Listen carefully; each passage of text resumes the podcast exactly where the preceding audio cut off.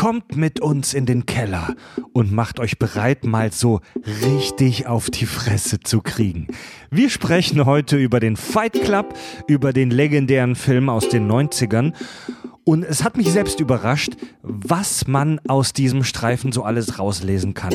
Wir reden heute über hochinterpretativen Meta-Inhalt vom Fight Club. Wir reden über psychologische Störungen. Wir reden sogar über Chemie, über die Herstellung von Seife.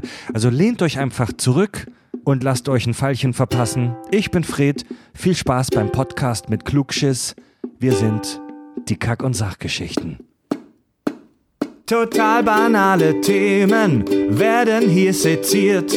Scheißegal wie albern, hart analysiert. Darüber wird man in tausend Jahren noch berichten. Das sind die Kack- und Sachgeschichten.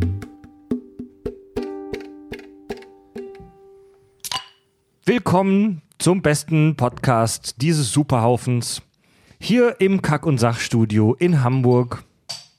Der Tobi sitzt mit mir hier am Tisch. Moinsen. Der Richard sitzt mit mir am Tisch. Hallo. Gib mir mal eine Flasche Bier. Jo. Sonst streike ich hier und podcaste nicht weiter. Wer hat's gesagt? Wir ähm, reden gleich über einen fantastischen Film. Zuerst nochmal der kurze Reminder. Wir gehen Anfang 2020 auf unsere erste Deutschland-Tournee. Nerdification mit einem tollen Best-of unserer Themen und noch, äh, und noch vielem anderen albernen Scheiß auf den Bühnen der, der Bundesrepublik Deutschland. Tickets dafür gibt's äh, auf unserer Website kackundsach.de oder direkt auf eventim.de. Ja. Dresden ist schon fast au auch schon fast ausverkauft. Müsst ihr euch beeilen, Leute. Geil. Ja. Hamburg ist auch schon eng, eng und Berlin, glaube ich, Ja. auch mittlerweile, ne? Ja. Ähm, wir sprechen heute über äh, den Kämpfclub, über den Fight Club. Yeah. Den, Die erste Regel lautet ja eigentlich, wir sollen ja nicht drüber sprechen, Ach so. aber wir machen es ja, trotzdem. das waren die sind Kack- und Sachgeschichten. Tschüss. Ja, die äh, erste, Bar, Regel, äh, Ukulele-Spiel. die erste Regel des Fight Clubs, äh, man spricht nicht über den Fight Club. Wir haben in unserer letzten Weihnachtsfolge da schon ganz kurz drüber gesprochen. Da hat sich Tobi kurz äh, spontan ausgerülpst dazu, dass er den Film wahnsinnig überschätzt findet. Ich bin mal gespannt, was wir heute noch zutage fördern. Prost. Cheers. Zuerst mal, Tobi, Ja. kommt ein Nackter und auf Schläge äh, und, Ausseiende. und auf Schläge ausseiende Außerirdische auf die Erde. Wie? Ich weiß nicht, ob ihr es hört, aber hier startet irgendwo ein Helikopter gerade. Irgendwo in. Okay, irgendwo in der Hamburger Nordoststadt startet gerade ein Helikopter. Ähm, was ist Fight Club? Fight Club ist ein US-amerikanischer Spielfilm von David Fincher, basierend auf dem Roman von. äh, oh Gott, jetzt hast du mich ja kalt erwischt. Ich habe seinen, Namen- ich hab seinen Namen notiert, aber Ich wusste es. Chuck, glaube ich, Paliniak? Paliak? Irgendwie Wie auch so? immer. Äh, basierend auf Chuck einem Roman. Pa Palaniuk. Palaniuk. Palaniuk. Palaniuk. Okay. Palaniuk. Palaniak, ja. Palaniuk. Chuck Palaniak. Also ein Film basierend auf diesem Roman. Genau.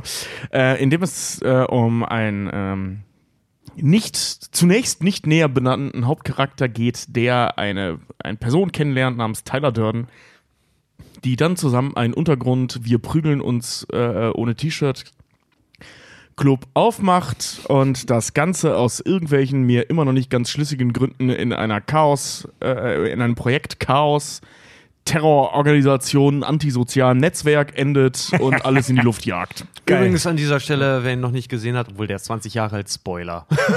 Ja, Sorry, Spoiler. aber da können wir jetzt wirklich keine Rücksicht drauf nehmen, wer Fight Club noch nicht gesehen hat. Also, du hast ihn erst gesehen, äh, du hast ihn heute mit deiner Freundin gesehen Genau. und Fred hat ihn auch mit Ja. Nina zusammen gesehen und die hatten ihn beide noch nicht gesehen. Also die Genau, Freundinnen, die Freundinnen. Ich hatte den Film, ähm, der, der Film ist halt schon so ein, der hat halt schon so ein bisschen Kultstatus Absolut, äh, in, der, in der Szene. Äh, und ich hatte den aber viele Jahre nicht mehr gesehen und heute das erste Mal seit vielen Jahren mir nochmal in Vorbereitungen auf die Folge hier reingezogen. Also ganz frisches Wissen. Mm, also äh, die Handlung des Films. Wir haben den, den Hauptcharakter, Edward Norton, den Narrator. den Narrator. Äh, das war mir beim Gucken gar nicht so bewusst, der hat keinen Namen. Ja. Das ist Ähm, aber auch Teil seiner Symbolik Naja, in der Figur Naja, selber. der ist. hat einen Namen, Ja. aber er Wir Der erfahren wird den halt nicht nicht. benutzt. Doch, den erfahren wir. Naja. Nee, er stellt sich, wir kommen da gleich dazu, er stellt sich in Selbsthilfegruppen in unterschiedlichen Namen vor. Ja, das er, ist selber, richtig, ja. er selber hat auch einen Namen, aber im Film aufgrund der Symbolik ist darauf einfach verzichtet worden, den auch mal Genau. zu, zu betiteln. Also er hat im Buch hat er auch nicht großartig einen Namen, Also aber im Buch heißt er nicht Tyler Durden? nee, nicht richtig. Da heißt er. Ich meine nicht Tyler Durden, Brad Pitt, ich meine Edward Norton. Ich Ja, ja, weiß, ja. ich weiß, aber, aber alle- die sind ja ein und dieselbe das- Person. genau, das kommt kann ja man nach- davon. Ja, das kommt, das kommt ja nachher am Ende raus, dass alle ihn, also ihn als Tyler Durden kennen. genau. Er selber äh, heißt aber Jack. Ah. Na gut. Hier, ich bin Jacks Brustwarzen, ich bin Jacks Medulla oblongata. Er selber ist wohl Jack. Ja, okay, das ist, Aber- alles, das ist alles relativ interpretativ. Das ist auch interpretativ. Das Ja. Ding ist halt, er wurde halt auch im Screenplay, ist er auch als nicht als The Narrator aufgetreten, sondern einfach als Jack. Okay. Ne? Also Edward Nortons Rolle war offiziell Jack, äh, ist aber dann zum Filmrelease halt wieder geändert worden zu Nein, weil sein Name auch nie fällt, ist er der Erzähler. Okay, also das wird später noch wichtig in der, bei der Interpretation, vermute ich. Er, hat, es, er wird nicht eindeutig mit einem Namen vorgestellt, den müssen wir uns selbst irgendwie zu äh, spekulieren. Und er ist, das finde ich abgefahren, sein Beruf ist Rückrufkoordinator in einer großen Auto, bei einem großen Autohersteller. Ja, also er untersucht irgendwie so Unfälle und errechnet dann, ob es sich lohnt, eine Rückrufaktion zu machen. Wie er sagt, seine, Auf seine Aufgabe ist es, die Formel anzuwenden. Ja. Und wenn es, wenn es nicht genug Tote und Leid und Opfer gibt bei einem Defekt an einem Auto, dann lohnt es sich finanziell nicht, eine Rückrufaktion zu machen und Nee, dann wird da- die nicht gemacht. Oh, das ist aber nicht gut gesagt. Wenn es nicht genug Leute gibt, die sich darüber beschweren, dass Ja. ein Auto halt nachweislichen Schaden hat von dieser Firma und der daraus entstandene Kosten für die Firma, um sich außergerichtlich zu einigen, höher ist als eine Rückrufaktion, dann wird eine Rückrufaktion gemacht. Das war jetzt besser gesagt, das hat niemand verstanden. Wieso? Warte mal, der, der, der fasst das doch so schön zusammen. Der sagt doch, äh, ja. äh, A mal B mal C ergibt X und wenn X die Kosten einer Rückrufaktion übersteigt, dann wird keine durchgeführt. Ja, genau, richtig. Naja, also ein absolut menschenverachtender und gleichzeitig auch mega langweiliger Scheißjob. Also so wird das jedenfalls dargestellt. Und er ist halt voll gelangweilt von seinem Leben, ne? Er ist halt voll im Arsch. Nicht nur gelangweilt, der ist identifizierungslos mit sich selber halt so. Der Er ist halt, also er kommt mega depressiv rüber. Er hat, eine, er hat mehr als nur die Identitätskrise. Das, er findet das Leben einfach shit und langweilig. Ja. Und er ähm, trifft dann den geheimnisvollen Seifenhersteller Tyler Durden, Brad Pitt. Ein unglaublich schräger Vogel, aber halt irgendwie charismatisch und cool. Und ähm, kurz daraufhin explodiert seine Wohnung, also die des Erzählers. Dadurch ist er gezwungen, bei Brad Pitt, bei Tyler Durden zu übernachten. Und naja, so kommen die sich in Anführungszeichen näher und entdecken dann, dass wenn sie sich gegenseitig die Fresse polieren, sie praktisch die Sorgen des Alltags vergessen und sich lebendig fühlen. Ja. Nullpunkt erreichen. kommt, kommt so in etwa genau. Daraufhin gründen sie ja dann den Fight Club und finden Gleichgesinnte. Ja. Ja, Ende des Ziemlich Films Therapie. sogar. Ja, ja äh, genau, finden Gleichgesinnte darin, was total sich ähm, interpretatiös aufbauscht zu einer dann anstehenden, äh, richtig agierenden Untergrund-Terrororganisation. Also ab dem Zeitpunkt, wo der Film anfängt, blöd zu werden. Also die, ja, darüber wird noch, Ja. äh, darüber sprechen wir noch auf jeden Fall. Ähm, ja, also dieser, dieser, wir hauen uns gegenseitig einfach nur auf die Fresse im Kellerclub. Ähm, so brutal wie aber auch irgendwie auch harmlos, weil denen geht's einfach nur ums Prügeln, um nichts mehr. Ja, es gibt keine Gewinner, nichts. Ne? Also Ja. es ist, wird ganz klar gesagt, dass man da nichts gewinnen kann. Es geht nicht um Geld. Das wird, da gibt es ja auch nochmal eine Szene wie zum Clubbesitzer. Ja. Äh, dass da auch keine Wetten äh, laufen, gar nichts. Also es geht wirklich nur darum, sich mal so richtig auszutoben. Ja. Im Endeffekt, Ja, ja, im Endeffekt ja, die sind- du- das du- hat einen rein einfach nur- therapeutischen Zweck, ja, was du sie bist einfach nur, einfach nur Teil einer sehr, sehr männlichen Gruppierung halt einfach. Ja, und Weil sie ja selber, alle, die dort mitmachen, der Sprecher ja auch mit eingeschlossen, als auch ähm, Brad Pitt als Tyler Durden, ja alle Mann äh, die Symbolik der Entmannung mit sich rumtragen, permanent. Ja, er sagte ja noch, äh, wir sind eine Generation großgezogen von Frauen. Ich frage mich, ob noch eine Frau die Antwort auf unsere, auf unsere Sorgen ist. Genau, ja. Ja, so ein kleiner sexistischer Seitenhieb da von Das- Brad Pitts Figur. Das ist kein sexistisches Aber- Seitenhieb, da komme ich gleich zu. Ja. Oh, echt? Ja, und da komme ich auch in der Interpretation auch noch mit Ja, dazu. also Also, der, der, der Film ist echt eine, wie Fred es immer so schön sagt, eine Meta-Bombe. Halt Ja, ja, heute auch wieder zwei neue Sachen entdeckt, als ich ihn zum x-ten Mal geguckt habe. Naja, es gibt ja auch die Regeln des Fight Clubs. Man spricht nicht über den Fight Club, immer nur ein Kampf gleichzeitig, keine Schuhe, keine Hemden. Wenn Ähm, einer absäuft oder Stopp sagt, ist der Kampf vorbei. Genau, also es geht wirklich nur um sportliches Prügeln. Finde ich schön den Ausdruck von Tobi, sich austoben. Und nach und nach wird aus diesem in Anführungszeichen harmlosen Prügelclub, naja, so eine Art Sekte-Terrorgruppe. Weil der Tyler Durden so zu so einer Art Alleinherrscher dort aufsteigt, zu so einer Legende und die machen alle, was er will äh, also der, der führt da so eine Alleinherrschaft und die fangen dann damit an, die Gesellschaft zu terrorisieren, äh, Dinge zu zerstören, Menschen zu bedrohen ähm, und naja, werden, werden eine Terrororganisation. Projekt Chaos heißt es, ne? Ja, ja. Genau. Mega krass. Die sehr, wie du schon schön gesagt hast, sehr faschistoid halt geführt wird. Ja, definitiv. An den Teil des Films konnte ich mich gar nicht mehr so genau erinnern. War für mich auch wieder irgendwie neu jetzt nach Jahren des Guckens. so. Das ist auch, ich, ich hasse diesen Teil. Ich, ich finde das, ich find das so doof. Also ich, wa- was ich schön daran finde, ist zu sagen, okay, wenn sowas passiert, wir spinnen den Gedanken mal weiter. Aber muss das wirklich eine Stunde 15 dieses Films ausmachen, Ja, dass da irgendwelche Halbaffen, was sorry, da kommt ab, ab dem Zeitpunkt kommt bis äh, auf die letzte Viertelstunde ungefähr auch nichts Neues mehr. Ja. Dann passiert nichts mehr in diesem Film. Naja. Nur das, nein, also passiert wirklich gar nichts. Es ist, wir haben genau das Gleiche, was wir vorher auch schon gesehen haben. Wir haben den charismatischen Tyler Durden, der jetzt noch charismatischer wirkt. Wir haben die Leute, die ihm blind folgen und sich austoben, um die Gesellschaft von unten äh, ähm, aufzuräumen. Das sind ja alles äh, ähm, Arbeitskräfte, sag ich mal ganz blöd. Ne? Also das sind halt alles Arbeitnehmer, die dann da mitmachen.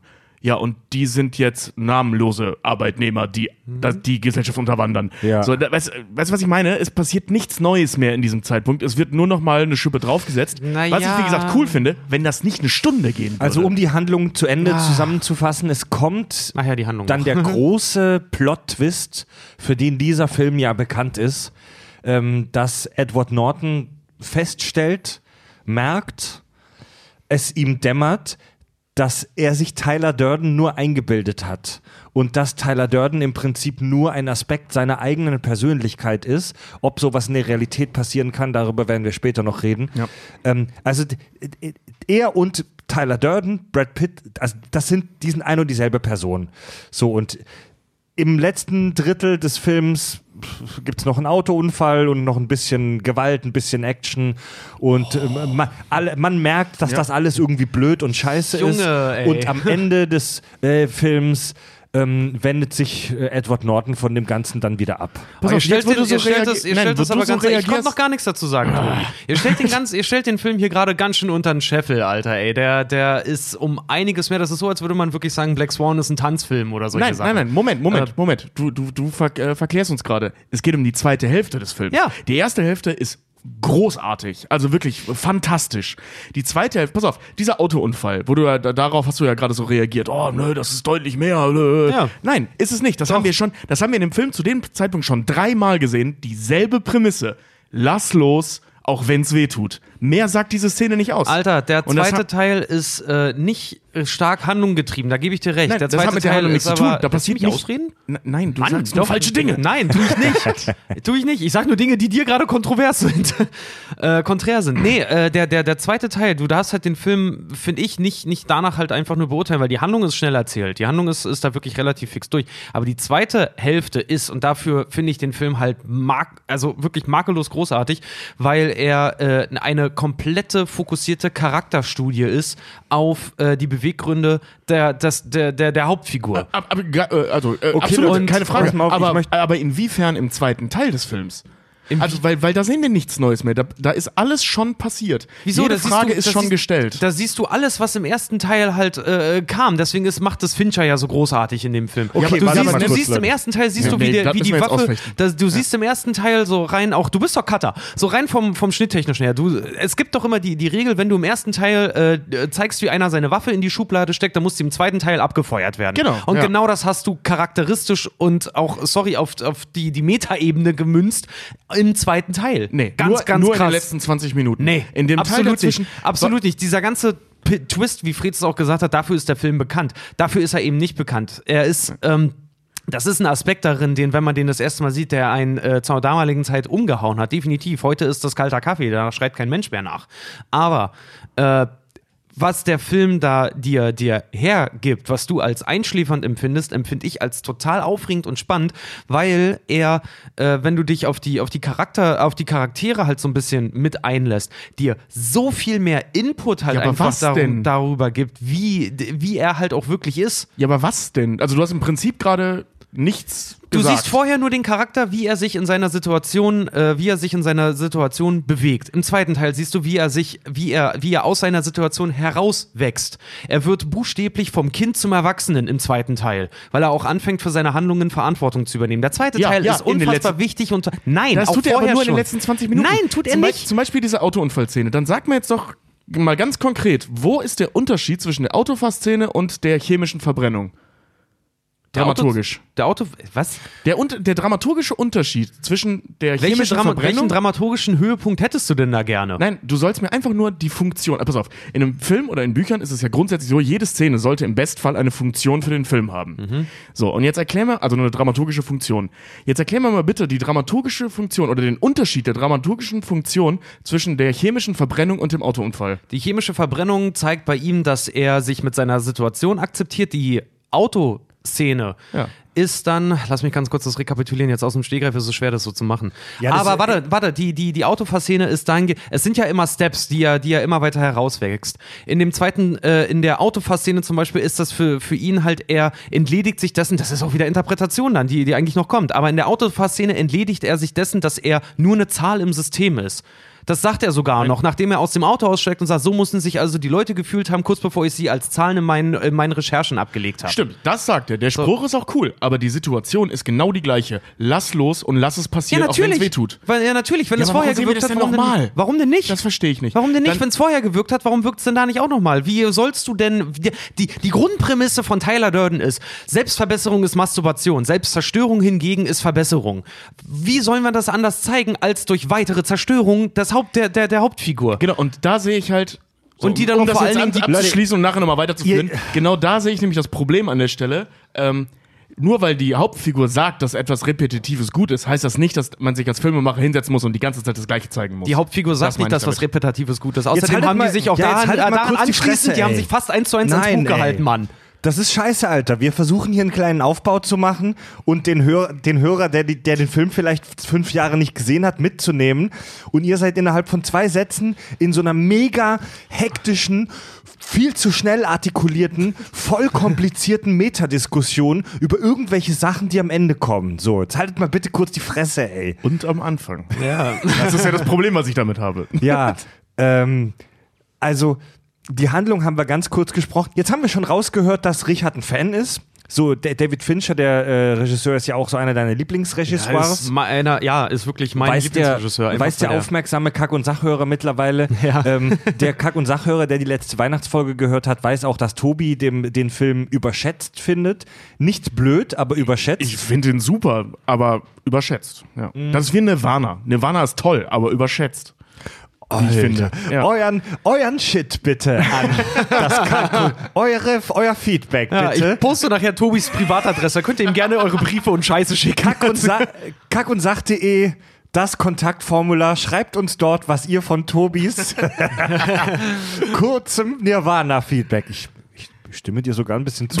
Aber dazu, dazu ein, dazu Das stimmt, ein Nirvana haben über sich selber gesagt, dass sie scheiße sind, aber naja.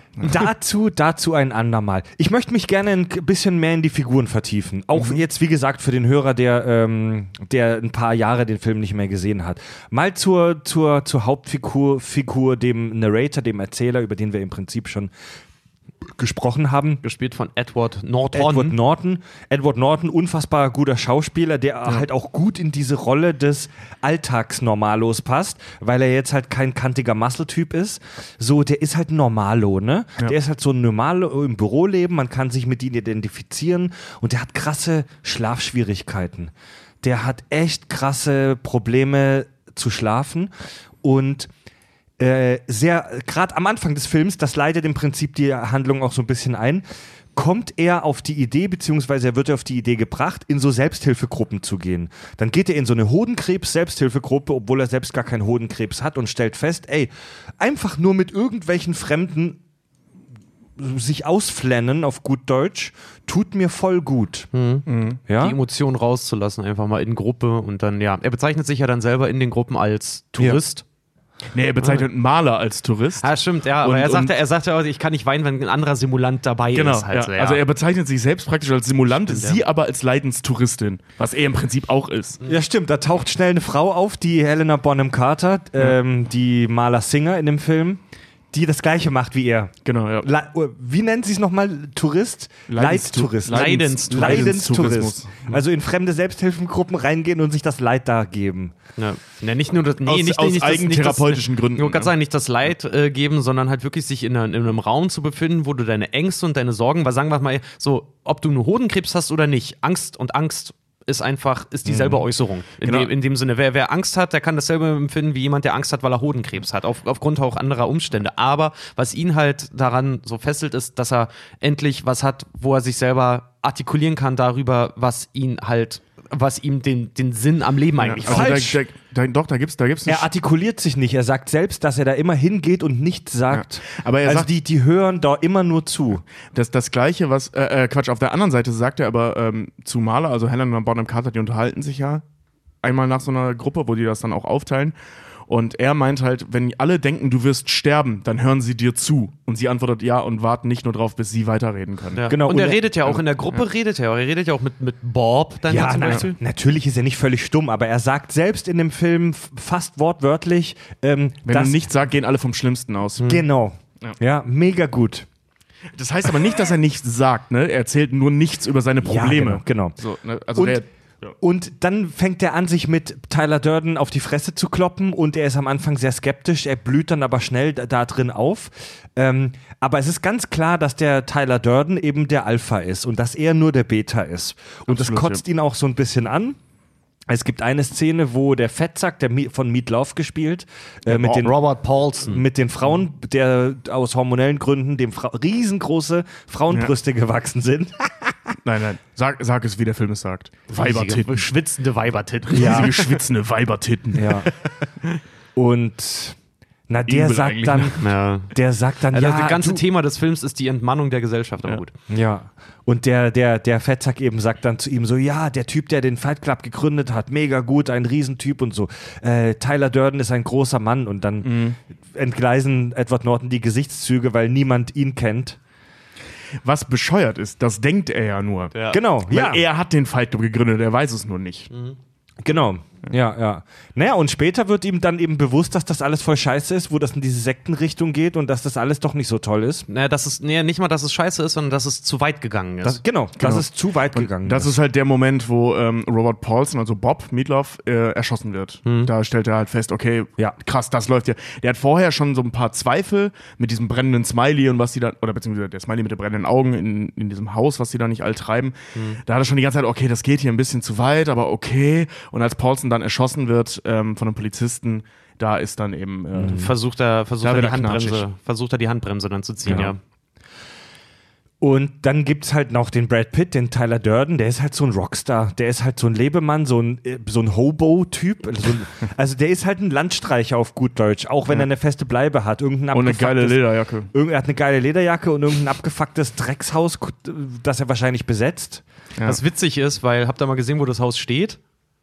In der, in der Paper Street. ja, in der Paper und Street, im ja. Amerikanischen ist eine Paper, äh, die Paper Street gibt's nicht. Paper Street ist nur auf Stadtplänen, da wo man eine Straße langlaufen soll. Das ist die Paper Street. Und eine imaginäre Figur wohnt in der Paper Street. Ach, Ah, das so. ist geil. Was ja. auch noch ziemlich witzig ist, weil es mich heute drauf gekommen ist, ja, er ist ja, er hat ja mehrere äh, Teilzeitjobs. Also Tyler Ja. Durden, der arbeitet ja mal als Kellner oder als Filmvorführer oder Als, als Kellner, wo er den Leuten in die Suppe pisst. ja, Ja. so in etwa. Als Filmvorführer, wo er einzelne Por Pornofilm-Frames in Familienfilme schneidet. Und das, das, sehr Witz, gut, ja. das Witzige ist, äh, ein Filmvorführer im Englischen ist ja ein Project, Projectionist. Und Tyler Durden ist eine Projektion selber Alright. auch. ist auch ein sehr schöner, Ja. sehr, sehr, sehr schöner Hinweis auf ihn immer wieder. Das ist so, weil, weißt du, jetzt äh, ähm, beginnt, weil ich, habe mich um, um die ähm, psychologische Ebene gekümmert und äh, Richard so ein bisschen um die, um die Interpretation.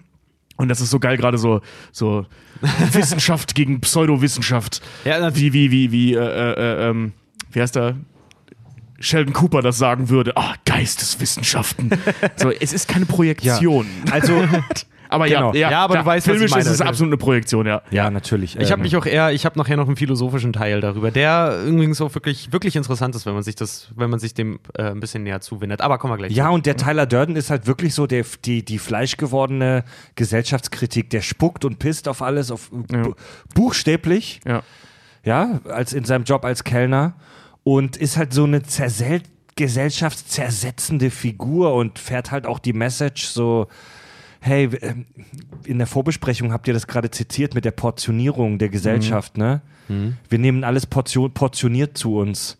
Das Essen, die kleinen Seifen in der, im Hotel, Die den kurzen- Cordon Bleu Bausatz, kleiner Kaffee, kleiner Zucker und Ja. bis halt dann total, total entmenschlicht sogar unsere Bekanntschaften und Freunde. Genau, die Leute, die im Flugzeug neben dir sitzen, sind portionierte Freunde. Ja.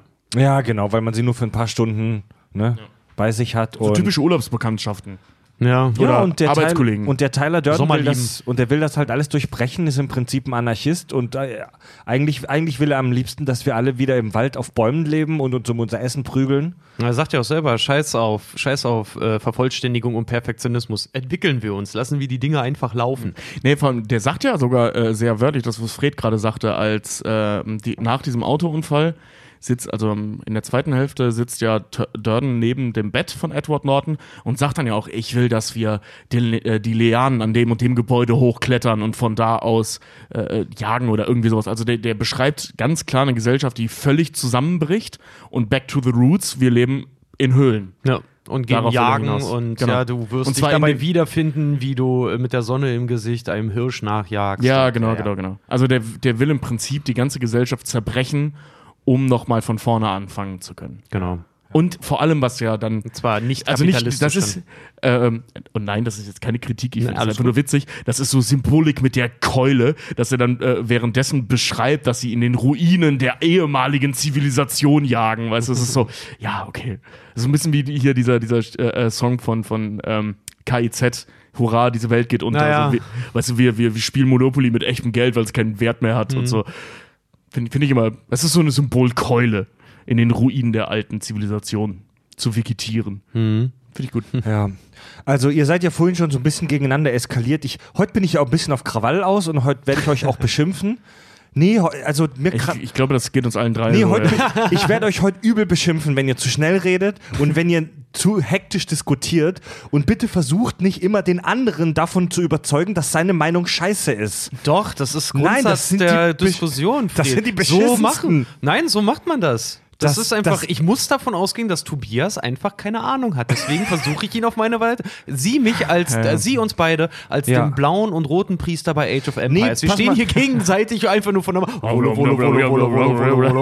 Ja, das aber, also denkt dran, denkt dran, dass der Hörer, der den, wie gesagt, den Film vor fünf Jahren vielleicht gesehen hat, hier neben uns sitzt, ne, und, und, und nicht wie ihr studierter Rollkragen Film, äh, Filmwissenschaftsbotschafter ist. Was heißt überhaupt wie wir? Wie Wie, wie ihr, wie wir, Frederik. Wie ja. ihr, wie wir. Ich kann sagen, Fred nimmt sich da jetzt da so ein bisschen raus, weißt du? Ja. Nee, der heute, ich, ich weiß Also genau, wenn mir die Gesellschaftskritik bei Star Trek halt irgendwie äh, wirklich fachsimplich erläutern kann, der kann auch bei Star Trek, äh, bei Star Trek, Nee, der kann nee, bei Fight nee. Club zuhören. Nee, nee, Mann, heute werde ich euch an der kurzen Leine lassen halten, ihr Bastarde. Heute Ja. ist mein Hauptjob, euch irgendwie im Käfig zu halten. Scheiße, wir Ähm, probieren gerade ein neues Prinzip aus. Ich merke schon, wenn Fred dann, wenn Fred dran ist, dann haben wir die Arschkarte, Tobi. Also ich, also ich, ich will mich so ein bisschen mit der Meinung zum Qualität des Films zurückhalten nach dem folgenden kurzen Monolog. also ich habe den heute noch mal gesehen und man möge mich steinigen und auch hier Kontaktformular auf kackundsach.de. Ich finde den Film leider ein bisschen mittelmäßig. Also ich, ich, ich finde den kultig und cool. Ich muss ehrlich sagen, ab an dem Punkt, wo ähm, Edward Norton feststellt, dass er eine gespaltene Persönlichkeit hat und dass Tyler Durden ein Teil von ihm ist, ist für mich die Geschichte im Prinzip fertig. Also ich, ich glaube, der Film wäre besser gewesen, wenn er eine halbe bis dreiviertel Stunde kürzer gewesen wäre und ab dem Punkt der Film relativ schnell zum Ende gekommen wäre. Ich finde alles, was danach kommt, das mit dieser Sekte, die Grundidee finde ich ja ganz geil, dass ähm, dieser Club, der eine Gesellschaft kritisiert, sich dann zu genau dieser Gesellschaft entwickelt, weil die werden ja dann so eine faschistische Gesellschaft, wo alle nur noch Arbeit verrichten, stumpfe Arbeit für Tyler Durden verrichten. Das sehen wir ja, wie die im Garten schrubben und so. Die Idee finde ich ja geil, aber ich finde, der Film macht aus dieser Idee nicht äh, viel. Der führt sie nicht befriedigend aus. Weil es ist witzig, weil der Danke, Autor, danke. der Autor des, des Buches äh, sagt sogar, äh, dass der Film sogar besser ist als sein Buch. Ehrlich? Das habe Ja. ich auch mal gelesen, aber der endet auch anders, ne? Der Ende, ja, der endet ganz anders. Also da ist es, naja, was heißt du da- ganz anders? Hast Da du das so- Buch gelesen? Ja, in, in, also ich habe es mal zu Studienzeiten mal einmal komplett gelesen, weil äh, ein, Sprich mal Kommilitone, kurz übers Buch. ein Kommilitone von mir so begeistert war und dann ähm, hatte ich es jetzt zur Recherche auch noch mal ganz kurz mir äh, ein paar Sachen, Passagen rausgesucht. Also das Ding ist halt im Buch zum Beispiel jetzt mal, wenn wir aufs Ende kommen, ähm, also im Film ist es ja so, dass er die gesamten, ähm, das Finanz den Finanzsektor ja sprengt, damit alle Schulden getilgt werden und alle wieder bei Null anfangen. Alles Genau, versinkt im ja. kompletten Chaos, um den Film mal zu Der zitieren. Nullpunkt. Genau. Und äh, im Buch ist es aber so, dass, also erstmal Tyler Durden ist im Buch um einiges nicht, um, um einiges weniger charmant, als er im Film tatsächlich ist. Er ist ziemlich faschistoid, er ist ziemlich, äh, er ist ziemlich radikal. Härter. Und ja, und das Ding ist halt einfach, warum er die Gebäude zum Beispiel im Buch sprengt, ist eigentlich so, dass dieses Gebäude eigentlich auf ein anderes Gebäude krachen soll und er darin umkommt, äh, was der finale Akt halt sein soll, damit die Idee, die Tyler Durden vertreten hat, als Märtyrertum fortlebt. Ach So, Das das will Buch- sich selbst umbringen, um Äh, Märtyrer zu werden. Äh, Genau. Wow. Und das Ding ist dann aber, es, ähm, es gibt eine Fehlzündung in dem Gebäude dann, weswegen das halt nicht in die Luft gesprengt wird. In der Zeit hat halt Tyler Durden mit sich selber, also in dem Sinne dann mit dem, mit dem Sprecher und mit sich selber diesen Konflikt ja, weswegen er sich ja dann auch in, den, in die Wange, äh, in die Wange, in den Mund schießt und den ganzen Scheiß. Tyler Durden ist dann weg, er bricht zusammen, sein Märtyrerakt, weil er den Schuss auch überlebt hat, ist halt nicht eingetreten und er wird wieder wach im Krankenhaus an tausend Maschinen und Geräten, weil sie ihn natürlich gerettet haben. Und die Ärzte und die Krankenschwester, also die, die, die äh, Pfleger, die ihn dort behandeln, äh, outen sich im Prinzip als gut gemacht, Mr. Durden, jetzt können wir weitermachen. Und da hört das Buch auf. Also, dass seine Oh. Idee trotzdem weiterlebt, auch ohne ihn, obwohl, er das gar nicht mehr möchte. Wie. Aber Jetzt der, der ist, aber der ist auch eine und dieselbe Person, ne? Ja. Okay. Ja, jetzt, das- muss ich, jetzt, muss ich, jetzt muss ich leider ein kleines Geständnis machen. Ich habe mir den Film, wie gesagt, heute Mittag nochmal angeguckt. Ähm, ich bin am Ende eingeschlafen. Es tut mir mega leid. Echt? Ja, wie war das? Wie waren die letzten fünf Minuten nochmal? Also, wie war das Ende? Also er schießt sich auch ins Gesicht, so hinten durch die Wange durch. Äh, Durden verschwindet. Dann taucht die Chaos-Truppe da halt auf, bringt die Maler mit, die sie da töten wollen. Und er sagt halt, tötet sie nicht, besorgt mir das und das. Und dann gucken- Verbandszeug. Verbandszeug, genau, Verbandszeug, genau, um seinen Kopf zu fixen.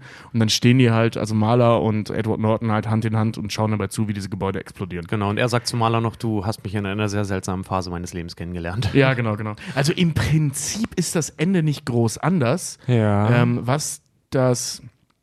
Also sch- schon jetzt na, weißt du, mit der Fehlzündung und dem Selbstmord, okay, das ist alles raus.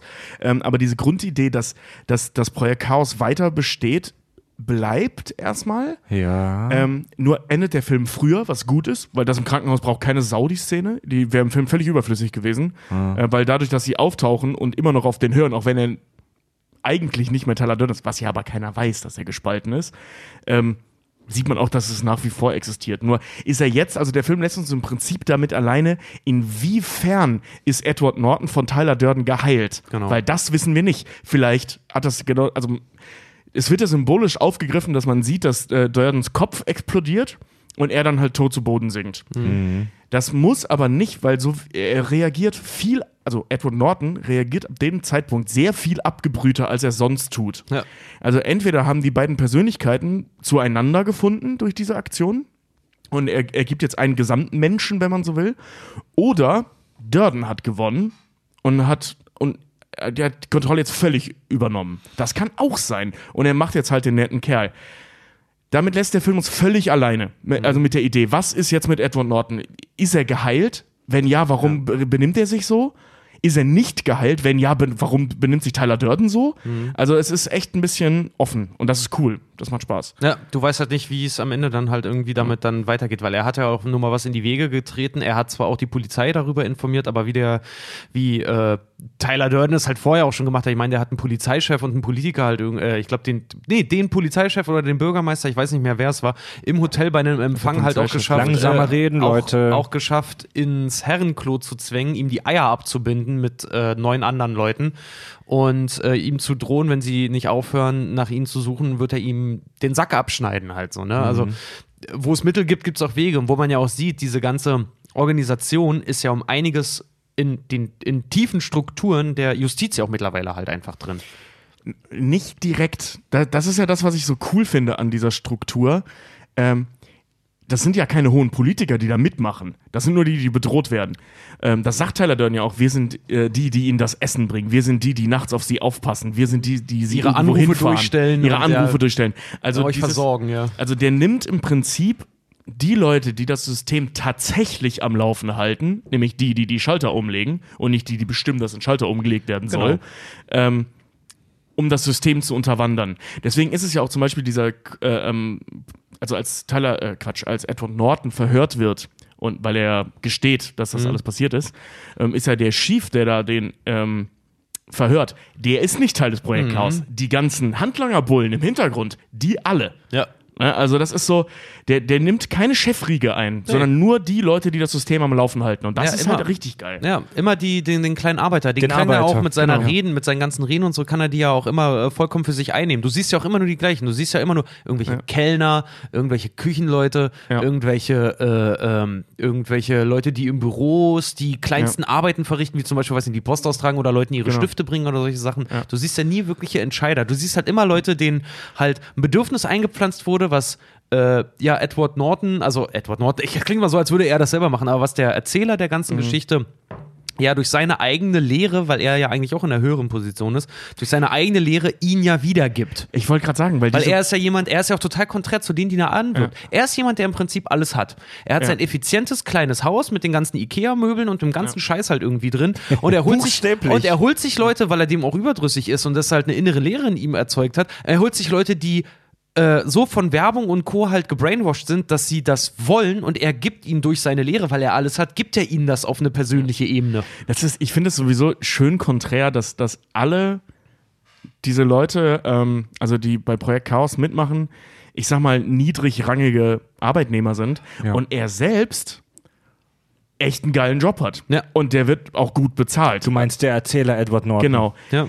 Aber gezeigt, und das ist so geil bei Fincher, ähm, wird eigentlich nur, dass der von seinem Chef runtergebuttert wird. Richtig. Also der hat einen echt hochgestellten Job, kriegt aber, ich meine, der hat da immerhin sein eigenes kleines Büro und sowas, ne? Und das in so einem Er hat so Großraumbüro. ein Cubicle halt, ja. Und ja, ist aber, halt, aber ähm, abgetrennt als die anderen, ne? und also er hat ja so, so Wände noch. und ist ständig auf Geschäftsreisen. Bei einer davon lernt Genau. er im Flugzeug ja den Tyler Durden kennen. Also der hat schon echt einen guten Job und der scheint auch gut bezahlt zu sein. Schließlich finanziert er diese ganze Scheiße.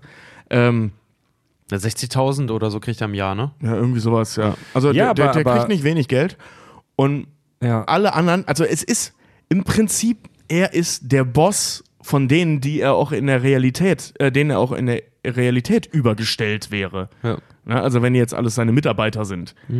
Ja, aber das spielt, das stimmt schon, was, was, was wir da gerade rauslesen, aber das spielt in dem Film nicht wirklich eine Rolle. Also Geld zum Beispiel spielt in dem Film kaum eine Rolle, eher die Abwesenheit von Geld. Also Ja, ähm, Geld haben die. Finde ich witzig, dass du gesagt, sagst, weil das Edward Ding, Norton ist, das Ding ja- ist halt, sie stellen, sie produzieren selber, um sich zu finanzieren. Sie stellen Seife her und verkaufen die auch. Und Ja. Edward Norton erpresst seinen Chef, damit er nach wie vor Kohle kriegt. Ja, aber also die, die, Nummer, haben Kohle. äh, Die Nummer mit der Seife, da haben wir jetzt n- noch nicht drüber gesprochen, da werden wir später auch noch kurz drauf eingehen. Die klauen aus einer, äh, super skurril, die klauen äh, aus den Mülleimern einer Schönheitschirurgie menschliches Fett, um daraus Seife herzustellen. Und die verkau verkauft der Tyler Durden dann an ein Schickimicki-Kaufhaus als Seife. Äh, ähm, das macht. Das sehe ich so ein bisschen als Symbol für Selbstversorgertum. Eigentlich wollen die wie Balu im Wald leben und sich selbst von Insekten unter Steinen ernähren. Ähm, nein, was ich damit sagen will, in dem Film geht es ja im Prinzip darum, sich von materiellem Besitz frei zu machen ähm, und sich selbst zu versorgen und Freiheit und sich selbst genug zu sein und eben die Freiheit äh, zu spüren und den Thrill, sich auf die Fresse zu hauen. Ob Edward Norton jetzt Chief Inspector so und so ist oder ob er 50. das Arsch im Glied ist, ist für die Story für den Film absolut unerheblich. Darum- Was eine, was die, das Einzige, was eine Rolle spielt, ist, dass er in einer ge- langweiligen, monotonen Routine-Konsumgesellschaft Darum, lebt. darum, darum geht es nicht primär. Darum geht es auch, aber nicht primär, weil wenn du dir das anguckst, sogar der Film als auch das Buch dann auch, ich beziehe mich jetzt mal nur auf den Film, gibt uns sogar äh, eine direkte Figur, die äh, die Ängste und die Motivation von Edward Nortons Figur halt zeigen vom Erzähler. Und zwar Bob, also Robert Paulson. Der Film Wer? dreht sich. Der Chef, sein Chef. Nein, Nee, nee, der nein, der mit den Weibertitten. Ach so, Und zwar der Meatloaf, ganze genau. Film dreht sich nämlich eigentlich darum, halt auch um die Frage zu klären, wo ist die Männlichkeit hin? Und die Männer in dem Film sind allesamt von derselben Angst getrieben, nämlich äh, zu, jetzt, ich weiß, das klingt sehr sexistisch, zu Frauen zu werden. Weil was machen sie? Sie sagen ja, Edward Norton sagt, äh, er sagt es selber im Film, früher haben wir Pornos durchgeguckt und dann siehst du eine Szene, wie er auf dem Klo sitzt und einen Ikea-Katalog so hochkant hält, wie früher Leute einen Playboy gehalten Ja. haben und bestellt aber irgendwelchen Nippes, den er halt nicht braucht, fängt an, sich einzurichten und geht in eine Gruppe von Männern, die offensichtlich ihre Männlichkeit verloren haben, nämlich Ja. ihre Hoden. Also das Symbol der Männlichkeit. Und dann sitzt da einer, der A, keine Hoden hat und B, auch noch Frauenbrüste, der also offensichtlich die Reinkarnation dessen ist, was er Angst befürchtet zu verlieren, nämlich seine Männlichkeit. Ja, genau. Der Tyler Durden erwähnt ja auch irgendwas mit der Jäger- und Sammlerkultur. Genau, ja. Ja, ja, was ist ein Plate? Also es ja, geht- ein kleines Deckchen. genau. Ja, genau. Und da, Warum und da, wissen wir und das? Da, genau, Ja. und da kommt halt auch dieser Konsumcharakter. Weißt du, ob du jetzt Pringles kaufst oder Lays oder Funny Fresh oder was auch immer. Es bleiben Chips. So ganz einfach. Das sind halt einfach diese Prinzipien, auf die Ja, er das, da halt ähm, auch im Kapitalismus das- mit Anspruch nimmt. Ja, das Motto vom Tyler Durden ist halt Back to the Primitive, also zurück Ja. zu den Wurzeln. Wir wollen, wir wollen, wir wollen keinen fucking Ikea-Katalog, sondern wir wollen uns auf die Fresse hauen und unser, unser Essen selbst im tagtäglichen Kampf mit äh, Klinikmülltonnen verdienen. Das glaube ich nicht mal. Ich glaube eigentlich eher, äh, eher mal, dass es eigentlich das ist, dass den Dingen nicht so viel Wert beigemessen werden sollte, obwohl es nur Bullshit ist. Naja, das Nee, ist nee, der beides. ist ja deutlich radikaler. Der ist deutlich radikaler. Sonst wird er nicht am Ende die Finanzhäuser in die Luft sprengen. Ja, ja, er radikalisiert sich ja dann selber darin. Aber ich glaube, Genau. damit fängt die Prämisse Also halt einfach im an. Prinzip fängt ja Tyler Durden auch relativ harmlos an. Ich meine, wir sehen ihn, ähm, der ist da bei weitem noch nicht so radikal wie am Ende des Films. Ja. Ähm, die erste richtige Unterhaltung nach dem Flugzeug ist ja in dieser Bar und da kommt er eben das, äh, weißt du, was im Plate ist? Diese kleinen Deckchen. Wieso wissen wir das? Und Mhm. du sitzt dann so, ja, er ist auch noch Teil dieses Dings. Und er sagt ja auch, äh, ich will, dass du mich schlägst so hart wie du kannst. Warum? Keine Ahnung, ist mir gerade so nach. Also der, der beginnt da ja auch erst diesen, Ja. diesen Feldzug. Der war, muss vorher ein relativ normaler Typ gewesen sein. Es sind wird, ja auch bis zum, warte, es wird ja auch bis zum Ende nicht geklärt, ob dieses Haus Tyler Durden gehört oder nicht. Ja. Der sagt ja, äh, äh, ich weiß nicht, ob Tyler Besitzer oder Besetzer war. Ich hätte ihm beides zugetraut. Nee. Das sagt Nee, Edward, Edward ja, aber- Norton sagt, er ist Besitzer. Ich weiß nicht, ob er Ja, Besitzer das oder er Besetzer ist. Ja, und Tyler ihm sagt ihm später im zugetraut. Hotel, läuft auf deinen Namen. Also Ja. es gehört ihm. Das ist richtig, aber zu dem Zeitpunkt wissen wir auch schon, dass Tyler Durden nicht existiert. Ja. es Ja. geht ja um, um das, was wir vorher ja. sehen. Ja. Na gut, äh, Richard, nehmen uns mal in die wunderbare Welt der, der, der Fight Club-Interpretationen mit. Also, ich wollte gerade fragen, wir ob ich glaub, ob schon- wir, ob wir, weil wir schon so tief drin sind, weil wir haben jetzt eigentlich den Punkt übersprungen, wo wir einfach nur auch über den Film sprechen. Okay, wir haben, wir, wir haben uns jetzt in der ersten Dreiviertelstunde der Show im Prinzip schon in Rage geredet. Das wird auch noch, äh, das wird auch noch schlimm werden heute, da bin ich mir sicher. Wir machen eine ganz kurze Unterbrechung, meditieren kurz, entspannen uns, weil es war in der ersten Dreiviertelstunde jetzt schon recht hektisch und äh, reden dann nach einer ganz kurzen Unterbrechung über gespaltene Persönlichkeiten. Kack- und Sachgeschichten. Was für andere Filme, in denen wir es mit gespaltenen Persönlichkeiten zu tun haben, fallen euch denn spontan ein? Was für andere Beispiele in der äh, Popkultur gibt es denn da? Äh, mit Spoiler. Ja, mit Spoiler. Okay. Ähm, Mr. Robot hat Ja. im Prinzip genau die gleiche Handlung. Äh, da ist halt auch irgend so ein normalo Hacker an der Stelle, der ein bisschen soziophob ist und sowas, aber im Prinzip ist es ein äh, relativ normaler Typ, der in eine, äh, ähm, ich sag mal, in eine Struktur geworfen wird, halt die F-Society, wo er nicht der Boss ist und dann sprengen die nachher das Finanzsystem, bla bla bla bla bla und dann stellt sich raus, dass der eigentliche Chef, Tyler Durson, Schrägstrich Christian Slater in, in, in Mr. Robot, eine von ihm abgespaltene Persönlichkeit ist. Ja. Ähm, Ja, Ur- ja. ur- Aber Mr. Robot wie gesagt, ist halt auch von Fight Club stark äh, ähm, angelehnt. Also uralter, uralter, inspiriert. uralter Stoff, äh, Jekyll and Hyde, wo der, der Wi- Wissenschaftler so eine, so eine Substanz entwickelt äh, und wenn er die sich äh, in, initiiert, wird er so eine, so eine fiese Version von sich selbst. Ja, ähm, da muss man, das muss man mit Vorsicht genießen, weil in dem Buch ist es nicht so, dass er dann, also das Hyde ein Monster ist, ne? Also der ist jetzt kein kranker Wichser, der da Gott weiß was treibt. Der ist eigentlich nur die härtere, gnadenlosere, direkte Version und größer äh, ähm, von ihm. Also Ja. es ist jetzt nicht, das ist keine Hulk-Geschichte. Im Prinzip darauf basierend der verrückte Professor mit ähm, Eddie Murphy, Ach scheiße, ja. also wo er sich selbst schlank macht. ja. Also natürlich ist das ist im Prinzip auch eine Story über eine gespaltene Persönlichkeit. Das ist aber eher Jekyll und Mr. Hyde, weil er halt Ja. wirklich ein Serum macht, äh, Ganz genau. um dann dünn zu werden. ähm, der, der Hulk ist im Prinzip auch eine Story über eine Ja. gespaltene Persönlichkeit, über zwei Varianten einer Person.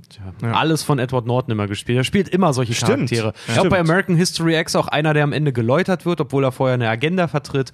Dann, äh, äh, was haben wir noch? Zwielicht, wo er halt auch jemand, äh, zwei verschiedene Persönlichkeiten spielt. Hier mit Richard Gere, der Film. Ja. Also, Edward Norton ist dafür irgendwie prädestiniert, dass Ja. er immer diese Rollen übernimmt. Das ist ein guter Schauspieler Ein, halt. ein katholischer Priester, der sich doch in eine Frau verliebt. Ja. In, in Glaubenssache, Glaubensfrage, keine Ahnung. Schöner Ja. Film für dich. Ja, von Ben So ein Stiller. kleines Ding. Nee, nee, nee, ich- der ist von Edward Norton. Der hat Edward Norton Ach selber stimmt, ja, geführt. aber die ja. haben den beide zusammen geschrieben, Ben Genau, Stiller ja. und Edward Norton. Ja, weil spielen- Ben Stiller, auch die beiden Ben Hauptrollen, Stiller ja. den Rabbi spielt. Das ist ja. halt ein beliebtes und spannendes Motiv, weil der, der Mensch ist halt oft zwiegespalten. Mal Frage an euch. Könnt ihr euch noch daran erinnern, als ihr das erste Mal den Film gesehen habt, Fight Club? Ja. Äh, der Twist, als man eben erfährt, dass er und Tyler Durden dieselbe Person sind.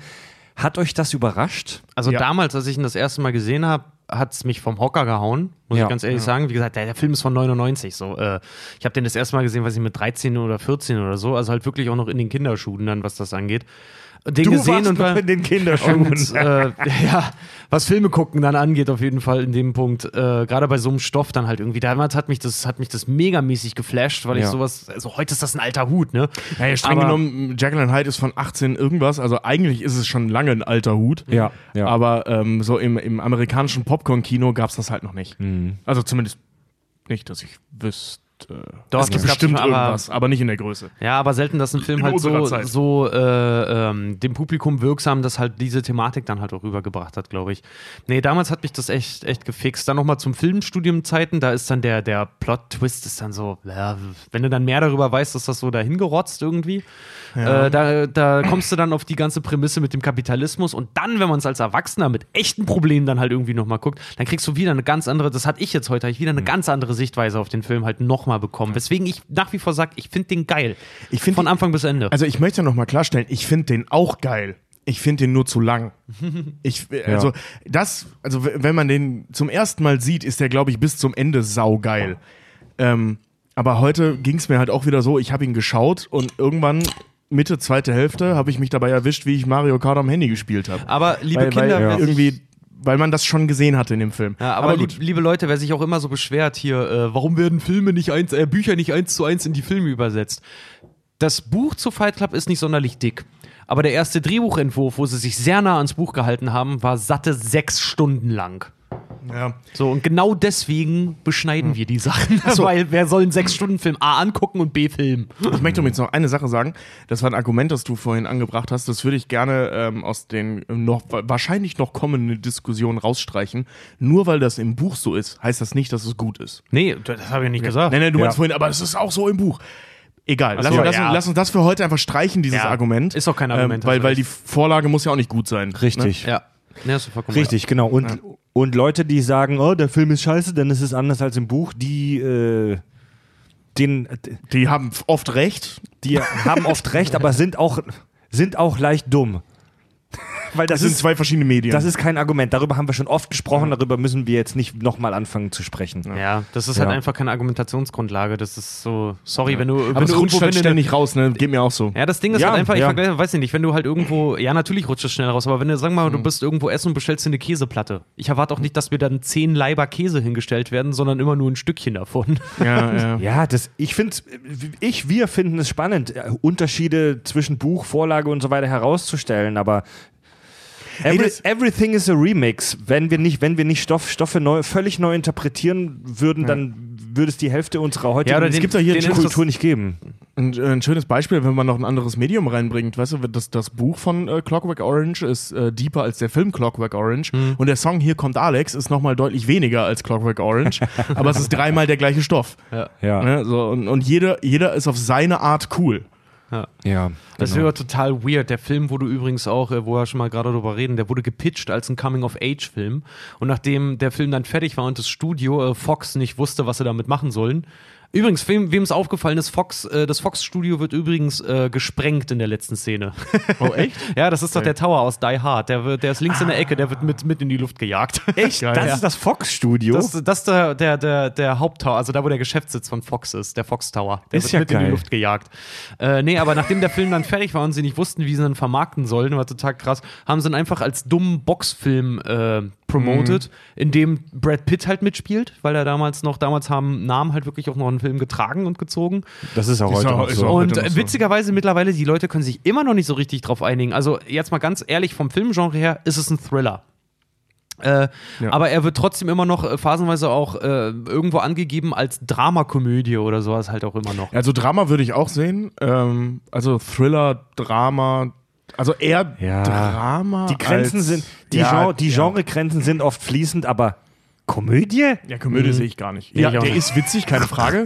Hier und da, aber das heißt nicht, dass es eine Komödie ist. Das ist, nein, Leute, nein. Also, also da, Genregrenzen sind fließend und da kann man oft drüber streiten, aber das ist keine fucking Komödie. Pass auf, äh, ähm, gehen, gehen wir doch mal in die Realität. Ähm, einer Ja. der Gründe, warum das, äh, ähm, oder weswegen man äh, sagen kann, dass es keine Komödie ist, ähm, ist ja zum Beispiel die Tatsache, dass Edward Norton offensichtlich Probleme hat. Psychische Probleme. Und zwar starke psychische Probleme. Wir reden ja von einer gespaltenen Persönlichkeit. Und ich möchte jetzt äh, an der Stelle, ich möchte damit beginnen, ein Vorurteil aus der Welt zu schaffen. Schizophrenie ist keine gespaltene Persönlichkeit. Der Fänger an der Geschichte ist, Schizophrenie bedeutet übersetzt gespaltene Seele. Das ist ein bisschen dumm gewählt, der Begriff. Es ist aber keine gespaltene Persönlichkeit. Das sind zwei verschiedene Paar Schuhe. Wird aber ganz, ganz oft, Genau. wenn, wenn nicht sogar fast immer, in der Medienkultur so benutzt. Das ist aber falsch. Also es ist falsch. Ja. ich erkläre jetzt auch warum. Ähm, also es gibt ähm, zwei, oder beziehungsweise die Schizophrenie ist das eine, das erkläre ich jetzt sofort. Und das, worüber wir hier sprechen an der Stelle, ist eine dissoziative Identitätsstörung. Beziehungsweise früher nannte man das, das ist so ähnlich wie bei der, ähm, bei der Psychopathie, früher nannte man das Multiple Persönlichkeitsstörung. Also den Begriff gibt es auch immer noch, der ist nicht gelöscht, das ist genau wie bei der Psychopathie. Aber man spricht heute eigentlich, und zwar wirklich heute, ich glaube, der Begriff ist von 2018 oder so, also der, das ist ganz neu, oder 2017 oder so, äh, von einer dissoziativen Identitätsstörung. Wie sagt Friedemann so schön, Wissenschaft ist nach oben hin wandelbar, ne? Nee, nach oben hin Wir korrigierbar. irren, wir irren uns nach oben. Naja, gut, also wir haben halt einen etwas präziseren Begriff dafür mittlerweile. Ja, ja. Das ist, das ist ein guter Punkt, weil ähm, das, die Unterscheidung von, von diesen Persönlichkeitsspaltungen ist tatsächlich noch nicht so alt. So viel äh, wissen wir noch nicht so lange darüber, Ja, okay. ähm, weil das sehr schnell früher abgetan wurde als Schizophrenie. Ja. Ähm, Ist, der, der, der ist halt verrückt. Genau, der ist halt verrückt. Genau. Schizophrenie ist übrigens auch sehr lange äh, ähm, einfach verwendet worden für jeden, für jeden, der irgendwie irre ist. Der ist halt schizophren. Ja, so Okay. wie, wie So. äh, in, einem, in, einem, in einem Gedicht von jemandem, der es nicht weiß, alles eine Metapher ist. Ja, ja, genau. Ja. Ähm, ich erkläre jetzt mal kurz Schizophrenie. Also wie gesagt, das bedeutet gespaltene Seele, ist aber keine gespaltene Persönlichkeit. Also bitte das einprügeln, wenn jemand eine gespaltene Persönlichkeit hat, ist er nicht schizophren. Nicht, und nicht nur nicht zwingend, sondern das in gewissen Punkten schließt sich äh, das eine das andere sogar aus. Okay.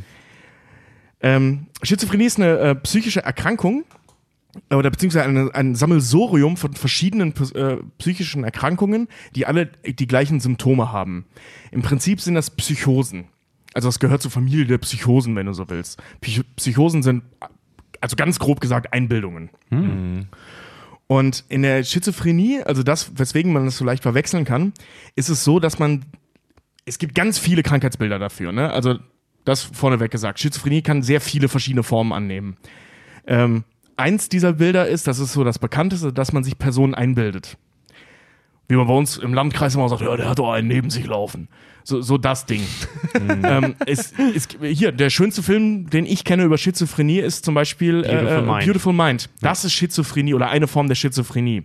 Ja, der hat ja richtig, der hat ja schizophrene Paranoia. Ja Eine auch, paranoide ne? Schizophrenie. Eine paranoide Schizophrenie, ja. Ähm, das Ding ist, also wie wir in dem Film auch sehen, der hat ganz, also der hat einige Personen um sich herum, die sieht aber nur er und er nimmt nicht dessen Charakterzüge an. Du hast einen imaginären Freund. Im Prinzip ja. Mhm. Ähm, Gott. und äh, äh, Beautiful Mind ist basiert ja auch auf einer wahren Geschichte. Also der, dieser Typ, dieser Neil, John Nash. John Nash, äh, der hat das ja wirklich. Ja. Der ist, der lebt denn noch? Nee, der, Der ist ist vor kurzem gestorben, ne? Naja, der ist 2014 Ja, irgendwie ziemlich sowas, ja. brutal bei einem Autounfall Ja. gestorben. Der ist aus dem, aus dem Wagen geschleudert worden Ja. mit seiner Frau zusammen und er selber ist wohl äh, nachweislich mit über 80 km/h auf die Straße und dann auf einen Baumstumpf geprallt. Immer schön anschnallen, liebe Kinder. Jo. So, und jetzt äh, ähm, zähle ich mal so ein paar Symptome auf, weil die nämlich für den, also es gibt ganz viele Symptome, aber ich habe mir jetzt ein paar Mal rausgesucht, ähm, die halt eine Rolle spielen, auch für Fight Club. Zum einen Stimmen. Man hört, also wie gesagt, es gibt viele Bilder, ne? aber eins dieser Bilder ist eben, man hört Stimmen. Das ist, das ist ja so der Klassiker, eine Stimme hat mir gesagt, ich soll sie umbringen. Ja, das ist Schizophrenie, das ist eine Psychose, wenn du das hast. Das ist keine gespaltene Persönlichkeit. Ich stelle mir das immer so krass vor, ey. Ja, ja, aber das gibt's, ne? Und Schizophrenie ist echt ein Problem. Also ein richtiges Problem, weil das ist praktisch nicht heilbar. Komme ich aber gleich zu. Ähm, Paranoia ist so ein Ding.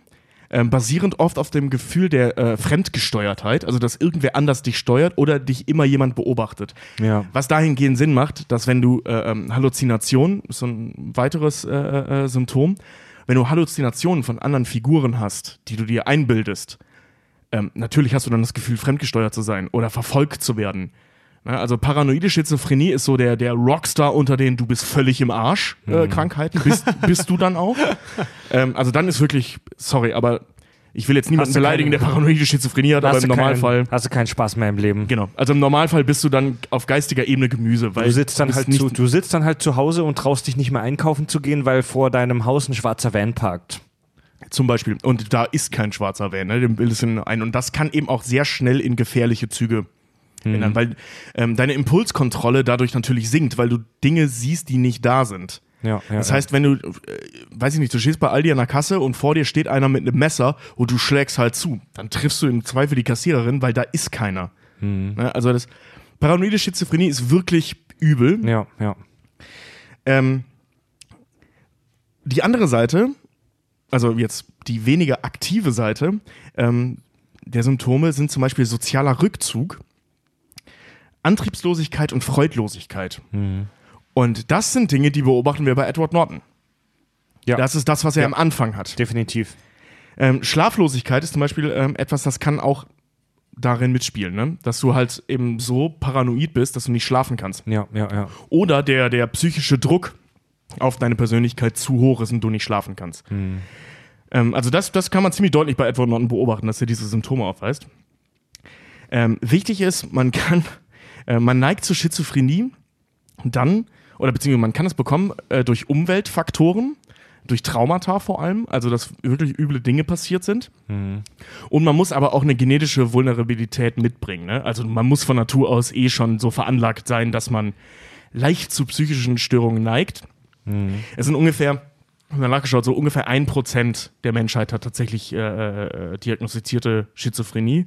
Die Dunkelziffer ist vielleicht ein bisschen höher, aber wir reden von einem Prozent. Ähm, paranoide Schizophrenie in dieser starken Form ist noch deutlich seltener. Also wie zum Beispiel Nolan uns bei, bei äh, Batman, hier Dark Knight, äh, weismachen will, so von wegen, ja, er hat paranoide Schizophrenie, der Joker zieht solche Gemüter an. Ja, aber find die erstmal. Also, das, das sind echt wenige. Okay. Ähm, und diese Krankheit, und das ist nämlich auch, finde ich, spannend, nachher, wenn wir darüber sprechen, was jetzt genau Edward Norton da hat, ähm, läuft für gewöhnlich in, ähm, in zwei Kategorien ab, sag ich mal. Die erste ist die erste Krankheitsphase, die, die, ähm, die sogenannte Akutphase. Da bekommst du im Normalfall alle Symptome, die du ab diesem Zeitpunkt innerhalb der Schi deiner Schizophrenie hast, gleichzeitig. Wow. Das heißt, du bist völlig im Arsch. Das heißt, es geht wirklich dieser, dieser Schnickmoment und da geht's plötzlich los, ja? Das kann tatsächlich ein Schnippen sein. Meistens ist es ein Prozess, aber das kann auch von jetzt auf gleich passieren. Weil ich finde das immer so krass, wenn du das auch in Filmen immer dargestellt siehst, weil auch äh, Edward Norton, er trifft auch plötzlich auf Tyler und im Beautiful Mind, da kommt halt dann plötzlich der, der, der Mitbewohner, den er sich einbildet, dann halt so, also, da, darüber sprechen wir gleich mal, Ja. weil bei Fight Club ist es nämlich auch eher ein Prozess. Das hat Fincher Ja. sehr schön eingebaut. ja, ja, weil er ihn ein paar Mal vorher, ja, okay. Genau, man sieht ihn ja ein paar Mal vorher schon. Ja. Also es ist auch ein Prozess. Wie er zum Beispiel äh, auf, der, auf der Rolltreppe am Flughafen an uns Genau. vorbeifährt. Oder auch nur ein Frame so ganz kurz zu sehen ist. Zwei oder drei Mal, ne? Ja, wird Oder ein Frame wie ich reingeschnitten. heute gesehen habe, auf dem Video äh, des Hotels, wenn Edward Norton auf seiner Geschäftsreise da ist und sich dieses Begrüßungsvideo vom Hotel anguckt, achtet mal drauf. Rechts in der Ecke ist Brad Pitt. Ja, mit unter mega. dem Hotel, ich nicht unter gesehen. den Mega Hotel. Hotelleuten. Ja. Genau, und dann die zwei, äh, das klingt irgendwann für, äh, für gewöhnlich wieder ab. Also es ist irgendwann wieder vorbei. ja. Die, dieser Schub, der kann, das kann übrigens von drei Tagen bis acht Jahre sein. Ne? Also das kann ewig dauern, muss es aber nicht. Für gewöhnlich ist es relativ kurz, dieser, diese Akutphase. Ähm, und jetzt ist es so, dass ein Drittel der Erkrankten danach erstmal Ruhe haben. Und das wahrscheinlich auch nie wieder auftritt. Das ist bei einem Drittel ungefähr Krass. so. Wie gesagt, die Phase kann sehr lang sein. Ne? Also das ist schon, das ist lebensverändert, was da passiert. Aber es kann sein, dass die Symptome nie wiederkommen. Oder nur ganz schwach vereinzelt. Das zweite Drittel bekommt das in Schüben. In unregelmäßigen Schüben kommt das immer wieder. Das muss aber nicht bedeuten, dass die volle Packung wiederkommt. Zum Beispiel, man hat in der Akutpha- Akutphase eine ganz heftige paranoide Schizophrenie entwickelt. Du siehst überall Leute, die dich beobachten. Du hast die ganze Zeit einen hinter dir laufen, der dir Mordgedanken ins Ohr flüstert. Und wir reden hier wirklich von solchen Geschichten. Ne? Das ist keine Fiktion. Ähm, sprich, du bist nicht mehr zu gebrauchen. Du bist wirklich Gemüse und im Zweifel sogar höchst gefährlich. Beim nächsten Schub, der ein paar Jahre später kommt, oder vielleicht ein paar Tage später, also ne, von bis, Ja. ähm, kann es sein, dass du nur noch jemanden hast, der hinter dir läuft und dir Mord-Dings äh, ins Ohr flüstert, aber keine Agenten mehr überall siehst. Oder umgekehrt. Ja. Oder auch nur äh, nicht depressiv wirst, sondern so, so antriebslos wirst oder ähnliches. Also das kann alles Mögliche sein. Es kann aber auch in voller Gewalt wiederkommen, ne? aber es muss nicht. Und das letzte Drittel äh, der Erkrankten hat das chronisch. Und das ist zum Beispiel das, was wir bei Beautiful Mind sehen. Der wird nie wieder los. Der, Krass. ist, der bleibt in der Akutphase. Also es gibt's, es gibt's in fast allen Formen und Farben. Genau. Also wie gesagt, Schizophrenie ist kein ein Krankheitsbild, sondern es ist ein Sammelsurium aus verschiedenen Krankheitsbildern, ähm, die ähnliche, Ja. ähm, ich sag mal, Grundstrukturen haben. Eben Psychosen. Jetzt ist nicht jede Psychose eine Schizophrenie, aber jede Schizophrenie eine Psychose. Also äh, hat der äh, Hauptcharakter dann jetzt, äh, der hat keine Schizophrenie, hast Darüber du gesagt, er gleich. ist eine gespaltene Persönlichkeit, ne? nee, Weil es klingt, es klingt jetzt nämlich so, als, äh, weil, weil ich glaube, du hattest gerade vorher auch gesagt, dass er eben eine, eine Schizophrenie eben nicht hat. Weiß ich nicht. Darüber müssen wir gleich, also weiß ich wirklich nicht. Darüber müssen wir gleich mal sprechen. Also, wie gesagt, was jetzt hier auf, auf den Film zutrifft, sind äh, der soziale Rückzug, die Antriebslosigkeit, die Freudlosigkeit zu Beginn, die Paranoia. Tyler Durden ist ein ganz furchtbar paranoider Charakter. Der sieht ja überall Verschwörungen und will diese eben aushebeln. Er ist jetzt nicht so der klassische Aluhutträger, aber sieht ja überall die Gefahr und die will er zerstören. Also ist proaktiv, wenn du so willst, in seiner Paranoia. Das passt. Diese Schübe passen. Die plötzlich, das plötzliche Auslösen passt. Also, dass es relativ schnell ging, bis es soweit ist. ja, ja. Und dies, diese, diese ganze Nummer, dass Edward Norton im Prinzip ein Trauma erlebt und das dadurch ausgelöst wird, nämlich seine festgefahrene Lebenssituation und sich halt einen Charakter baut, der ihn da raushilft. Ja, das sagt er im Film ja auch. Ich habe kein Alter, Genau. ich habe kein Versager-alter Ego erschaffen, um meine Situation zu verändern. Genau. So. Was aber nicht zur Schizophrenie passt, ist die Tatsache, dass wir hier nicht von einer eingebildeten Person sprechen, sondern Edward Norton die Person Tyler Durden wird, wenn er schläft zum Beispiel.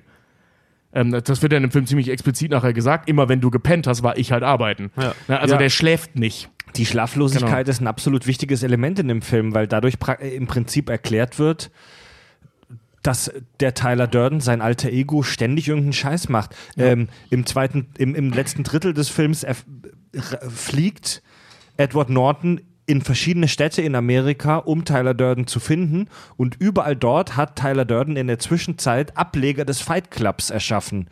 So, das machst du mal nicht eben in der 5-Minuten-Pause nebenher, sondern Nee. anscheinend muss Tyler Durden teilweise tagelang die Kontrolle übernommen haben. Ja, genau. Und Edward Norton hat gedacht, er lag bewusstlos im Bett nach diesem Autounfall. Also es ist, das ist keine Schizophrenie. Weil Schizophrenie, du, wir sind wie gesagt im Prinzip Halluzinationen, Psychosen. Kein, keine Person, die auf einmal das Ruder übernimmt. Aber, also, Du bleibst immer du selbst. also ich, Tobi, ich hoffe, dass ich dir jetzt nicht vorgreife in deinem, in, in deinem Vortrag, aber im Prinzip sehen wir ja so gefühlt beides. Also wir sehen, Ja. wir sehen, wir sehen, dass er sich den Brad Pitt einbildet und dass der neben ihm steht und dass er mit ihm redet. Aber wir Sogar sehen mit ihm auch, interagiert. ja, natürlich, Brad Pitt kippt ihm Lauge über die Hand. Und Äh, ja gut, aber da, das wird ja aufgelöst, dass er es selber macht. Aber es gibt diese eine Szene, diese, diese Auf, also es gibt ja so eine Auflösungsmontage, da sieht man, wie er ihm dieses Bier reicht und es einfach fallen lässt. Ja, genau. Das macht hier jede Diagnose kaputt. Dieses eine Bild, diese eine Einstellung macht übrigens auch die dissoziative Identitätsstörung kaputt. Das macht einfach alles kaputt. Weil das müsste Ja. in dem Fall, also diese Aktion wäre wenn man das so münzen will, eine schizophrene Aktion, dass er jemanden sieht, der nicht da ist. Aber erklärt dann eine Situation, wo eine dissoziative Per- äh, Identitätsstörung erklärt wird. Ha. Also es ist, ich hasse diesen Film dafür. als, ich mich, als ich mich damit auseinandergesetzt habe und mir den dann nochmal angeguckt habe, saß ich echt, ich habe den mit Ramona, meine Freundin ist ja äh, äh, Psychologin, und wir saßen wirklich da, das kann nicht sein. Ey, wie, wie hin und her spielen die denn jetzt mit diesen döseligen Krankheiten? Also die Szene, die Also Szene, ist ja sehr inkohärent. Also die Szene, wo er ihm, wie, wie du sie schön genannt hast, die Auflösungsmontage, wo man erfährt, wie es wirklich war, wo Edward Norton das Bier ins Leere praktisch reicht und Ja. fallen lässt und wir sehen, dass das nicht angenommen wurde vom Brad Pitt, sondern einfach runtergefallen ist. Auch ohne mich jetzt da tiefergehend mit der Psychologie dahinter zu beschäftigen, fand ich das albern, ehrlich gesagt. Äh, Ja, es, ich gibt, auch. es gibt im Übrigen äh, für jeden, den es interessiert, das ist total geil, weil das ist halt auch so charakterstudientechnisch echt interessant. Ähm, es gibt tatsächlich einen Fanschnitt von, von äh, Zuseher, von Sehern von äh, Fight Club, die den Film umgeschnitten haben und zwar die Brad Pitt komplett rausgeschnitten haben. Oh, Mit allen Szenen, aber trotzdem, äh, wo du, oder rausretuschiert haben halt auch digital, wo Krass. du halt auch wirklich sehen kannst, wie, und auch seine Tonspuren, alles mit rausgenommen haben, wo du wirklich auch drin sehen kannst, und das ist richtig, das ist phasenweise schon gruselig, wie innerlich zerrissen und zerstört dieser Hauptcharakter von Edward Norton dann da halt auch wirklich ist. Weil diese ganzen Szenen, wie er sich selber verprügelt und wie er sich da, wie er sich, äh, wie er das Bier ins Leere reicht. Oder alleine diese Szene, ich habe es ja vorhin erst noch gesehen, äh, wie er aus dem Wagen äh, rausgekickt wird mit der Sprenggelatine und du noch siehst, wie Brad Pitt, also Tyler Durden, diesen Wagen zumacht, den Schlüssel abbricht und das Ding wegwirft und du dann immer in der Kamera nur siehst, wie der Erzähler eine, eine geladene Waffe auf einen Wagen ins Leere halt einfach nur hält und sagt, Tyler, geh weg von dem Wagen. Und das haben die zusammengeschnitten und das ist so abgefuckt halt Krass. einfach nur. Und, und das ist auch wieder. äh, Ich sag kurz zwei, drei Sachen zu dieser dissoziativen Persönlichkeitsstörung und warum das so ein Problem ist mit der äh, ähm, Schizophrenie, dass es nicht Hand in Hand geht oder nicht. Also ich kann mir nicht, oder wir konnten uns, also Ramona auch nicht, uns vorstellen, wie das Hand in Hand gehen soll. Ähm, also eine dissoziative Identitätsstörung oder motive Persönlichkeitsstörung ähm, ist im Prinzip ein Schutzmechanismus. Ähm, dissoziativ, also dissoziieren bedeutet, ähm, du koppelst im Prinzip dein, dein Bewusstsein ähm, und deine Wahrnehmung von der Realität ab. Das passiert in Situationen, also erstmal ganz früh, das sind Kids, bei denen das losgeht. Du Wow. musst praktisch ein Kind sein. Krass. Es gibt wahrscheinlich auch Beispiele, so Kriegsopfer oder so, bei denen das als Erwachsener dann stattfinden kann. Im Normalfall ist es bei Kindern. Ähm, wenn jetzt zum Beispiel ey, nehmen wir eine üble Situation, dein Vater prügelt gerade auf dich ein. Und Kinder entwickeln in solchen Situationen oft oder dissoziieren in solchen Situationen oft. Das heißt, die schalten ihre Wahrnehmung und ihr Bewusstsein völlig ab und sind woanders. Was bedeutet das Wort dissoziieren? Nee, das erkläre ich gerade. also du, du, du koppelst dein Bewusstsein und deine Wahrnehmung komplett von der Realität ab. Du bist dann woanders. Und wenn du das heftig und also dissoziieren, ähm, ich weiß nicht, also es gibt, äh, wenn du dissoziierst, heißt es nicht zwingend, dass du krank bist. Es gibt Lebenssituationen, in denen das passiert. Zum Beispiel, wenn du, ähm, also wenn du irgendwas Traumatisches erlebt, wenn du, weiß ich nicht, bei einer, bei einer OP, bei so einer stationären OP irgendwie da rumoperiert wird an dir, du bist aber bei Bewusstsein, dass du einfach Mhm. so wegdriftest, dass du nicht mitkriegst, was da passiert.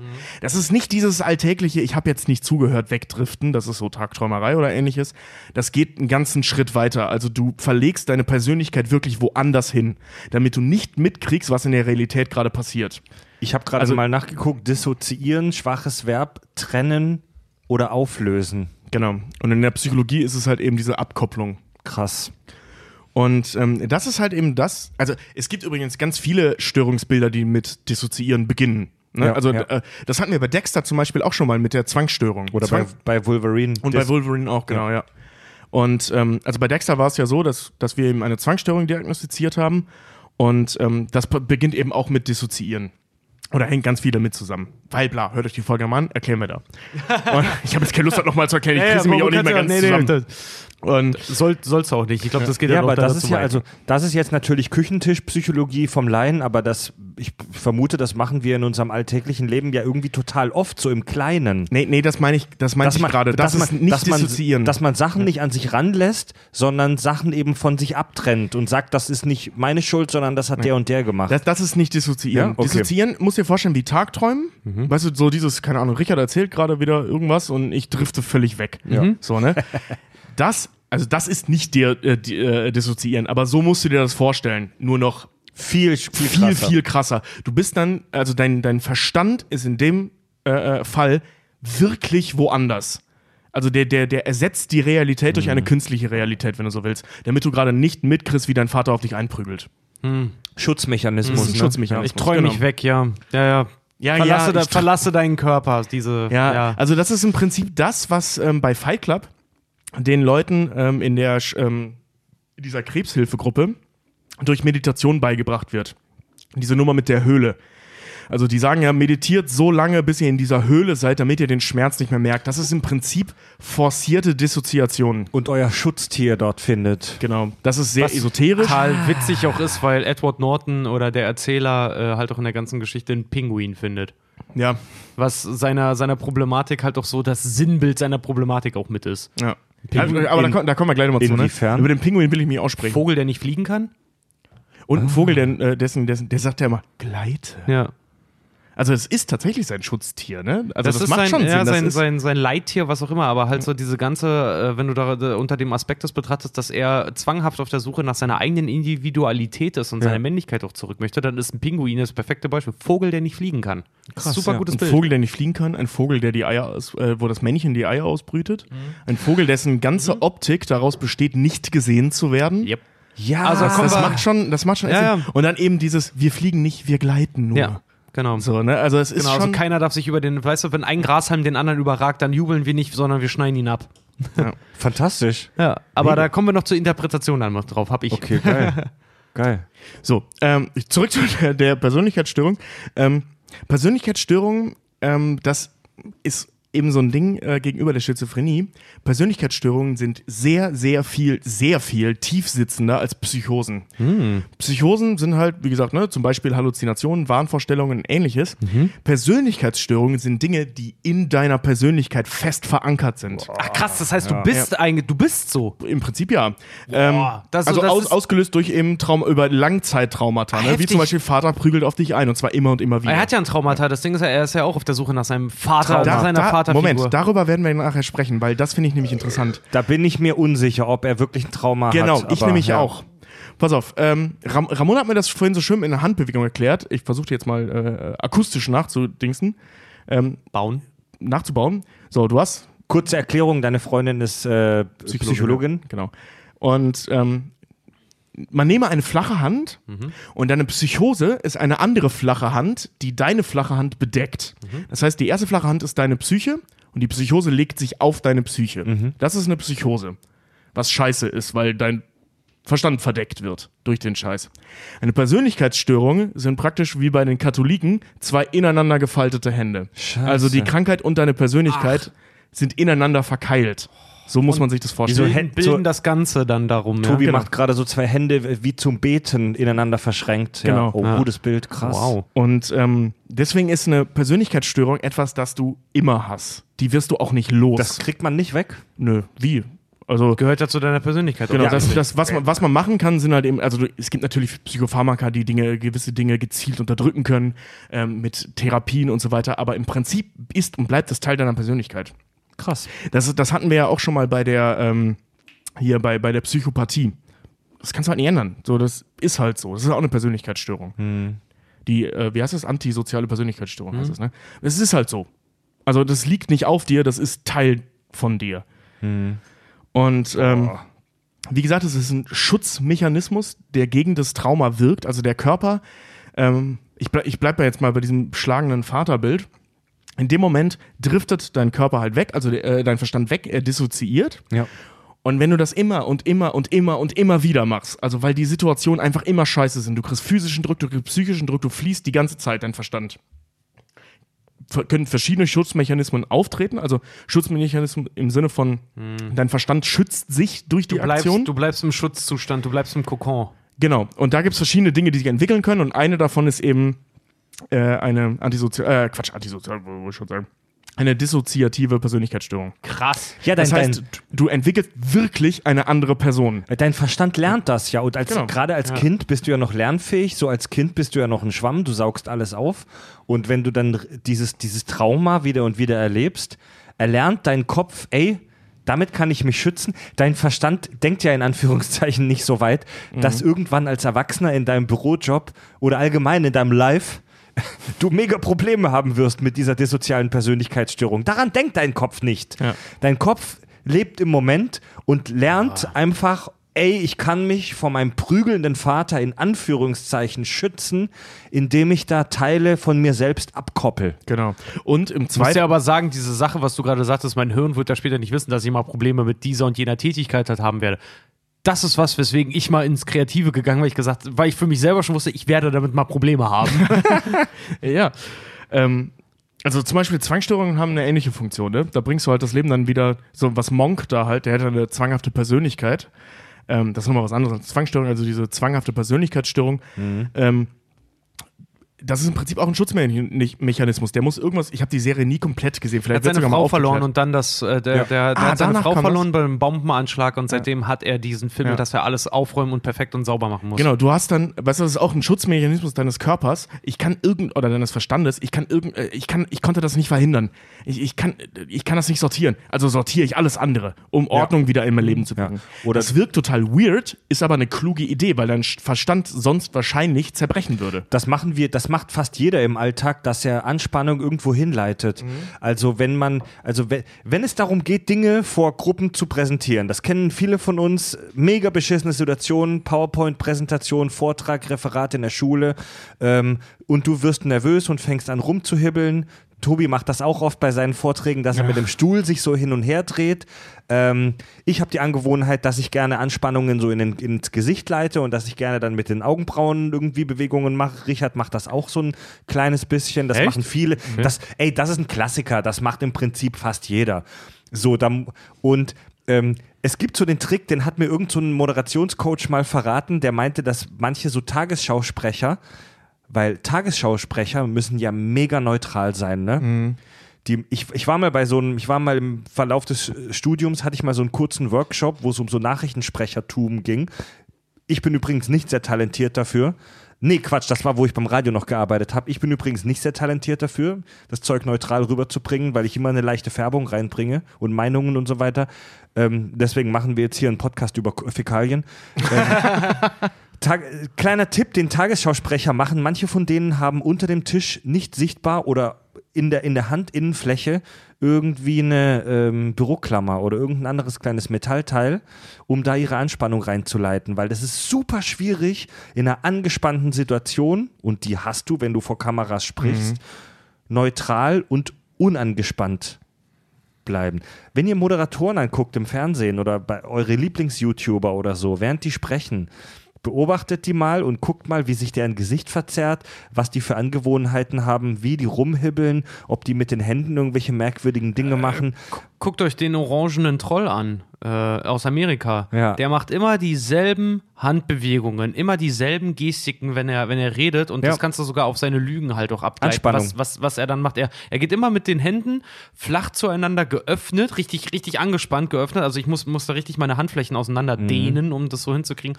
Und dann bewegt er immer die Schultern immer wieder ein, immer äh, auseinander und wieder zusammen, wenn er, wenn er irgendwas erklärt. Als würde er quasi extra noch Luft und Abspannung in, aus sich raus und wieder reinpumpen. Ja, das ist aber auch nichts Schlimmes. Das ist was Alltägliches. Probiert das mal aus, liebe Hörer, wenn ihr irgendeinen Vortrag in der Firma, in der Schule oder so habt. Nehmt irgendwas in die Hand, Ja, das hilft. was Unauffälliges oder so. Nehmt irgendwas Ey, in die ich, Hand. ich muss Der- sagen, der wir hatten, wir hatten der, der Kla äh, Klassiker auch, wir hatten jetzt, jetzt ist es ja fast ein Jahr her, dass wir unser, äh, unser Live-Event hier in Hamburg auf der Bühne hatten. Mir persönlich ging es instant besser, als ich das erste Bier in der Hand hatte. ja. So einfach nicht des Bieres wegen, sondern einfach was in der Hand zu haben. Und deswegen fühlte ich mich dann auch wohl, als ich dann äh, so eine Mikrofonkeule für in die Hand äh, nehmen gekriegt habe, um da reinzusprechen. Dann ging, da ging es mir, danach war ich locker, danach war alles super. Vorher, vorher weiß halt auch nicht, wohl mit deinen Händen. Ja, eine, einer der Klassiker, die es ja so im Fernsehbereich gibt, sind Moderationskarten. Dass du halt einfach diese Karten Ja. in der Hand hast, die keine Sau braucht, ähm, aber du hast halt was in der Hand. Ja, manchmal braucht man die schon. Manchmal, klar, braucht, ja. manchmal braucht man sie wirklich nicht, weil man neben der Kamera einen Karton mit Infos oder einen Teleprompter hat. Aber gut, zurück zur, Disso, äh, äh, zur dissoziativen Persönlichkeitsstörung. Identitätsstörung. Identitätsstörung, Ja, Verzeihung. Habe ich jetzt, glaube ich, auch schon ein paar Mal gesagt.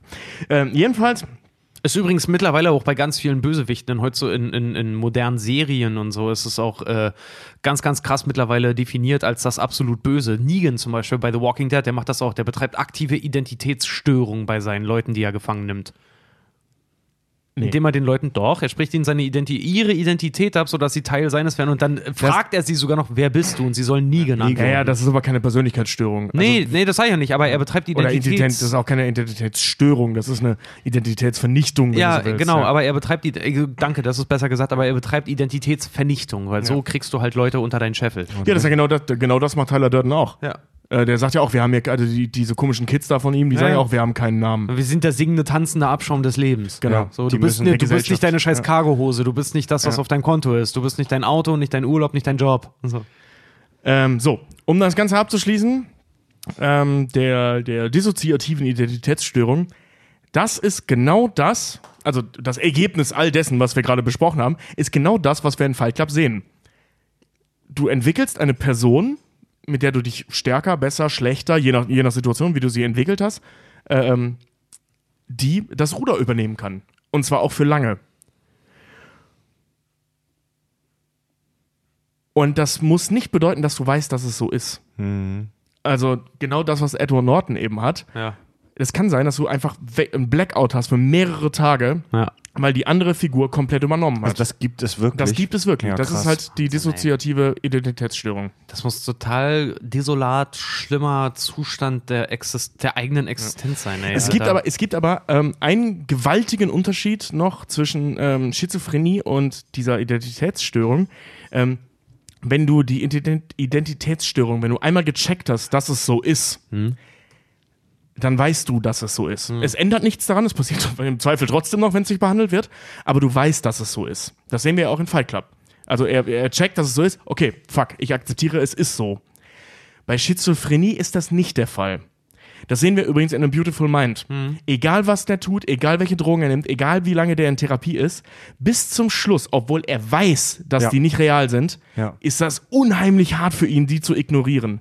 Weil Schizophrenie-Patienten haben in solchen Härtefällen ähm, eine ganz furchtbar schlechte Sekunde, ich habe mir äh, ein Wort dazu notiert, weil ich das so schön fand. Ein ganz furchtbar schlechtes Störungsbewusstsein. Verstehe. Also die Tatsache, dass das nicht real ist, will nicht in den Schädel, wenn du darunter leidest. Anders bei der Persönlichkeit, äh, Identitätsstörung. Da ist das dann so. Wahnsinn. Und Es ist dementsprechend heftig. ist es- ist krass, wozu unser, unser Verstand in der Lage ist, Alter. Ey, zeig, mal, irre, zeig, mir mal, ja. zeig mir mal, weiß ich nicht, zeig mir mal ein Schalentier auf der Welt, das eine Identitätsstörung hat, halt irgendwie. Nö, aber zum Beispiel Psychosen hat man ja mehr oder weniger äh, nachge äh, was heißt nachgewiesen, aber man vermutet sehr stark, dass zum Beispiel Orcas bei SeaWorld Psychosen entwickelt haben. Ja. Also die sind auch dazu in der Lage. Ne? Du brauchst halt, im Prinzip brauchst du nur, nur in Anführungszeichen, ein Selbstbewusstsein. Weil so, so, sobald du dir sel deiner selbst bewusst bist, also nicht Selbstbewusstsein im Sinne von, ich habe eine geile Karre und fühle mich deswegen geil, sondern ich weiß, dass ich existiere, ähm, was zum Beispiel viele Wale eben haben oder auch viele Affen. Ähm, Delfine auch, ja. Delfine auch, er sind ja Wale, ähm, dann ist es halt auch logischerweise eigentlich möglich, dass der Verstand solche Dinge tut. Ja? Jetzt kommt in den nächsten Tagen eine ganz neue, mal wieder Superhelden-Serie auf uns zu, Doom Patrol. Da gibt es eine Figur, die auch so eine gespaltene Persönlichkeit hat. Ähm, jetzt gab es die Sequels der Unbreakable-Reihe Split und Glass, wo der James McAvoy auch eine Figur spielt, die so ganz viele, also der James McAvoy spielt da ja eine Figur, die zweistelligen Bereich von Persönlichkeiten im Kopf hat. Weißt du, ob es sowas auch in der Realität gibt oder ob sich das immer so auf eine oder zwei äh, eingebildete, in Anführungszeichen, Persönlichkeiten beschränkt? Also ich muss ehrlich sagen, ich habe da jetzt keine Fallbeispiele gesehen, Ja. wo das so wäre, ähm, aber rein von der Logik der Krankheit her müsste das gehen, ja. Weil, Voll krass, ja. Also wenn, weißt du, wenn jetzt, sagen wir mal, du erlebst, also ein Trauma-Zeitraum oder in einem Trauma-Zeitraum, sagen wir mal, deine Kindheit ist wirklich richtig scheiße, ähm, können ja unterschiedlich beschissene Dinge passieren. Zum Beispiel, äh, ähm, Vater prügelt auf dich ein, während Mutter dich, ey, was weiß ich, mit einer Heckenschere füttert oder so, ne? Mit der Zigarette verbrennt. Nimm mal doch irgendwas, Ja, irgendwas ja das ist aber, auch, aber es ist auch wieder Schmerz. Also es muss irgendwas anderes sein. Weißt du, wenn du zwei, äh, die Heckenschere wäre auch Schmerz. Aber weißt du, dass du zwei verschiedene, zum Beispiel deine Mutter, ey, oder, ey, dein Vater, dein Vater vergewaltigt dich und deine Mutter hasst dich aus Eifersucht. Das ist ja auch so ein ganz brutaler Klassiker. Okay. Und ähm, da hast du zwei sehr konträre Störungen, äh, ähm, Traumata, die aufeinander prallen, nämlich einmal die Gewalt und einmal der psychische Druck und der Hass und die Ablehnung deiner Mutter. Ähm, dass es, so wie ich das verstanden habe, bestimmt möglich ist, da an, in zwei verschiedene Richtungen zu dissoziieren. Und dann vielleicht im Zweifel auch zwei verschiedene Persönlichkeiten. Ja, krass. Also wir, sehen, zusätzlich. also wir sehen, das haben wir ja vorhin schon angedeutet, also wir sehen bei ähm, Fight Club eine Mischung aus zwei ähm, psychischen Störungen, die sich im echten Leben wahrscheinlich äh, sogar ausschließen oder die es extrem selten wahrscheinlich in Verbindung gibt. ich, ich könnte mir ehrlich gesagt nicht vorstellen, wie die in Verbindung auftreten sollen. Keine Ahnung. Allein dieses Störungsbewusstsein Also ich, deswegen. ich weiß nicht, ich, ich, ich glaube, wir als Laien können das jetzt nicht völlig ausschließen, aber es klingt schon abgefahren. Also ich habe ich hab da Ähm, mit Ramona drüber gesprochen, die ist ja auch ey. keine Therapeutin, aber äh, eben Psychologin. Und sie meinte auch so, ich kann mir nicht vorstellen, wie das zusammenlaufen kann. Ähm, weil zum Beispiel das eine entsteht in der Kindheit. Das andere kann jederzeit entstehen.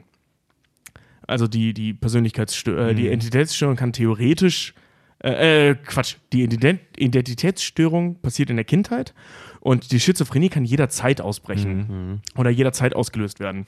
Was wir in Fight Club ja auch sehen. Ja, ja. Vermutlich. Es kann durchaus sein, Wir können es nicht ausschließen. wir können es nicht ausschließen, weil er spricht nicht zwingend, also er spricht schon schlecht von seinem Vater. Also beide, ne? Tyler Durden und der Erzähler sprechen sehr schlecht von ihrem Vater, weil er sie verlassen hat. Es ist aber wirklich, also wir reden ja von, bei so einer dissoziativen ähm, Störung, reden wir wirklich von, von nicht ähm, ertragbaren Situationen. Oder beziehungsweise das Wort, was immer verwendet wird, ist überwältigend. Also es müssen überwältigende Traumata Ja. sein, damit du wegdriftest. Überleg Die Tatsache, mal, dass dein Vater Suche- abhaut, ist nicht überwältigend. Naja, aber vielleicht der Zusatz dessen, dass er abhaut und dann halt auch noch, wie Tyler Durden das noch sagt, der Typ macht Filialen auf. Dass er sagt, das macht er alle sechs Jahre. Er geht in eine neue, in eine, in eine neue Stadt und Ja. gründet dort eine neue Familie. das, das ist richtig, aber das ist seinem- auch nicht überwältigend. Naja, das Ding, Genau warte mal, das, das, das Ding ist halt einfach mit, seinem, mit seinen beruflichen Aspekten, die er halt auch dann da einfach hat in dem Film, dass einfach sich dieses, dieses so nutzlos fühlen, Zahl im System sein, dass das sogar auch Einzug findet in sein Privatleben. Mein Vater, für meinen Vater bin ich einer von vielen.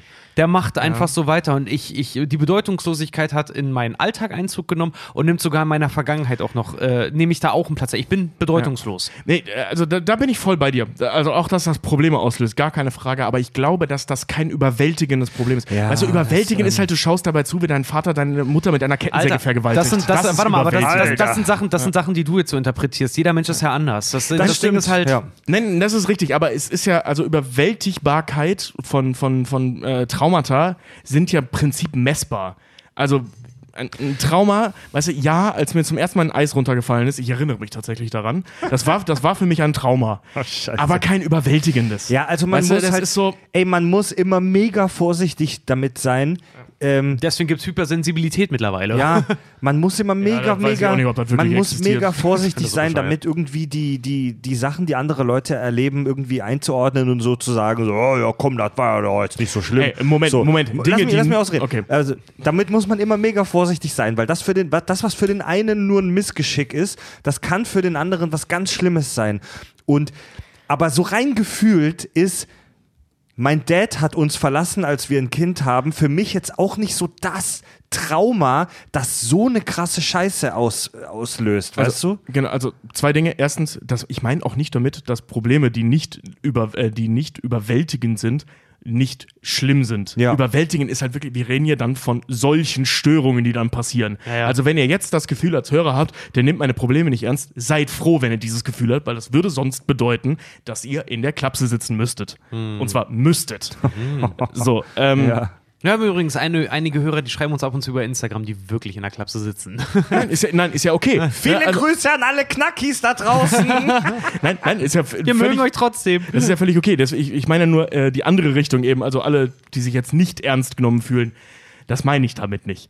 Ähm, und zum anderen, ähm, das stimmt, weil, weil das, was, also das mit dem, ähm, dass der Vater ihn verlassen hat, deswegen nicht so überwältigend sein kann, glaube ich, um so eine, ex, also so ein exzessives Dissoziieren auszulösen, weil A, gibt es keine Situation, warum sollte er seine Persönlichkeit abspalten von der Tatsache, dass sein Vater abgehauen ist und, und das ist wichtig, Kontakt mit ihm hält. Die, der erzählt ja, die haben äh, immer wieder telefoniert und er hat ihm Stimmt. immer wieder gefragt, was er jetzt machen soll. Ja, äh, ähm, das ist alles Richtung Bedeutungslosigkeit, gar keine Frage. Der Vater war ein Wichser. Aber das Stimmt, ist kein, Tyler das ist kein Trauma. das, ja. Genau, Stimmt, das Tyler ist, erzählt das, also müsste das theoretisch auch auf, auf den Narrator zutreffen, ja. genau. Und äh, weiß, ey, klar ist es irgendwie traumatisierend, aber es ist jetzt kein, es ist kein überwältigendes Erlebnis. Die Tatsache, mein Vater geht dabei, ruft noch an. Weißt du, es ist, es ist scheiße, überhaupt keine Frage. Aber es ist kein überwältigendes Trauma, das kann ich mir nicht vorstellen. Ah, Ja, also, also um das abzukürzen, ähm, liebe Hörer, falls ihr Psychologen und Psychotherapeuten in der Community habt, schreibt Oder uns, Betroffene. Schrei oder Betroffene, schreibt uns gerne, was genau ein überwältigendes Trauma ist, aber ich denke da halt echt an sowas, das so deine Existenz bedroht und sowas echt ultra brutales, so Krieg, so im, so Erlebnisse im Krieg, wo Menschen fast sterben oder sterben, Vergewaltigungen. Ähm, Das, das kann aber auch sowas sein wie jahrelanges äh, ähm, Unterbuttern. Weißt du, wenn, wenn deine okay. Eltern dich jahrelang, nicht physisch, sondern psychisch Ja, ja, ja, einfach scheiße finden. Diese psychische Misshandlung, dass du dann im Prinzip das überkompensierst durch Supererfolg und solche Sachen. Ja, Einfach, genau, weil genau, du total genau. dich selber radikalisierst in deinen eigenen Vorstellungen. Genau. Nicht im negativen Sinne, sondern dass du halt einfach, weiß ich nicht, du wirst ein skrupelloser Motherfucker, der wirklich über Leichen geht, um zum Beispiel Karriere zu machen. Meine ich gar so. nicht das ist nicht negativ. Du, Du radikalisierst dich, meine ich gar nicht negativ, du bist ein skrupelloser Motherfucker. Nein, meine du ich weißt gar nicht negativ. Meine Güte. Okay, anders gesagt, ich mein's nicht im politischen Sinne. Du sollst nicht die neue Partei gründen, um dann da irgendwie für die Freiheit von Kühen zu kämpfen oder so eine Scheiße. Nee, das du- wäre doch mal was. Ja, auf jeden Fall. Nee, aber, aber ich find aber Kühe Du cool. machst dann halt wahrscheinlich nur einen Podcast. Ja. Ja, nee, also, ähm, wie gesagt, psychischer Druck, weißt du, wenn deine Mutter dir 20 Jahre lang erzählt, du bist scheiße. Oder, nee, genau, auch ein gutes Beispiel. Ähm, Misswahlmütter. Diese klassische. Äh, ähm, Ach, ich lebe meine, mein Leben nochmal durch meine Tochter? Genau, und Ja. jedes Mal, wenn es nicht läuft, ist die Tochter scheiße. Sie war nicht gut genug. Wie konnte sie nicht gewinnen? So, so ein Druck, das sind, das sind im Zweifel überwältigende Traumata. Ja. Zusätzlich zu diesen ganzen Gewaltgeschichten. Ja, Tobi, war schon schwer für dich bei der Misswahl, glaube ich, ja. Also das war eine harte Zeit. Ey. Die, die, Fliesen, die Fliesen sind grenzend, auf die Grenzen sind fließend auf jeden Fall. Ähm, Es gibt noch eine Sache, die er hat, oder beziehungsweise was er tut, was seine Psyche tut. Er depersonalisiert. Das sind, das sind diese Stimmt, ja. Situationen, in denen er Tyler Durden dabei zuschaut, wie er diese Reden von dem Fight Club hält.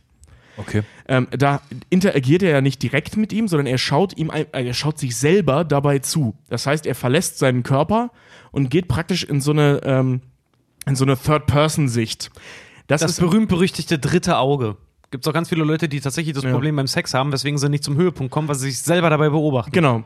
Und das nennt sich Depersonalisieren. Das gibt's halt eben in der Schwierigkeit von bis. Bei Scrubs zum Beispiel, Dr. Cox hat das auch. Der meinte mal, ich schaue in diesem Moment hier von, auf einem Thron sitzen dabei zu, wie wir uns hier unterhalten. äh, das sind tatsächlich, das ist ein Problem, das gibt es relativ häufig. Für gewöhnlich aber nur situationsbedingt. Das kennen wir bestimmt alle. Ja. Dass man das Gefühl hat, ich habe mir selber dabei zugesehen. Und der macht das halt ziemlich stark. Ne? Also er verlässt ja wirklich in seinem Verstand seinen Körper und schaut einer anderen Person, die ja eigentlich ja nun mal er selber ist, Die durch dabei Brad, zu. Die durch Brad Pitt, Tyler Durden uns als Zuschauer visualisiert wird. Genau. Und ihm ja auch. Ne? er genau. sieht ja Tyler Durden. Der auch, Genau. der auch so hochtrabend wie er ist, ja dann noch sagt, ich sehe aus, wie du aussehen willst, ich ficke, wie du ficken Genau. willst, ich mache, ich, ich mache alles das, was du nicht kannst und noch dazu habe ich die Freiheiten, die du gerne hättest. Genau. Ja, und das, und Ja. äh, weil wir zum Thema Prügeln äh, ja, kommen und also weil das da eine große Rolle spielt und weil sich da immer Leute verdreschen. Mehrmals in dem Film sieht man Leute, die sich selbst verprügeln. Ja. Höhepunkt, wo äh, der Edward Norton im Büro seines Chefs ist und sich selbst die Fresse poliert. Ü auf übelste Art und Weise. Ja. So, das sehen wir direkt dann gegen Ende. Und wir. Großartige Szene. Ja. Me mega. Toll gespielt. Ja. Also vor allen Dingen der, der, der Props-Guy, der im Hintergrund da das Blut pumpen muss, damit das so aus seiner, aus seiner Nase raus Ja, und in der, in der Situation, weil das ist nach dem Reveal mit äh, Tyler Durden. Nein. Nee, nee, das ist Das vorher. ist noch davor. Sicher? Das, ja, das ist, wenn er. Du hast ja den Film erst gesehen, Alter. Ja, okay, dann habe ich da ein bisschen zu viel reininterpretiert, weil ich das Wissen schon hatte. Aber okay, dann ahnen, Verzeihung, dann ahnen wir als unwissender Zuschauer vielleicht schon, oder das ist schon so, so ein Teaser darauf, dass er sich die ganze Zeit selbst verprügelt hat und nicht Tyler Durden gesehen hat. Weil er wirklich sehr offen, also erschreckend gut weiß, wie das geht. Das sieht Ja, vor allem mega das geil ist, aus. dass er das halt auch so aushält. Genau, So, genau. weil der wird ja wirklich, der schmeißt sich selber in einen Glastisch, der schmeißt sich selber in so Glasregale Und zwar rein. ohne nachzudenken. Ja, der, der wird, der, der mischt sich ja selber richtig, richtig hart auf. Also das, man, man sieht in der Szene schon, das hat Fincher wirklich schön inszeniert. Das sieht mega. Das hat er nicht zum ersten Mal gemacht. Auch wenn ihm das nicht bewusst ist, dass er es nicht zum ersten Mal gemacht Ja. hat. Das sieht, ey, Aber- boah, spiel das mal, dass Ja. du dir realistisch selbst die Fresse polierst. Ich, ich, das sieht fantastisch aus in dem Film. Also Übrigens auch nach, nachgedreht, die Szene, und äh, mittlerweile, mittlerweile auch sogar abgeändert. Das ist ganz witzig. Wirklich? Ja, weil wenn jetzt zum Beispiel ähm, Fight Club ist derzeit bei Amazon Prime, Ja, hab da hab ich, mir da hab heute, habe ich mir heute Ja. angeguckt, sind verschiedene Sachen, die auf der DVD noch drauf sind oder auf der äh, Videokassette, je nachdem, was man noch hat und was man bevor, bevorzugt, äh, sind viele kleine Filmfehler, habe ich heute festgestellt, mittlerweile rausretuschiert. Ah, weil es gibt eine okay. sehr schöne, weil die, die Büroräume, wo sie diesen Dialog zwischen seinem Chef und dem Narrator halt gefilmt haben damals, äh, die sind während der Reshoots saniert worden Was heißt denn saniert? äh, abgeändert worden. Unter anderem wurden solche Kleinigkeiten gemacht, wie die Thermostate ausgetauscht. Wenn du die DVD von Fight Club besitzt, dann siehst du, dass in dem Schuss und Gegenschuss der Thermostat immer von weiß zu grau wechselt. Immer wieder, so, wechselt immer von ja. weiß zu grau, weiß zu grau. Oder zum Beispiel, wenn er, wenn er mit Maler äh, aus dem Restaurant zum Beispiel, äh, wenn er Maler aus dem Restaurant hinterher rennt, Mhm. dann gibt es im Hintergrund ist äh, ein Kino, ein, äh, mm, mm, mm, wie sagt man so schön, diese amerikanischen Aufsteckbuchstaben, die da überall dran hängen. Mhm. Siehst du zum Beispiel im Hintergrund, dass da äh, gerade sieben Jahre in Tibet läuft. Ein Film mit Brad Pitt. äh, und das sind halt so, so Sachen, oder halt irgendein anderer Film, auch von, von Edward Norton tatsächlich. Siehst du auch nochmal in irgendeinem. Nee, äh, Larry Flint siehst du nochmal, genau. Du Ah, siehst nochmal den, den, Wer- das Werbebanner für Larry Flint im Hintergrund. Ein Film, in dem Edward Norton mitspielt. Gags, die äh, Fincher eingebaut hat, die mittlerweile, wenn du ihn heute auf Prime guckst, rausretuschiert sind. Ja, weil Oder die nicht mehr abgeändert. zünden halt, ne? Finde ich trotzdem weird, dass man deswegen dann das Werk verändert. Ja, Okay. ist Finde ich mega auch. weird. Finde ich auch scheiße. mega weird. Also das mit dem Vor allem, Thermostat zum Beispiel sehe ich ein. Aber, aber das mit dem Thermostat ist mir, bevor mir das mal einer, bevor ich darauf hingewiesen wurde, weil ich es selber gelesen habe, äh, ist es mir nie aufgefallen. Finde ich, ganz finde ich nicht sagen. gut. Also, also. Anschlussfehler So- rauszuretuschieren? Finde ich nicht gut. Stephen King geht jetzt auch nicht hin und schreibt von Werken, die er vor 20 Jahren geschrieben hat, einzelne Seiten um, weil er heute sagt, oh, die gefallen mir nicht mehr so gut. Finde Ja, ich- aber ich- weißt du, wer das macht? George Lucas. Und wir nachweislich lieben wir ihn ja alle dafür. Nee, Nee, Mann, ich hasse ihn dafür. ja, Mann. ich hasse ihn auch, wie die Pet, das Ich, war äh, ironisch gemeint. Wie war das bei Big Bang Theory? Können wir jetzt bitte Star Wars gucken, bevor George Lucas wieder etwas ändert? ich finde, also es ist cool, alte Filme in HD nochmal irgendwie neu rauszubringen, in einer besseren Quali. Aber es ist nicht cool, da irgendwelche alten Fehler und, und es sind nur unwichtige Fehler, Ja. das Werk dahingehend zu verändern. Das finde ich nicht gut. Bei Titanic haben sie es ja auch gemacht, ne? dass man in der Bullaugen, also wo die Tür aufgeht, in dem, äh, was, zu diesem Speisesaal hin, ja. ähm, in dem Bullauge sah man früher in der alten Version, in der Kinoversion, das praktisch das komplette Team Ja, in ja, der das Spiegelung. Kamerateam, Und das stimmt. haben sie zum, zum VHS-Release schon rausgenommen. Übrigens witzig, dass Genau du sagst doof, Fight ja. Club, wenn Edward Norton als Narrator das erste Mal sein Höhlentier da findet, sein, sein Pinguin, dieser kalte Mhm. Atem, der ihm aus dem Mund rausgeht, der ist eins zu eins geklaut aus Titanic. Das ist derselbe CGI-Atem, den sie einfach da drauf gesetzt haben Oh, auf ihn, ja. Mega gut. Also um das nochmal kurz zusammenzufassen, wir haben es im Prinzip schon gesagt, wir sehen hier zwei verschiedene psychische Störungen, die Also es mindestens. Zwei, mindestens, die es beide in der Form in der Realität gibt, Ja. die in Kombination aber nach allem, was wir wissen, unwahrscheinlich, wenn nicht sogar unmöglich sind. Genau, weil, weil sie einfach unterschiedliche Grundsätze haben. Ja, Also Herkünfte haben. ja. Im Prinzip ja, ja. hat der Autor sich hingesetzt und alles, was irgendwie mit der Idee einer, ich sag's jetzt mal ganz platt, gespaltenen Person zusammenhängt, in einen Topf geworfen. Ja. Also den möglichst kaputtesten Typen Ja. erstellt. Krass. Ja. Auch so zum Thema Interpretation haben wir schon so ein bisschen fabuliert. Ähm, ich habe, um, ich hab, um uns da warm zu machen, zwei Zitate, die mir äh, über den Weg gestolpert sind, mir hier notiert, die ich mega gut fand. Einmal von der, von der Rhein-Zeitung. Selten wurde effektvoller vorgeführt, wie Orientierungslosigkeit und Lebensüberdruss in den Faschismus führen können. Oh, oh, sehr Oh, das gut. ist echt schön, Sehr ja. gut, schöner Übergang. Oder Spiegel Online. Natürlich ist die anarchistische Farce zutiefst zynisch und menschenverachtend, aber nur, weil die Gesellschaft, die sie karikiert, es ist. Dazu Ja, kann ich dir noch sagen, ich habe ja. äh, Kritiken gefunden von der Erstaufführung in Venedig damals, also im Filmfestspiel in Venedig das erste Mal gezeigt worden. Und es gab ähm, Kritiker dazu, die ihn äh, betitelt haben als zusammengefasst faschistischer Big Star-Film, Wow. was ich ziemlich geil finde. Oder weil er auch sehr, sehr passend irgendwo fand, Macho-Porno. Wow. Macho-Porno. Macho-Porno. Ein bisschen, ein bisschen ja, ein bisschen Ja, ja. auf jeden Fall. Abs auf jeden absolut. Also ich meine, äh, wenn es darum geht, die, also diese Männlichkeitsproblematik ist allgegenwärtig in diesem Film. Man muss allerdings auch dazu sagen, ey, vielleicht seht ihr das anders. Ähm, das wird die ganze Zeit glorifiziert, wieder ein Mann zu sein. Ne? Also in einer Welt, wie, wie ähm, Tyler Durden das äh, sagt, wir sind eine Generation ohne großen Krieg, ohne große Depression. Unser Krieg ist das, unser Ja, ein Depression ist das. spiritueller, unsere Depression ist unser Leben. Genau. Und also damit fasst er das ja im Prinzip zusammen. Ne? So, wir, sind, wir sind Männer ohne Aufgabe. All dieses ganze Gedankengut kommt für mich in dem Film als sehr negativ rüber. Ähm, es- Ja. Ich, also ich sehe das nicht so, dass Tyler Durden der Held der Geschichte ist. Er ist im Prinzip der Böse in der Geschichte. Voll. Ja, Aus dessen voll. Perspektive wir das aber sehen. Ja. Ne? Also Das- er ist, sorry, aber er ist scheiße. Das ist doch, Fincher hatte ihn auch so angelegt in seiner Darstellung, dass er charismatisch und äh, fürs Publikum mit Fiebern drüber kommen soll. Aber das Publikum soll ihn nicht vermissen ab dem Punkt, wo er fehlt. Genau. Und er fehlt eine ganze Zeit lang halt einfach. Stimmt, wo du ja. halt auch da sitzt und so, okay, er ist jetzt gerade weg, aber mich als Zuschauer tangiert das gerade nicht groß. Es ist nicht so, dass ich sage, ich will mehr Tyler sehen, sondern die Geschichte ist dahingehend aufgebaut, äh, dass wir bewusst gerade auf Tyler auch verzichten können ohne Probleme. Genau. Und, und dass wir eigentlich sehen wollten, wie es mit, mit Jack weitergeht, ne? Ja. wie es mit dem Ja, ja. Erzähler weitergeht. Oh, Jack, ja, schön. Ja, Ja, also ist ich, ich, ich finde das nämlich total geil, weil wenn, wenn ich habe auch Kritiken gelesen, da hieß es halt so, ja, eine Glor- Glorifizierung der Männlichkeit, Macho-Porno, schönes Wort und so. Nee, ist er nicht. Der stellt das als total negativ dar. Ja, Ähm, ist. nur sehen wir das halt aus einer Perspektive einer Person, die das glorifiziert. Ja, es sind viel, ich sag's doch mal, es sind viel mehr äh, Filme feministischer, als man eigentlich vermuten dürfte. American Psycho, wie gesagt, ein Paradebeispiel für den Feminismus. Aber gut, da kommen wir mal drüber, wenn wir über den Oh, Film da reden. bin ich gespannt. Ja, doch. Äh, Ja, wie der gesagt, der wird, der, wird von, der wird von vielen feministischen Gruppen, und ich weiß, ich habe das in irgendeiner Folge schon mal gesagt, der wird von sehr vielen feministischen Gruppen als das Paradebeispiel für den Feminismus gesehen. Weil er das männliche Ideal zerstört praktisch. ja, dieses ganze Yuppietum aus den 80ern halt einfach. Aber gut, da kommen wir mal dazu, wenn wir mal über. Koksen und Sekretärinnen ficken ist falsch. Wenn wir da Das mal auf, auf einen meiner, meiner Lieblingsfilme mitkommen, das American Psycho. Das ist auch ein sagenhaft langweiliges, aber tolles Buch. Egal.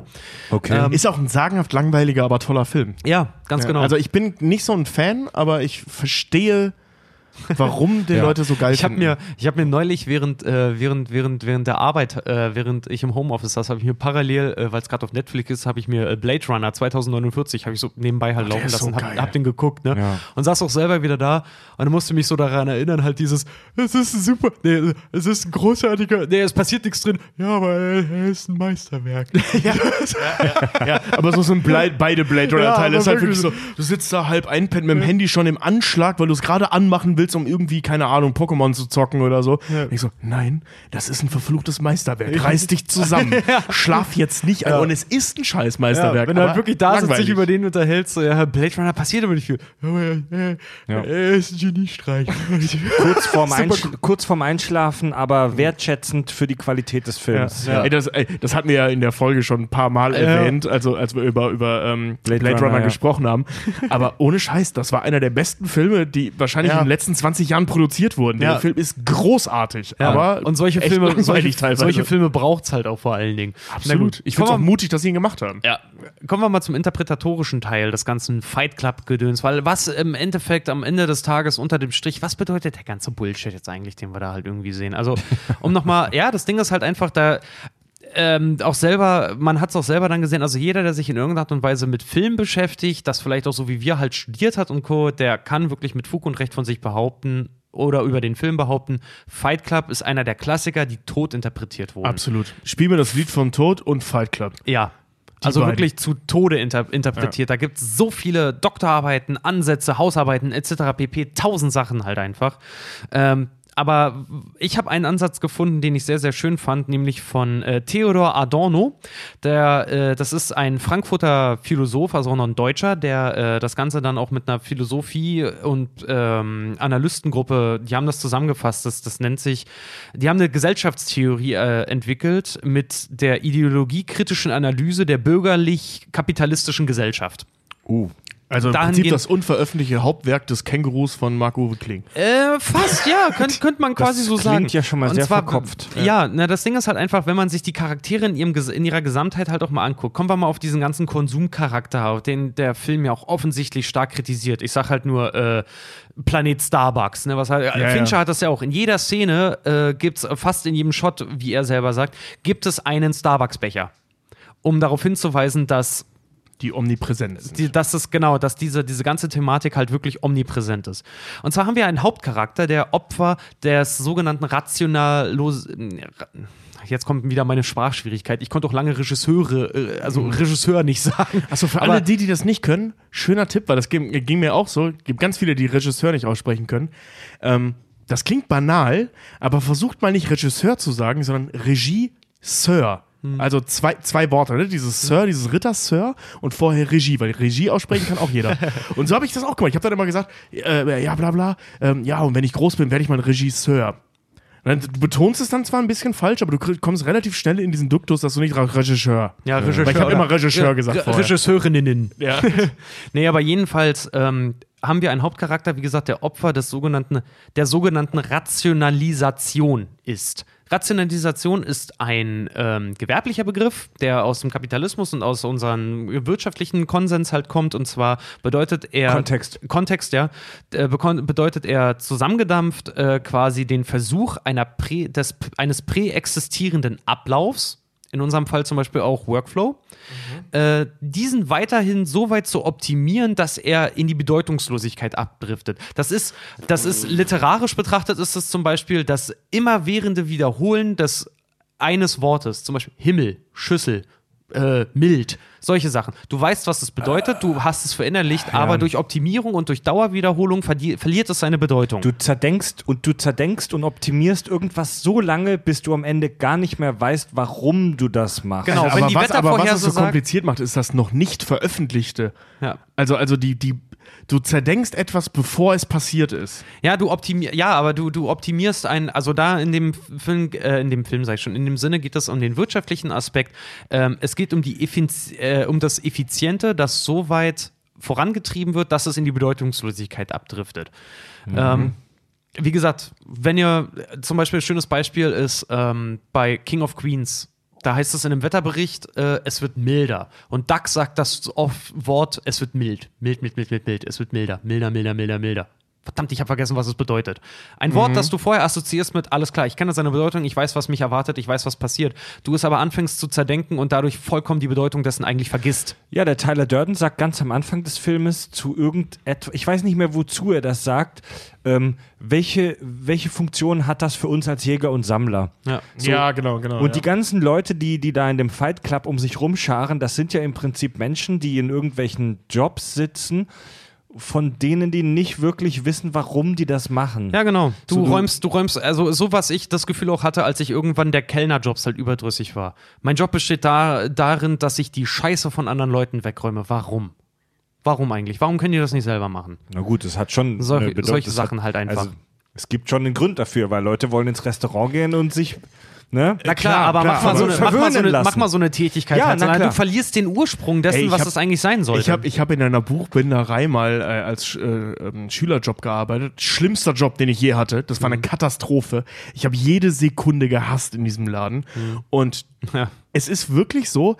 Ähm, anfangs war es noch so, ja, okay, ich weiß, der Job ist scheiße bezahlt und der ist kacke. Alle haben gesagt, der Job ist kacke. Aber ich arbeite in einer Buchbinderei. Wie cool ist das? Ich sehe, wie Bücher entstehen. Es hat keine zwei Stunden gedauert, bis ich nicht mehr Bücher darin gesehen habe, was wir da tun. Ja. Ne, der Stopp war so stumpf, dass du am Ende nicht mehr siehst, dass dann da halt fröhliche Kinder mit ne- dem neuen Harry Potter Band in der, äh, in der Hand bei rumkommen, sondern nur deinen Drecksjob. Ja. Und so Nur deine Aufgaben, die sich als, als Versinnbildlichung des Buches dann halt irgendwie aufpeilen. Genau, aber, aber du Ja. siehst das Buch halt nicht mehr. Ja. Ne? Du siehst nur noch diesen Job. Und so ist es als Kellner ja eben auch. Du siehst nicht mehr, dass das ein, äh, dass du Teil eines äh, ähm, funktionierenden Maschinerie bist. einer serviceorientierten Tätigkeit, sondern Genau. du siehst nur, eigentlich nur noch deine To-Do-Liste anwachsen. Genau, ja, und du siehst halt das, was Richard gerade sagte, ich räume irgendwelchen anderen Leuten die Scheiße hinterher. Ja. Das siehst du irgendwann. Nicht, nicht, dass es tatsächlich Sinn macht, was, es, was du tust, was, was ja so ist. Ja.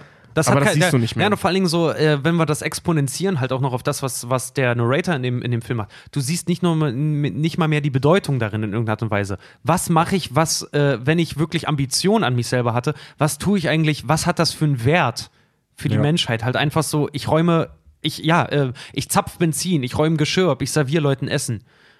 Das hat keinen Einfluss auf, auf irgendwas. So, das ist, das ist eine beschissene Idiotentätigkeit dann so, so gesehen, in, in, in diesem Kontext halt. Äh, äh, stimmt. Ähm, dazu will ich, glaube ich, gleich nochmal was sagen. Ja. Ähm, zu, zu meinem auf der einen Seite Problem und der daraus, ich teaser jetzt schön, zu dem Problem, das ich mit Tyler Durden sehe Mhm. und der daraus resultierenden Genialität David Finchers und des Autoren, was sie damit gemacht haben. Ja. Etwas, das ich heute Mittag erst erkannt habe. Ja. Jedenfalls, dieses Problem der Rationalisation bezieht sich halt auch darauf, dass Effektivität über Tradition und Individualität gesetzt wird. Ein Problem, was unser Hauptcharakter Warte. sofort hat. Richard, rede bitte ein bisschen langsamer, wenn du uns solche Worte um den, um den Latz knallst. Wie nochmal? Ähm, die Problematik, dass Effektivität über Tradition und Individualität steht. Beispielsweise, Ja, ja. Du, du, du kriegst keinen Kuchen mehr von Oma gebacken, ein mit Liebe gemachtes Stück Nahrungsmittel, was auch für dich eine Bedeutung hat, Ja. sondern du holst dir deinen scheiß Kirschkuchen in Massenanfertigung irgendwo beim Penny. Fertig bei abgepackt. Starbucks. Ja. oder bei Starbucks, ja. Die Illusion von Individualität. Nur Mhm. weil du bei, bei ähm, ja, nur, weil, ich finde das so ein schönes Beispiel, weil wenn du da halt doch zum Beispiel guckst, wir alle kennen es aus unserer Studienzeit. Ikea. Ikea ist auch das Paradebeispiel in diesem Film. Ja. Wenn du das Gefühl, Ikea verkauft sich selber auch, entdecke die Möglichkeiten, benutzt deine Fantasie, was auch immer. Ikea verkauft dir das Prinzip, dass du dich selber individuell einrichten kannst. Wenn wir es aber jetzt aus Studienzeiten kennen, dann bist du bei jeder Hausparty, wo du in irgendeiner Art und Weise warst, jeder hat das gleiche Ikea-Stück gehabt. Sei es eine Lampe, eine Couch, ein Schrank. Jeder hatte Billy. So, Ja. jeder hatte irgendwas, wo du sagen kannst, so, okay, Individu Individualität. Ich habe das individuell für mich erworben, weil meine Prämisse war, ich brauche was Günstiges, weil ich bin Student. Aber im Prinzip hat sie jeder. Na klar. Der- ja, ich habe auch einen Haufen Ikea-Zeug Der. Schein von Individualität halt einfach. Starbucks, dass du deinen Namen auf deinen Becher geschrieben kriegst. Die Mhm. Ja. Illusion von Individualität. Ja, und das ist halt auch was, womit sich der, der, der Protagonist halt ganz, ganz stark, dem geht seine eigene Ide äh, Ident oh, Identität und Individualität komplett ad hoc. Die ist komplett weg Er bei sieht dem sich halt nur noch einfach. als Rädchen in der Maschine. Ganz genau. Und, und er sagt sogar noch so schön, äh, ich hatte meine Wohnung so weit, ich war kurz davor, die Erfüllung zu Mich finden. vollständig zu äh, Mich fühlen. vollständig Ja. zu fühlen, genau. Ja. Also total bescheuert eigentlich. Ja, mega bescheuert, weil so, ja, ich kaufe mir ein Sofa, die Sofafrage ist geklärt. Ein anderes Sofa wirst du nie wieder brauchen. Übrigens, Bullshit. ähm, so, ich habe mir darüber Gedanken gemacht, welche Kücheneinrichtung mein, meine, meine Persönlichkeit am besten widerspiegelt. Ähm, äh, ein schönes, äh, äh, ähm,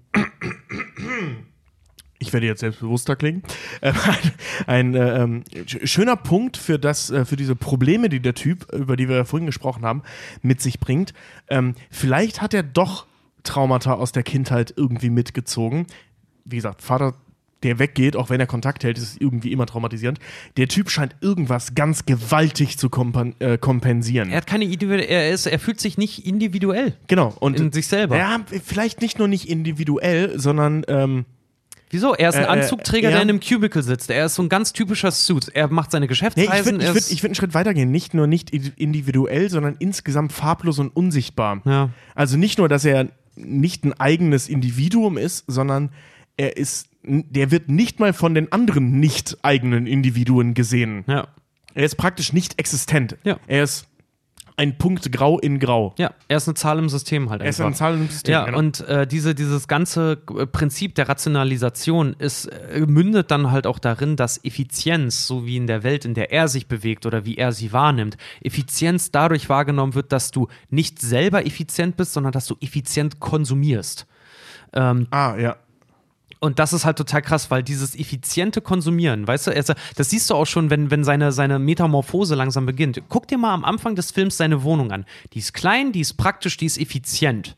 Die tauscht er ein gegen ein verfallenes, viel zu großes Haus für, für sich selber und im Prinzip noch einen anderen, äh, in dem es chaotisch, unaufgeräumt und, und total. Ähm, Wo, da ist nichts Da- effizient da- und nichts effektiv. Ja, da ge- geht das Wasser nicht, das Wasser ist dreckig, der Strom funktioniert teilweise nicht. Genau, und er, er bevorzugt aber das, er sagt doch selber, nach einem Monat fehlte mir das Fernsehen nicht mehr, nicht mehr der Nach warme, muffige Kühlschrank, nicht mal, dass uns bei Regen der Strom ausfiel. Also er tauscht dieses, diesen offensichtlichen Moloch gegen seine kleine, effiziente Welt halt ein äh, und, und füllt Andersrum, damit, füllt, äh, ja genau, und füllt damit seine, seine eigene Lehre, die er ja auch auf andere überträgt, was dann in den Fight Club resultiert. Was, äh, weil er fühlt sich auch durch diese Selbsthilfegruppen, er schafft eine eigene Selbsthilfegruppe, durch die er sich selber dann nicht mehr alleine fühlt. Ja und nein. Ähm, zum einen, was ich ein sehr schönes Bild finde, wir wissen es nicht genau, aber der wird wahrscheinlich von der Versicherungskohle seiner kleinen heilen Welt diese Bruchbude gekauft haben. Was halt, Könnte sein, ja. Denke ich mal, weil das wird nicht ganz billig gewesen sein. Das also weiß wahrscheinlich nee, nee, nicht nee, super teuer, er hat, ja die, er hat ja die Hütte schon, als das Gebäude kaputt, äh, als seine Wohnung gesprengt wird. Da hat er die ja schon. Weil er geht ja sofort am selben Abend geht er in das Haus. Na. Äh, ja, ja, das stimmt. Der geht am selben Abend in das Haus. Aber ähm, da, wir wissen ja, dass er selber die Wohnung in die Luft gesprengt hat und er hat das Gas angedreht, bevor er in den Flieger gestiegen ist. Ja. Das bedeutet, das Ding Ah. war zumindest ihm nicht bewusst, aber seiner Störung wegen hat war seiner anderen Person wegen bewusst, was er tut. Wahrscheinlich hat er das da schon gemacht. Also Egal, darüber, Moment, darüber habe ich während des Films gucken schon nachgedacht. So Versicherungskohle, wenn deine Wohnung kaputt gesprengt wurde oder was auch immer. Wir alle kennen das von, auch von kleinen Versicherungsschäden. Das dauert meistens Wochen, wenn nicht Monate, bis du die Kohle überwiesen kriegst. Also das ist höchst unrealistisch, dass der nahtlos in die, sich dieses große Haus gekauft hat. Aber ey, das, Naja, das, aber das, lass ihn- das akzeptieren wir als Filmlogik. Aber warte, lass ihn, äh, ganz logisch, lass ihn einen Kredit aufgenommen Genau. haben, der Ja. durch das Versicherungsgeld dann Ja, abgezahlt genau. ey Leute, über, Ja. über, darüber, wie er sich dieses große Haus gekauft hat, müssen wir jetzt nicht lange diskutieren. Das ist Filmlogik und es ist auch nicht unwahrscheinlich, dass er das Haus einfach besetzt hat. Ja. Ja. Also, ich wollte irgendwas Kluges sagen und ich habe es vor allem noch angeteased mit zwei Du Dingen. meintest mit Ja und Nein. Genau. Sagtest du. Genau, aber wozu nein? Fuck, und den zweiten Punkt habe ich jetzt vergessen. Egal, komme ich, komm ich nachher nochmal zu. ähm, wie gesagt, das ist seine, seine eine Schwierigkeit, also diese, diese, die- das, das äh, Konsumieren mit Effizienz in der Person halt gleichgesetzt wird. Noch dazu halt dieser ganze, gesamte Identi äh, Identitäts- und Individualitätsverlust. Individualität in seiner Welt ist, und er sagt es auch so schön, eine Kopie, einer Kopie, einer Kopie. Wir glauben, dass wir individuell sind. Wir haben alle unterschiedliche Jobs, unterschiedliche Aufgaben, aber er dampft das ein auf das, auf das Einfachste, was es gibt. Weißt du, so, Starbucks ist was Besonderes. Es ist aber nur Kaffee. Ein Plate ist was Besonderes. Ist aber nur eine Decke. Bürojob, ich trage einen Anzug, ist was Besonderes. Du schiebst nur Scheiße im Büro.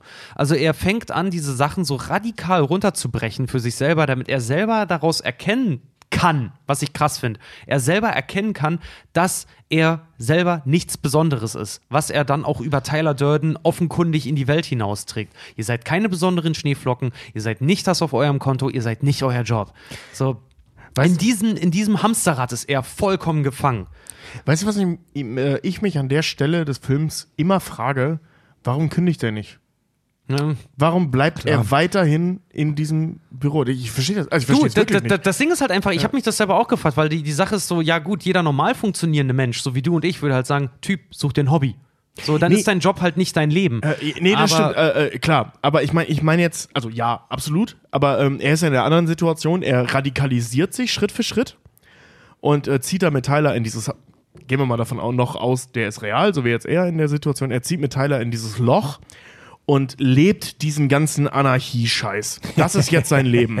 Ja? Wieso zum Geier geht der dann noch zur Arbeit? Das verstehe ich nicht. Ja, das ist sehr strange, das stimmt. Ja, Also er, ja, das Ding ist halt, er, Tyler sagt es ja auch, weniger haben den Mut, es durchzuziehen, so wie du, und Stück für Stück wurde ein anderer Mensch aus dir. Ja, aber er Weil- tut's nicht. Er zieht's ja nicht durch. Er geht immer noch scheiße. zur Arbeit. Ja, Aber- aber, er ja, wird, aber Stück ja, für aber Stück löst recht. er sich davon, aber er wird ja dann irgendwann entlassen. Oder er erpresst Aber- ja seinen Chef. Ja, ja, schon. Aber Tobi, du hast absolut recht. Das war mir vorher nicht klar. Er, ange, er ist angeranzt von seinem langweiligen Job, aus seiner Sicht langweiligen Job. Und macht dann diese krasse Anarchie-Metamorphose durch, gründet den Fight Club, zieht in dieses abgefuckte Dreckshaus, wo er, wo er Helena Bonham Carter mit seiner zweiten Persönlichkeit nächtelang durchnagelt, ja, wo er üble chemische Experimente mit Menschenfett macht, worüber wir später noch sprechen. So, der zieht voll die krasse Nummer durch. Aus der Motivation heraus, sein Job ist scheiße, aber er arbeitet da trotzdem weiterhin. Er bleibt da und er macht da auch keinen Ansch äh, Aufstand. Ja. Ich meine, die, die, die Hi- Filme zeigen im Prinzip ja immer nur das, was sehenswert ist. Und die einzigen beiden Situationen in seinem Job, die noch sehenswert sind, außer seiner komischen, blutunterlaufenden Fresse, sind, wo er einmal zu dem Chef mit diesem, ähm, der Chef findet ja einen Zettel, wo die Regeln des Fight Clubs draufstehen und er ihn dann so durch die Blume bedroht, äh, ähm, so von wegen pieksen sie keinen Irren. Ja. Ähm, und dann eben das Gespräch, wo er dann tatsächlich endlich mal seinen Job aufgibt und den noch erpresst. erpresst. Ähm, das heißt, die sonst, sonstigen Tage, was er auch sagt, durch die Woche waren wir wie ein altes Ehepaar. Ja, hat er ganz normal gearbeitet. der ist ganz normal zur Arbeit. Der hat da keinen Aufstand gemacht. Aber Leute, ist, wir wissen, aber, da, aber, da, aber da muss ich ganz ehrlich sagen, das, das, das, das verzeihe ich dem Film, weil das Ding ist halt, solche Entscheidungen Oh, ich kommen sag nicht, dass kommen, das ein Fehler ist. Nee, aber ich, ich sage einfach, ich persönlich akzeptiere das. Ich finde die Frage vollkommen gerechtfertigt, aber ich persönlich akzeptiere das in dem Moment, weil jeder, der schon mal mit einer größeren Entscheidung zu kämpfen hatte, das machst du nicht von heute auf morgen. Ich habe zum Beispiel, Ja, ja. meine große Entscheidung Frage, war persönlich, dass ich mal gesagt habe, irgendwann, als ich mit der Fotografie anfing, okay, Regie, ich bin darin gescheitert Ja. dass ich mir selber eingestehe, ich bin damit gescheitert und ich lasse das jetzt los. Und lass diese ganze, äh, diese ganze Film-Schaffen-Welt innerhalb Deutschlands, also halt auch so, ich, ich sag's mal so schön, wir waren auf demselben Level, Tobi und ich waren so ungefähr auf demselben Level, was Post-Production sowas angeht, nach der Uni. Auch noch ein Jahr danach, meinetwegen auch noch zwei Jahre danach, bis ich für mich irgendwann gesagt habe, ich lasse das jetzt komplett los. Ich muss mich nicht mehr über die neuesten Schnitttechniken und alles Mögliche jetzt informieren, ich lasse das laufen. Tobi ist um tausendfache besser als ich mittlerweile im Schnitt. Ich kann noch Holly klassischen Hollywood-Schnitt, aber alles, was um herum. Ich könnte als Cutter heute keinen einzigen Handgriff mehr tun, weil ich mir erstmal angucken müsste, wie die Shortcuts bei Premiere sind, ehrlich gesagt. nee, wirklich, weil ich halt, ja, weil ich weil ich's halt selber, weil ich halt selber absolut nicht mehr kann, aber mir das einzugestehen und zu sagen, diese Metamorphose für mich selber auch durchzumachen, zu sagen, ich, Ich lass mach- das ich jetzt mach jetzt los. was anderes. Ich mache etwas anderes. Alter, hat das gedauert. Und das ist mir schwer gefallen. das ist mir sehr schwer gefallen. mir Mein ging- Traum loszulassen ist mir sehr schwer gefallen. Mir ging das genauso, als ich beschlossen habe, ähm, ich habe als Regieneuling versagt und Tobi, sieh ein, du bist kein Regisseur, du bist Cutter. Ne, weil ich habe ja immer mit Schnitt mich über Wasser gehalten. Ja. Habe ich damals furchtbaren Stress mit einer Freundin gehabt, weil sie Cutterin war und sie mega sauer oder ist und sie mega sauer auf mich war, dass ich ihren Job immer nur so als, ja, damit halte ich mich über Wasser, um eigentlich was anderes zu machen. bis ich irgendwann festgestellt habe, Tobi, du bist kein Regisseur, du bist Cutter, sieh's ein. Ja. Ne, also Lass los und kümmere dich, kümmere dich nur noch um diese eine Sache Genau, jetzt halt. genau. Ja, ja. Das ist ein Prozess, überhaupt keine Frage. Ja. Ähm, ich, ich, ich, ähm, ähm, kreide dem Film das auch nicht an, dass er diese Frage nicht beantwortet, warum der nicht kündigt. Ja, Mich interessiert es aber trotzdem. Also für- wieso Kannst ist du selber so? die Frage halt auch stellen. Also ne? für, Ja, uns, genau. für uns fühlt sich das vielleicht wie ein, ein kleines Plothole oder wie eine Unplausibilität an, aber ich finde es, es ist auch absolut im Bereich des Möglichen, dass er trotz diesen anarchistischen Umwälzungen seinen Job behält und am, so ein Weekend Warrior ist, der halt nur am Wochenende die Scheiße da aus den Leuten rausprügelt. Das kann auch sein. Ey, das kann sein. Es gibt eine Milliarde Menschen auf der Welt, die in abgefuckten Scheißjobs bleiben, obwohl sie sie hassen, weil sie Angst davor haben, was danach kommt. Und weißt du, wer das tut? Jetzt kommt mir die Antwort. Wenn wir davon ausgehen, dass Tyler Durden und Edward Norton die gleiche Figur sind, was sie ja sind, und da, ganz, äh, da überall ein Plan hintersteckt, was ja scheinbar der Fall ist, das sagt er ja auch ein paar Mal. Keiner aus Projekt Chaos kündigt seinen Job. Damit sie weiterhin Agenten, wenn du so willst, ja. in der Maschinerie haben. Ja. Vielleicht weiß Edward Norton nicht, warum er seinen Job nicht kündigt, aber Tyler Durden weiß, warum Edward Norton seinen Job nicht kündigt, damit er weiterhin eine Schraube im System bleibt. Ja.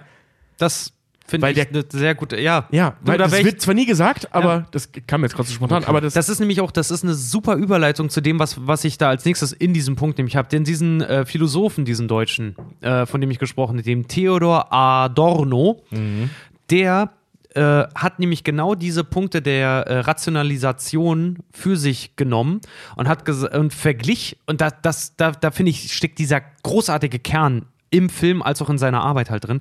Er verglich, dass diese Form des Konsums halt auch, also du konsumierst, um effizient zu sein und äh, Individualität spiegelt sich in deinem Konsum halt wieder, ne? Ähm, dass das mit faschistischen Tendenzen in den Leuten selber zu deuten ist. Okay. Was so viel bedeutet wie, wenn viele, ohne darüber nachzudenken, er war ein ganz großer Gegner davon, einfach blind irgendeinem Konsum zu folgen. Wenn viele Leute einer großen Firma, im Fight Club ist es jetzt Starbucks beispielsweise, Geld geben, ohne das zu hinterfragen, um sich besser als andere zu fühlen, dann geht er davon aus, diese Leute neigen auch mit dem richtigen Implikator, neigen dazu, faschistische Tendenzen zu akzeptieren, da es sie untereinander vereint. Und das sehen wir bei Fight Club, dass Das ist- diese das- Leute, wow. das sehen wir auch in der Realität immer dass und immer diese, wieder. dass diese Leute, die genau diese, diese, diesen Lifestyle leben, ohne das zu hinterfragen. Weißt du, jemand kauft ein Apple-Produkt und sagt, ich Mhm. identifiziere mich damit. Apple ist simpel, ist funktionabel und it gets shit done. So, ne? Ich mache das Mhm. und vielleicht auch noch spricht mich das Design an. Okay. Aber jemand, der es einfach nur kauft, um das neue iPhone zu haben, der, sagt Adorno, neigt dazu, faschistoide Tendenzen zu haben, sollte die Problematik mal aufkommen. Man muss, man muss sagen, Wow. der, So dieses typische Schiepel-Problem. Wow. Genau, also der, der, der lässt einen Faktor außen vor, ähm, wenn er sagt, die Menschen brauchen nur einen kleinen Indikator, um dann in faschistoide Züge ähm, abzudriften. Da lässt er außen vor den, ich sag mal, den Einfluss der, der, des soziokulturellen Umfeldes, was die Person hat. Na klar. Das heißt, der klassische Hamburger Hipster, der immer das neue iPhone hat, weil sich das so gehört, ist aufgrund seines, seines Umfeldes eher weniger faschistoid. Die Der neue Ham der Hamburger Hipster ist aber nicht, ist immer in der Regel nicht ein Jahre, jahrelang unzufriedener Kellner in einem Edelhotel oder sowas. Nö, das stimmt, aber, aber das meine ich gar nicht. Also, da, du hast recht, aber es gibt auch äh, ähm, mittellosere äh, Hipster. Ja. Ähm, was ich aber meine ist, der, der, äh, dasselbe Gedankengut ist da, überhaupt keine Frage. Das heißt aber nicht, dass das auch auf politischer Ebene funktionieren wird. ja. Äh, Also da, da macht der Typ sich, äh, es sich zu leicht. Ja, immer das, äh, das neue iPhone haben, das neue iPhone haben wegens, weil wir dann das neue iPhone haben. Ist absolut. Damit spielen diese Leute. Im Prinzip ein faschistoider Gedanke, wenn man das darauf runterbricht, dass es um ein Wir-Gefühl geht. Ja.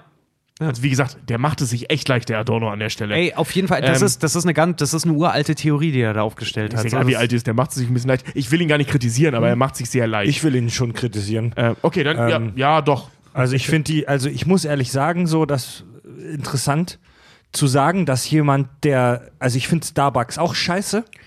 Ähm, Liegt aber vor allem daran, dass mir deren Kaffee nicht schmeckt.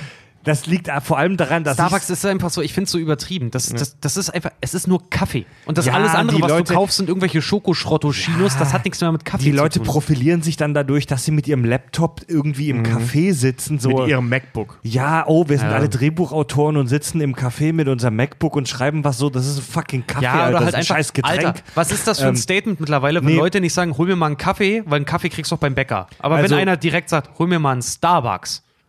Also, du hast es jetzt natürlich runtergebrochen, Richard. Das war wahrscheinlich eine, eine hunderte Seiten lange Doktorarbeit.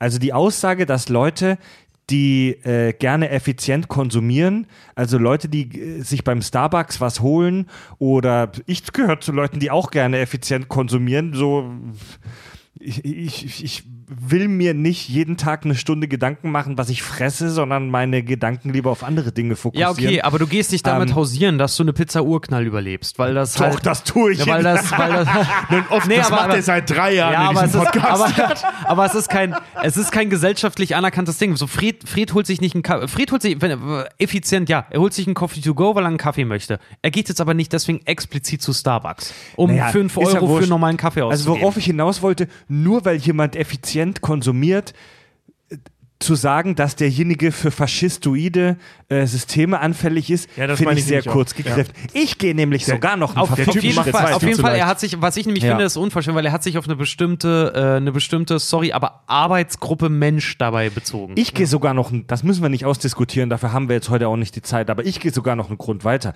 Ich persönlich, ich persönlich vermute, dass wir alle, dass jeder verfickte Mensch, wie wir da sind auf dem Planeten, aufgrund unserer biologischen, auf, aufgrund unseres biologisch-evolutionären Hintergrundes als Rudeltiere, ich vermute, dass wir alle anfällig sind für die Idee von faschistoiden Systemen. Absolut. Und faschistoide ja, der eine aber mehr, der andere weniger. und ja, na, ey, ey, natürlich, ey, es gibt, es gibt sieben Milliarden verschiedene Menschen auf der Welt. Aber wir sind alle trotzdem grundsätzlich, vermute ich, anfällig unter den richtigen Voraussetzungen, zum richtigen Zeitpunkt, mit den, mit den richtigen Leuten, in Anführungszeichen richtig, in sowas abdriften zu können. Ja. Und das sehen wir bei Fight Club, wo Menschen, die sich einfach nur frei fühlen wollten und sich einfach nur gegenseitig auf die Fresse hauen wollten, ohne dass jemand in Anführungszeichen Schaden davon trägt, denn die machen das ja alle freiwillig.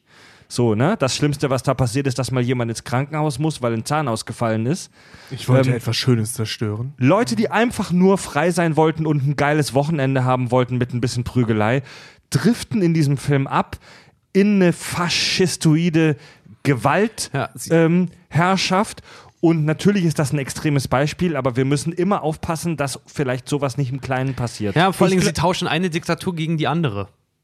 Ich glaube ja, übrigens, ja, ja. Äh, ähm, also ich gehe dann noch einen Schritt weiter und sage, dass jeder Mensch von Natur aus für diese Idee äh, prinzipiell zu haben ist.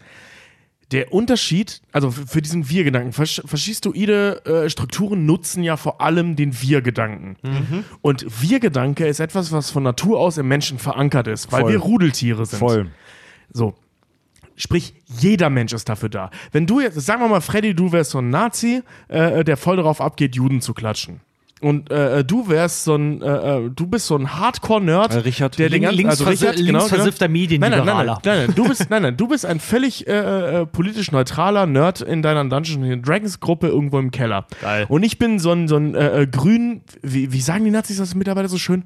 Grün, links, versiffter, irgendwas. Ja, rot-grün versiffter. ja genau. Eine Zecke. Äh, so, ich bin eine Zecke, wenn Ja. du so willst. Ja, rot-grün versiffter Liberaler, ja. Ja, weißt ähm, so, jetzt bin ich natürlich am weitesten entfernt von all dem Nazi zu sein. Dir ist es eh scheißegal, also dir, Richard, ist es eh scheißegal, was wir politisch treiben. In, dem, in dem Beispiel jetzt. Ja, ja, klar, in dem Beispiel. Und äh, du, Freddy, als Nazi, auch nur ein Beispiel, möchte ich hoffen, ähm, hältst uns für Idioten und Untermenschen.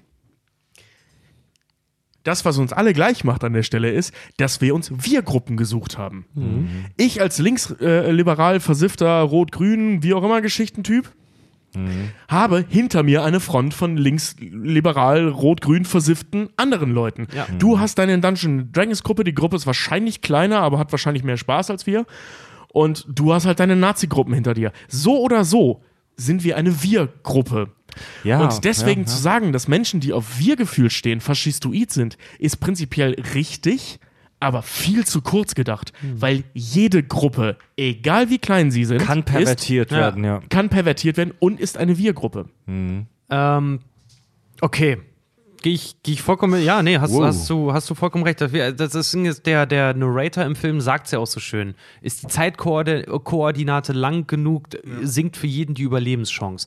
Das ist, äh, Das ist auch so ein das Kalenderspruch, ist, ja, aber ehrlich. das, Ey, das, das darauf Ding, will ich gleich auch noch ja, aber, aber das, das, Ding, das Ding daran äh, halt ist, äh, Thema Foreshadowing in, in dem Film, ähm, hat das halt genau diesen Aspekt halt, halt auch einfach. Je länger du dich damit auseinandersetzt, je länger du dem ausgesetzt wirst, desto, desto, desto höher ist die Chance, dass du selber darin nicht überlebst. Also halt dich dann irgendwann hingebst, höchstwahrscheinlich auch. Ich, ich, ich möchte mal sagen, Ähm. dass das hat äh, ähm, der Autor von The Dark Knight äh, schöner ausgedrückt. Ja. Das mit dem, du lebst so lange, äh, ähm, ent- entweder du stirbst als Held oder du lebst so lange, bis du selbst der Böse wird. Genau. Ich finde den Satz besser als der, der in Fight Club fällt. Genau, weil da kommen wir nämlich dann schon nächsten äh, Interpretationspunkt. Äh, wir hatten ja gerade dieses ganze Konsumverhalten von den Leuten. Jetzt kommen wir zu dem Geilen, die Maskulinität. Der Verlust der Maskulinität des Mannseins, den, des, äh, den der Film ja auch so stark proklamiert. Und zwar ähm, ihre, wir, wir sehen das ja auch die ganze Zeit. Du, die, die Männer in dem Film kämpfen ja kontinuierlich gegen ihre eigene ähm, Demaskulierung im Prinzip. Ja. Wie gesagt, das ganze, das ganze Demaskulinisierung. Entmannung. Ja. Entmannung, ja. Entmannung. Das Ganze an die Spitze getrieben durch die Figur von Meatloaf, der ein Mann ist, der auch noch ein total aufgepumpter Body, der- der Bodybuilder, der Fettsack ehemaliger, ehemaliger. Bodybuilder war, der mittlerweile keine Hoden mehr hat und dem auch noch das Östrogen halt irgendwie hat Weibertitten wachsen lassen, Zitat Film. Ja. Ne? Also, ähm, wie gesagt, diese, diese ganzen Sinnbilder, die uns da vorgesetzt werden, Männer ohne Hoden, aufgezogen von Frauen, sie umarmen und weinen in Gruppe, was jetzt mal böse gesagt, wenn man das jetzt ganz klassisch und äh, Ja, ganz, ja, ganz, ja. ganz maskulin betrachten möchte, Frauenkram. Sie blättern Kataloge durch. Wie ne? gesagt, wir sehen So. die, äh, äh, ähm, den Film nicht aus der Sicht des Guten. Ja. Ja. Äh, und das Einzige, was sie selber auch kennen, durch ihre Erziehung, durch ihr Umfeld und alles, um sich ihre, ihre Männlichkeit zu er erhalten, ist durch absolut wildes Verhalten, was Tobi so schön gesagt hat, mit, die treffen sich da und toben sich aus. Ja. Ja. So, was aber dazu dann innerhalb des Films zur Folge hat, was als, als Rebellion der Männlichkeit dann einsetzt und was eigentlich ihnen selber ihre Individualität wiedergeben sollte, ändert, endet darin, dass sie Kopien voneinander werden im Projekt Chaos dann. Sie rasieren sich alle den Schädel, sie tragen alle schwarze Klamotten und sie verlieren sogar ihre Namen. Tyler Durden bezeichnet sie noch so treffend als äh, Weltraumaffen. Bereit in den Himmel geschossen zu werden, sich für ein höheres Ziel zu opfern. Ja, also die, die, nach der Suche nach Individualität verlieren sie diese komplett. Im Projekt Chaos, aber Sir, im Projekt Chaos gibt's keine Namen. Doch, im Tod. Im Tod hast du einen Namen. So. Es ist die totale so Pervertierung des Ganzen halt dann auch noch Ja. einfach. Ich weiß nicht mehr, welche genau das sind, aber ein paar Namen von Figuren in dem Film sind auch äh, auf Planet der Affen äh, Charaktere angelehnt. Cornelius zum Beispiel. Ja, die, die, Ähm. die, äh, die Namen, mit denen er sich in den, in den äh, Selbsttherapiegruppen, das sind alles Namen aus Planeten der Affen. Ja, stimmt, genau so war es. Ne? Ja, ja, ja. Ähm, was uns- Weltraumaffen. Was uns der Film damit also suggeriert ist oder im Prinzip uns zeigen möchte auch oder die Geschichte uns zeigen möchte, nicht der Film. Der Film kann da nichts für, das ist die Geschichte dahinter.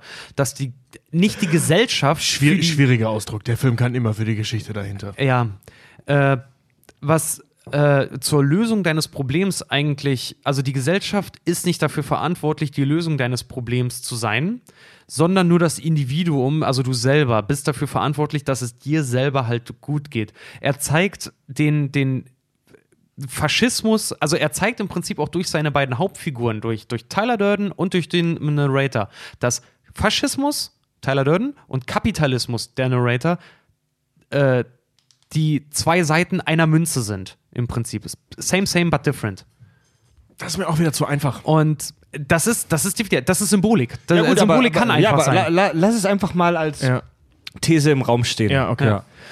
Und dann gibt es sogar noch, was ich sehr interessant fand, gibt es die, die dritte Analogie, die habe ich. Ähm, huch, die dritte. Warte mal kurz, Tobi, der, der Film, wir sagen ja nicht, dass das jetzt wirklich so ist, aber der Film benutzt diese Figuren als Symbole dafür. Nee, ne? ich, ich sage auch, dass er sich das da zu einfach macht, weil ich glaube, der Film hat noch mehrere Ebenen. Ja, pass auf, es gibt nämlich noch sogar die christliche Ebene in dem Ganzen oder die religiöse Ebene, die ich, äh, die ich mega interessant finde. Und zwar, dass Fight Club eigentlich, äh, das habe ich auch, das habe ich aus einer Doktorarbeit, das, oder eine Studienarbeit, ist nicht immer alles eine Doktorarbeit, eine Studienarbeit. äh, das Fight Club nämlich eigentlich, und das fand ich sehr interessant, auch die Versinnbildlichung oder die moderne Geschichte von Kain und Abel ist. Und zwar die Religionssymbolik, die darin steckt. Ähm, als der Narrator das im Prinzip anfängt, sich dieser, die, diesem Wahnsinn, den er dann im Prinzip anstößt, hinzugeben, ruft er Tyler an. Tyler, wenn er rangeht, isst einen Apfel. Apfel, er ist doch den ganzen Film hindurch ein Apfel. Also Tyler ist symbolisch für die Schlange im Garten Eden zu sehen, die aber selber den Apfel der Erkenntnis frisst. Ist mir gar nicht so aufgefallen, das mit den Äpfeln, okay. Äh, Der isst ständig Äpfel. Okay. Ähm, dann gibt es die Thematik, dass ähm, Edward Norton ihm dreimal die Treue schwören soll. Typisches Judas-Bild. Okay. Ja, äh, versprechen soll, ne? Er soll dreimal versprechen. Du hast es jetzt dreimal versprochen, genau. Ähm, Also versteckt, versteckt sind die Hinweise nicht. nee, also, als er sich die Hand verbrennt mit Lauge, kommt die ganze Thematik Gott als großer Vater auf. Diese ganze, diesen ganzen Vaterverlust, den der, den der Narrator durchmacht. Also, Zitat: Gott wollte uns nicht, so soll es sein. Und zwar in dem Moment, wo er sich ein Loch in die Hand brennt. Ja, was Kain und Abel höchstwahrscheinlich auch äh, symbolisiert Je- haben. Je- als- Jesus mit den Löchern in der Hand. Ja, das auch noch, ja. Dann noch, noch dazu, diese, noch dazu, diese Wunde, die sie sich hinzufügen, um nochmal auf die Männlichkeit zu kommen. Äh, sorry, das ist ein Sinnbild für eine Vagina. Ja, Die haben Fotzen auf den Händen. ja. Keine schönen. Ja, das ist mir auch aber es ist aufgefallen. sehr vaginal, was Ja. da passiert. Äh, dann gibt es natürlich die ganze Thematik um Tyler Durden und den Kopfschuss. Kain und Abel, die sich, der, der eine tötet den anderen durch eine Kopfverletzung. Der Brudermord, ja. Generell die Kämpfe, die vonstatten gehen, ist ein Sinnbild für Sodom und Gomorra halt auch, für, die, für das Treiben in Sodom und Gomorra. Okay, jetzt wird's Das finde ich sehr weit hergeholt. Ja. das, das finde ich, das finde ich, auch- das finde ich auch sehr gut. Aber was ich halt zum Beispiel auch krass finde, dass es alleine in dem Film, um auch diese religiöse äh, Schiene noch weiter zu fahren, es gibt eine Figur, gespielt auch noch von Jared Leto, die heißt Angel Face. Ja, ja, weil, Ja. Er so, weil er halt so hübsch ist. Und das, Ja. das ist ja, das habe ich Also- vorhin schon mal zitiert. Ich wollte nur, hast du den Verstand verloren? Ich wollte nur was Schönes zerstören. Was übrigens auch sehr ironisch ist, weil Tyler Durden vorher auch eine Ansprache hält mit hier, äh, uns wurde immer gesagt, dass wir mal äh, Rockstars, Filmschauspieler und äh, super reich Ja. werden und wir werden es, ja, äh, Jared Leto ist all drei. Genau, in der, genau, in der Einstellung. Meatloaf auch. In Ausgerechnet. der Einstellung sieht man. er ist kein Model. Meatloaf ist kein Model. Spricht man ihn eigentlich Jared Leto oder Leto aus? Ich habe beides schon sehr ich oft habe auch gehört. beides schon sehr oft Aber gehört. man schreibt ihn nur mit einem E, also Leto. auch mit einem T nur. Also könnte auch Leto Ah, okay, heißen. stimmt. Leto, Leto, Lello. Also der Jared, den Jared, der, ne, hier Den ist Jared. bekannt wurde er ja mit seiner Band 30 Seconds to Mars. Der, ähm, Ich finde die kacke. Ich mag die auch nicht so. Ähm, ach, die haben ein, zwei gute Sachen, aber im Großen und Ganzen. Ja, ihres, so ein paar Songs, die sie veröffentlichen haben. Ich finde Up in the Air zum Beispiel total gut. Closer to the E Edge. e vergiss egal, komm. Ja, Das das ist wir nicht über das ist 30 schon sehr poppig, Ja. poppiger Scheiß. Äh, genau, und den sieht man da in dieser Szene. Genau. Und dann haben wir halt auch, wie gesagt, diese ganze, diese ganze Vatersuchnummer halt die ganze Zeit halt auch, die im Das Prinzip ist ein auch als. Suche, als Suche nach, nach Gott halt auch äh, gesehen Ja. werden kann, weil halt auch dieses so, er trägt seinen neuen Glauben in die Welt hinaus. Halt einfach, äh, Tyler, warte mal, äh, Ja, weil ja, der ja, Narrator sagt das so schön, auch im Original, äh, Tyler was busy opening new franchises. Halt so, weiß ich nicht, das kann man als Religionsverbreitung sehen, das kann man, das kann man als, als auch wieder diesen Konsumcharakter sehen, weil Franchise ist das Bild des, der Konsumgesellschaft. Und Tobi will was sagen, ja? Ja, pass auf, das fällt mir jetzt erst auf. Stimmt, das sagt er. Und er bezeichnet seinen Vater ja als Gott. Ja. Tyler, Unser, unsere Väter waren unser Sinnbild von Ge- Gott, sagt genau, er. genau. Ja. Alter, wir wissen, das einzige, Trauma, äh, das einzige Trauma, was wir aus seiner Kindheit kennen, ist die Tatsache, dass sein Vater ihn verlassen hat. Mhm. Jetzt sehen wir, er bezeichnet seinen Vater als, äh, ähm, oder unsere Väter als Götter. Also sprich, seinen Vater als Gott. Findet ihr auch seine Vaterfigur in Tyler dann ja auch Findet wieder? seinen Vater in Figuren Tyler, Tyler, genau. Was macht sein Vater? Verlässt ihn wieder, ja. Und was zu tun? Franchises zu eröffnen. Hm, der Genau, Penner und macht was- Filialen auf. Zitat und- Tyler Durden. Genau, und was macht Tyler Durden, als er ihn verlässt? Er, also er verlässt ihn, Ja. zieht durch, die, durch Amerika und macht Filialen auf. Dieser Ja, Typ ist ein ja, wandelnder wa- Vaterkomplex, Ja, Alter. du hast recht. Ja. Ja. Ja. Der macht so genau das, Filialen. genau das meine ich. Er Er macht genau das, was er an seinem Vater kritisiert. Ja, er macht Franchise-Filialen des Fight Clubs in anderen Städten auf. Verfickte Ja. Scheiße. Für die Männlichkeit. Übrigens, und, und was sind die Fight Club Filialen? Das sind seine Kinder. Das sind seine gedanklichen Kinder. Er macht genau das, wogegen er gekämpft hat. Er macht Ja. genau das, was sein Vater getan hat. Ja, ganz genau das. Ja. Ganz genau das. Und das Geile ist, deswegen finde ich den zweiten Teil so geil, weil er sich von diesen ganzen, weil er ist den ganzen Film macht er hindurch, beim zweiten den Teil, ganzen, den ganzen Film hindurch ist ja ein kleines weinerliches Baby, wenn du so möchtest. Der ist ein kleiner weinerlicher Junge, der allen anderen die Schuld gibt, außer sich selber. Der Moment, wo er selber Verantwortung übernimmt, ist, wenn er seinem Love Interest äh, Maler Singer nämlich sagt, dass er sie mag. Das ist der Moment, wo er von Man-Baby zum Mann wirklich wird, weil er anfängt, sich davon zu lösen und selber für sich selber auch Gefühle anfängt zuzulassen, das nicht als unmännlich inter interpretiert. Äh, Moment, das ist aber auch der Punkt, den Fred und ich meinen, ab dem der Film wieder spannend wird. Also davor geht halt eine gute Dreiviertelstunde, wo Ja, nur aber das sind alle, Kram das sind passiert. alle Ja. Steps, wo ich, wo ich persönlich sage, die sind wichtig und die finde ich mega spannend. Schneid sie dir äh, weg und du wirst nicht merken, dass sie weg sind. Doch. Nur weil sie dir fehlen, weil du sie kennst. Nee, da, das an, da würde mir was finden. Das würde mir zu schnell gehen. Sag ich dir so, wie es ist. Das würde ich mir kann, zu ich schnell kann, gehen. Ich kann sehr gut schneiden. also so gut nur auch nicht. Let's do it. Vielleicht hätte ich ja. schneiden können. Also so viel zum Thema Interpretation in diesem Film. Deswegen sage ich persönlich nach wie vor, der Film ist geil. Der Film, Der Film ist geil, das stellt keiner der, in Frage. Der Film, der Film ist, was, was diese ganzen Thematiken angeht, ist so unfassbar, so, so eine unfassbare Metabombe und einfach so geil, weil er so viele, so viele, so viele Symboliken Mhm. dahingehend halt auch einfach enthält. Wie gesagt, ich fand das so heftig, dieser, dieser Flash-Moment, den du hast, wenn du wirklich realisierst, dass der Pinguin, sein Leittier, was er, äh, was er sieht, ein Vogel, ich finde das so schön, Im ein Vogel, Moment der nicht, lustig ein aus. Vogel, der nicht fliegen kann, ein totaler Pantoffelheld, sogar unter im Tierreich. So, der Vogel hat eine Menge drauf. Äh, Quatsch, der Vogel, der Pinguin hat eine Menge drauf. Mhm. Eine Menge drauf Weil er sogar. selber weiß, was er ist. Edward Norton selber sieht aber nur das Negative daran. Er gehört zur Gattung der Vögel, so wie er zur Gattung der Männer halt gehört dann. Aber er kann nicht hinausstechen, weil er sich absolut nicht männlich fühlt. Genauso wie der Pinguin sich im Prinzip nicht gut fühlen sollte, weil er nicht wie alle anderen Vögel fliegen kann. Der was Ping- aber Schwachsinn ist, weil er sich angepasst Der hat. Pinguin ist ein absoluter Badass im Tierreich. Aber so, Voll. aber so, so, was die so machen, wie die sich im tiefsten Winter bei minus 30 Grad in Gruppen zusammenrotten und dann sich abwechseln, um zu überleben, bla bla. Wurscht. An, Es anderer wirkt Film. weich. Ja. Darüber reden wir irgendwann in ein paar Jahren mal bei Happy Feet. Ey, oder Der übrigens, von, der, ist von, Aber- der übrigens von George Miller ist, der Typ, der uns Mad Max und Co. gebracht hat. Aber so, ähm, ja, als oberflächliches Symbol taugt das schon. Äh, Ich möchte, ich möchte jetzt noch zwei Sachen sagen, Ja. bevor wir zum Ende kommen. Ähm, erstens, wir haben jetzt gerade über, äh, über meinen, also ich, ich hatte ja gerade diesen erleuchtenden Moment dieses Vaterkomplexes. Ich habe ich hab in der Recherche schon ganz viel über diesen Vaterkomplex nachgedacht, aber mir ist nie aufgefallen, dass er Ja. einfach genau das Gleiche macht. Ähm, auf der anderen Seite glaube ich, wir erfahren übrigens über seine Mutter gar nichts. Es wird nur über den Vater gesprochen. Der ist allerdings auf, also der hat ein, äh, Edward Norton, der Narrator, hat ja ein sehr kaputtes Frauenverhältnis. Also gar keins. Der ist asexuell, der Kerl. Ja. Sein anderes Ich, Tyler Durden, sprich die Perversion seiner Person, bumst die einzige Frau, die in seinem Leben existiert, Ja. auch wenn er sie hasst. Sorry, aber das klingt für mich mega ödipal. Also wahrscheinlich ist Tyler Durden sein Vater und Marla seine Mutter. Boah, so kann man sich ja- der, der, seine Eltern vorstellen. Tyler Jetzt- Durden und Marla sind im Prinzip seine Eltern. Jetzt wird's noch abgefuckter. Der Autor des Buches, der, der Chuck, Ja. er hat immer gesagt, er selber ist Maler.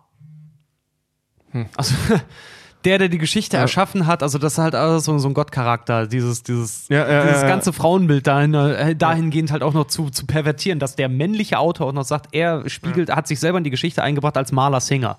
Ja, aber, ja, aber wäre das nicht krass, wenn, wenn Marla im Prinzip seine Mutter ist, dass genau so seine Mutter war? Ja. Ich Weil, sehe da keine Ansatz, kein, keinen guten Grund dafür, wieso ich Maler Singer als seine Mutter interpretieren sollte. doch, weil es A, die einzige äh, ähm, Frauenfigur in seinem Leben ist und B, wir haben vorhin festgestellt, dass es Ansätze darauf gibt, dass Tyler Durden sein Vater ist, sein Vaterkomplex und der einzig, die einzige Frau in seinem Leben wird gebumst von seinem Vaterkomplex, äh, von seiner äh, äh, Vaterkompensation, wenn du so willst.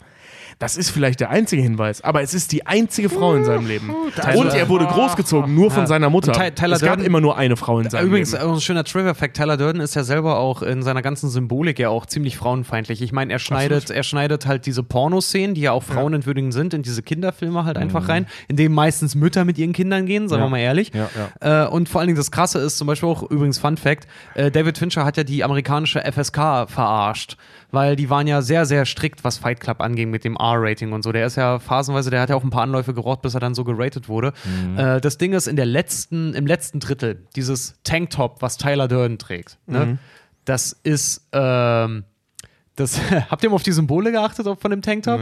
Es gibt Bilder davon online, könnt ihr euch mal direkt angucken. Dieses gesamte Tanktop ist ein Sammelsurium von ehemaligen Porno-Sternchen. Ach, geil, ah, Von nackten Frauen, die auf diesem Tanktop sind. Und auf eine Sache will ich jetzt noch sagen, äh, das war das, was ich vorhin schon mal anmoderiert habe, schon zweimal heute Abend. Ich möchte kurz über die Sprüche von Tyler Durden sprechen. Ja. Ähm, dieser Satz, äh, warte mal, ich, ich hatte mir gerade auch rausgesucht, damit ich ihn nicht falsch zitiere, wie ich sonst getan habe. Ein Notausgang im Flugzeug. ja, genau, genau, weil das, das wollte ich nämlich kurz Kalendersprüche, korrigieren. ja. Ähm, ein, eine Notausstiegsprozedur in 10.000 Metern Höhe, die Illusion, dass wir sicher sind. Der Spruch ist dumm. Also wirklich dumm, weil eine Notausstiegsprozedur in 10, also ist nicht dafür gedacht, um sie in 10.000 Metern Höhe zu vollziehen. Es macht keinen Sinn, eine Tür in 10.000 Metern Höhe zu öffnen, da gehst du drauf. so oder so. Die ist für nach einer Bruchlandung. Sprich, Tyler Durden ist entweder zu dumm zu checken, dass es nicht funktioniert, oder, und das rechne ich halt dem Autoren hoch an, lässt ihn mit Absicht, also der Autor lässt den Tyler Durden mit Absicht etwas total pseudokluges sagen, Ja. was super dumm ist, um zu zeigen, wie dumm Edward Norton in der Situation ist, zu denken so, ja, das war klug. Und dass er halt nicht einen Schritt weiter denkt, um festzustellen, dass das dumm war, was der gesagt hat. Also man Und das hat man sehr oft in diesem Film. Das ist so eine, so eine Aneinanderreihung von Abreißkalendersprüchen, Ja. Die der ständig rausballert, die alle nicht wirklich wahr sind. Erst wenn du die alles verloren hast, hast du die äh, erst wenn du alles verloren hast, hast du die Freizeit, äh, Freiheit, Gott, nochmal von vorne.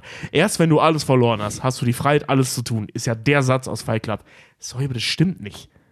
Ne, also du musst, wenn, wenn du alles verloren hast, kannst du praktisch gar nichts machen in unserer Welt. Worauf ich hinaus will, ist, der lässt, also der Autor lässt Tyler Durden ständig pseudokluge Dinge sagen, um diesen Rattenfänger-Moment aufrechtzuerhalten. Alle sitzen da, ich auch, als Teenie, ich saß da, Klar. ja, der Typ ist eine Offenbarung. Ja. Natürlich sind Also wir der singende dieser- Abschaum der Gesellschaft. Wir hatten auch diesen Spruch vorhin, wenn die Zeitkoordinate groß oder lang Genau, genug ja. ist. Sinkt die Überlebenschance für jeden auf null. Ja, Ja, natürlich ist das richtig, weil wir alle sterbliche Wesen sind. Ja. Aber das ist halt, da wird dir halt so, eine, so, eine, so was ganz Banales verkauft als so eine super kluge Offenbarung. Und solche Sprüche gibt es oft in dem Film. So, so banale Aussagen, die so gesagt werden, als wären die jetzt was mega Deepes. Ja. So, pff, also wir können nicht ausschließen, dass der Autor wirklich dachte, das wäre ein mega cleverer Spruch. Habe ich lange gedacht, kam mir heute Mittag erst der Gedanke, dass er es vielleicht mit Absicht gemacht hat. Aber die Figur Tyler Durden soll ja auch so ein Großmaul sein. genau, ja. Die soll ja, also der soll ja halt auch so jemand sein, der denkt, er weiß, wie das Leben funktioniert. ja. Und er ist ein Wichser. Das wissen wir auch. Ja. Also, ja. Also an alle Teenies da draußen, die Fight Club ähm, für genial und offenbarend halten, hört, macht nicht denselben Fehler wie ich. Hört Tyler Durden nicht zu. Der Also, Typ redet scheiße. Es gibt, wie wir jetzt, wie wir jetzt schon in der Folge heute festgestellt haben, es gibt wahnsinnig viel heißen Scheiß, den man da ruminterpretieren kann. Ich bin selber gerade tatsächlich ein bisschen geflasht, weil ich mich selber gar nicht so damit beschäftigt habe. Bin begeistert, wie viele Ebenen man da aufmachen kann und über wie viele Ebenen wir jetzt nur kurz geredet haben, wie die weibliche, ähm, die weibliche Hauptfigur, die Marla Singer zum Beispiel. Ja, oder man könnte auch zum Thema äh, Sozialismus bzw. Kommunismus da in diese Gruppe auch noch einiges reindeuten und äh, so zum Thema extremen Links, ähm, Linkskonservatismus und so ein Scheißdreck. Aber das, das können und müssen, das können, müssen und können wir gar nicht mehr alles aufmachen äh, heute. Aber das ist schon wirklich abgefahren, wie viel Stoff und guten Stoff der Film bringt. Die Kalendersprüche zählen jetzt vielleicht nicht dazu, aber da ist schon viel Shit drin, ey. Es gibt kleiner Fun-Fact nochmal an der Seite, wenn ihr ein bisschen angeben möchtet. Es gibt doch diese schöne Szene, wo Tyler, Durden und der Narrator zusammen durch die Stadt gehen und mit Baseballschlägern auf Autos hauen. Ähm, sie schlagen explizit fast nur VW Beatles. Oder sie schlagen, in der, äh, bevor sie dann irgendwann wegrennen, schlagen sie als letztes richtig prominent einsehbar ein VW Beetle. Teile sagt ja sogar noch, nee, den nicht, den. Ja. Ja. Und weißt du, was, Oh. weißt du, was das Geile daran ist? Das wurde, äh, das waren Edward Norton und äh, Brad Pitt, die sich beide hingestellt haben, gesagt haben, doch, in den 90ern, wir würden super gerne einen VW Beetle verprügeln, verknüppeln, weil dieser Wagen als Symbol der 60er-Bewegung, Freiheit und Liebe und so, ne, das Symbol dieser Zeit halt war. Der von dann in den 90ern, 30 Jahre später, von Leuten, die damals das gelebt haben, jetzt in den Chefpositionen sitzen, neu aufgefahren wurde, um dieselben, diesen selben Individualitätsgedanken an die nächste Jugend weiterzuverkaufen, die das so scheiße fanden, dass sie gesagt haben, wir wollen super gerne einen Beatles kaputt hauen. Geil. Das, also, dass das Symbol des Beatles sich selbst pervertiert hat ja, im Prinzip. Ja, ja, dass die Geschichte dahinter, dieser, dieser Symbol, der, das Freiheitsgedanke mittlerweile ein kapitalistisches Symbol ist. Ja, wow. Krass. Voll die abgefuckte Kacke, Mann. Ja, gut, also. Wie gesagt, es gäbe theoretisch noch viel, über das man sprechen kann, ähm, wenn man sich dann noch wirklich viel tiefer reingräbt, aber wir haben uns ja schon sehr gut reingegraben. Ähm, um das Ganze abzuschließen, das Thema Fight Club, einer, äh, wir hatten uns schon äh, da gefragt, da gibt es die Szene im Flugzeug, wo nochmal so ein Kalenderabreißspruch, wo sich Tyler Durden an dem Edward Norton vorbeidrängelt und dann so fragt so, wenn, wendet man ihm den Schritt oder den Po zu? So, wie macht man es denn jetzt laut Knigge? Also, das Ding ist, ich habe das, ich hab das nachgeguckt, weil mich hat's auch, mich hat's ewig lange beschäftigt, was macht man denn jetzt eigentlich? Und äh, Tobi, du hattest das so schön gesagt, man wendet den Leuten das Gesicht zu. Genau, ich, ich habe ich hab mal gelesen äh, und auch gelernt, man äh, wendet den Leuten den Schritt zu, damit man sich ins Gesicht schauen kann. Genau. Das Ding ist halt, äh, für alle, die es wissen möchten, jetzt wird die Frage endlich mal direkt geklärt. Es ist situationsabhängig. Denn dieses sich aus der Reihe stehlen und nochmal woanders hingehen, kommt aus dem guten alten Mittelalter, als alle aus dem Dorf halt noch auch in die Kirche gerannt sind, in diese langen Bänke. Das Ding ist halt, den Arsch zugewendet hast du dem, der im Moment nicht wichtig war, der deine Aufmerksamkeit nicht angegeben hat. Das heißt, in der Kirche hat dein verdammter Blick gen Altar zu gehen, weil da steht der Priester. Deswegen wäre es unhöflich gewesen, dem Altar deinen Arsch hinzuzeigen. Scheiß auf die Person, die neben dir sitzt. Im Theater allerdings, wenn du dort bist oder im Kino, dann erfordert das, was vorne auf der Leinwand, auf der Bühne passiert, nicht zwingend dein Respekt. Es ist nicht blasphemisch, Es dem ist nicht Schauspieler genau, es wird nicht ja. gewertet. Da zählt das Individuum nämlich und da gehst du mit dem Schritt voran, damit du dich bei den Leuten für die Unannehmlichkeit entschuldigen kannst. Ja, Also sprich, im Flugzeug würdest du mit dem Schritt vorangehen. Ganz genau. okay. Ja, Außer, klar. also eigentlich genau, gehst du weil immer es mit dem Schritt voran, außer in der Kirche. Naja, oder bei irgendwelchen öffentlichen Reden oder was auch immer du Ja, halt stimmt. bist. So, ne? Also es kommt immer auf die Situation an. Sag mal, du bist auf der Arbeit und dein Chef hält gerade eine Rede, dann streck deinem Kollegen den fucking Arsch hin, Mann. Ja. Ja, stimmt, stimmt. Ich Aber habe es ist mir eh wurscht. Ja. ich hab mich noch Also für alle, die da angeben möchten, es kommt aus dem Mittelalter. ich habe mich noch kurz beschäftigt mit dem Thema Seife kochen. Voll widerlich, Alter. Solltest du auch, ja. Also ähm, in dem Film klauen die beiden, wie schon gesagt, Fett aus einer ähm, aus einer Chirurgieklinik, aus, Aus einer Schönheits aus einer Fett- Fettabsaugklinik ja. und kochen daraus Seife. Und da haben wir uns gefragt, geht das so? Ist das wirklich realistisch? Und die Antwort ist ein ganz klares und großes, lautes Ja. ähm, das ist absolut möglich und auch gar nicht so schwer. Also Ich kann aus deinem dicken Bauch Seife ja, machen? Ähm, es gab vor einigen Jahren gab es in Deutschland in der Innenstadt von Braunschweig ein Kunstprojekt namens Schuldfabrik von dem Herrn äh, Hetzel, ähm, ein bildender Künstler. Und da haben die tatsächlich vor Ort, da konnte man zugucken, äh, Fett gewonnen aus äh, so Fettabsau äh, Seife gewonnen aus so Fettabsaugungsöl. Oh, krass. Und es gibt auch noch üble Schauergeschichten, dass äh, wohl die Nazis, Ja, die Juden ähm, zur Seife gemacht haben. dass die verschiedene äh, KZ-Leichen zu Seife verarbeitet haben. Uh. Ähm, diese Geschichten gelten mittlerweile tatsächlich als einigermaßen gesichert, dass das passiert ist. Hm. Aber es scheint wohl ein eher kleines Phänomen zu sein. Also ähm, das war jetzt nichts, was im großen industriellen Stil passiert ist. Ähm, ja, also ich, ich möchte hier nur zwei Sätze zitieren aus dem Internetlexikon Wikipedia. Seifen werden in der Regel aus pflanzlichen oder tierischen Fetten gewonnen. Zur Herstellung werden Fette mit einer Lauge gekocht. Man nennt dieses Verfahren Seifensieden. Die chemische Reaktion Verseifung. Die Fette werden dabei in Glycerin und in die Alkalisalze der Fettsäuren zerlegt. Das wird bei Fight Club ziemlich Ja. genau auch so erklärt. Oh, übrigens, äh, Fun Fact: die, die ganzen Tipps, die Tyler Durden gibt, hier zum Thema Napalmbaum und Bomben und Gedöns, ne, die sind äh, vor, also vorzugsweise vom Filmteam und vom Regisseur, die sind unvollständig. Ja. Aus Ja. Sicherheitsgründen. Die sind dazu angehalten worden. Die Tipps, die Tyler Durden gibt, sind allesamt hochgradig unvollständig. Äh, Allerdings, kleiner Tipp von mir, wenn ihr das Buch liest, da sind sie komplett drin. Echt? Wirklich? Ja. Oh, scheiße. Naja, also um das Thema mit der Seife auf den Punkt zu bringen, du kannst mit Lauge aus Fett, aus Menschenfett Seife kochen. Du kannst das im Prinzip aber aus jedem Fett kochen. Auch aus pflanzlichem oder tierischem Fett rauskochen. Und in der Seifenproduktion Das ist aber die Symbolik weg. Ich verkaufe Nee, nee, nicht Hipstern ihren Bio, ihren Sojascheiß. Und in dem Film ist es so, dass diese Seife mega geil ist. Dass Genau. die auch extra mehr Geld für diese Seife kriegen. Es wird gesagt, das ist die beste Seife, die unsere Kunden je hatten. Ja, weil das Salz-Fett-Verhältnis stimmt, was Ja. auch immer das bedeutet. Und also ich, ich bin jetzt kein Seifenexperte, ich habe mich da nur kurz reingelesen, aber in der Realität scheint es wohl so, dass zum Seifemachen meistens qualitativ minderwertiges Fett benutzt wird, weil die Qualität des Fettes auf gut Deutsch scheißegal ist. Das was, also, das, was die Seife gut oder schlecht macht, sind Prozesse oder Inhaltsstoffe, die dann hinzugefügt werden. Ähm, das Fett, das man braucht, um da diese Stoffe rauszukochen, das kann einfach wirklich ganz normales und sogar pflanzliches äh, Fett sein. Tja, Ja? darf, ich, darf ich mal darauf kommen? Starbucks, es ist nur Kaffee. und er verkauft die Edelseife, es ist nur Seife. Ja. Scheißegal, was für ein Fett du nimmst. Und das, diese, diese Info, wo mich das hingebracht hat, die finde ich tatsächlich ganz interessant. Ähm, das, was die da kochen, das ist, also das, was die da machen, dass man aus Fett Seife gewinnt, das bezeichnen wir heute als Kernseife.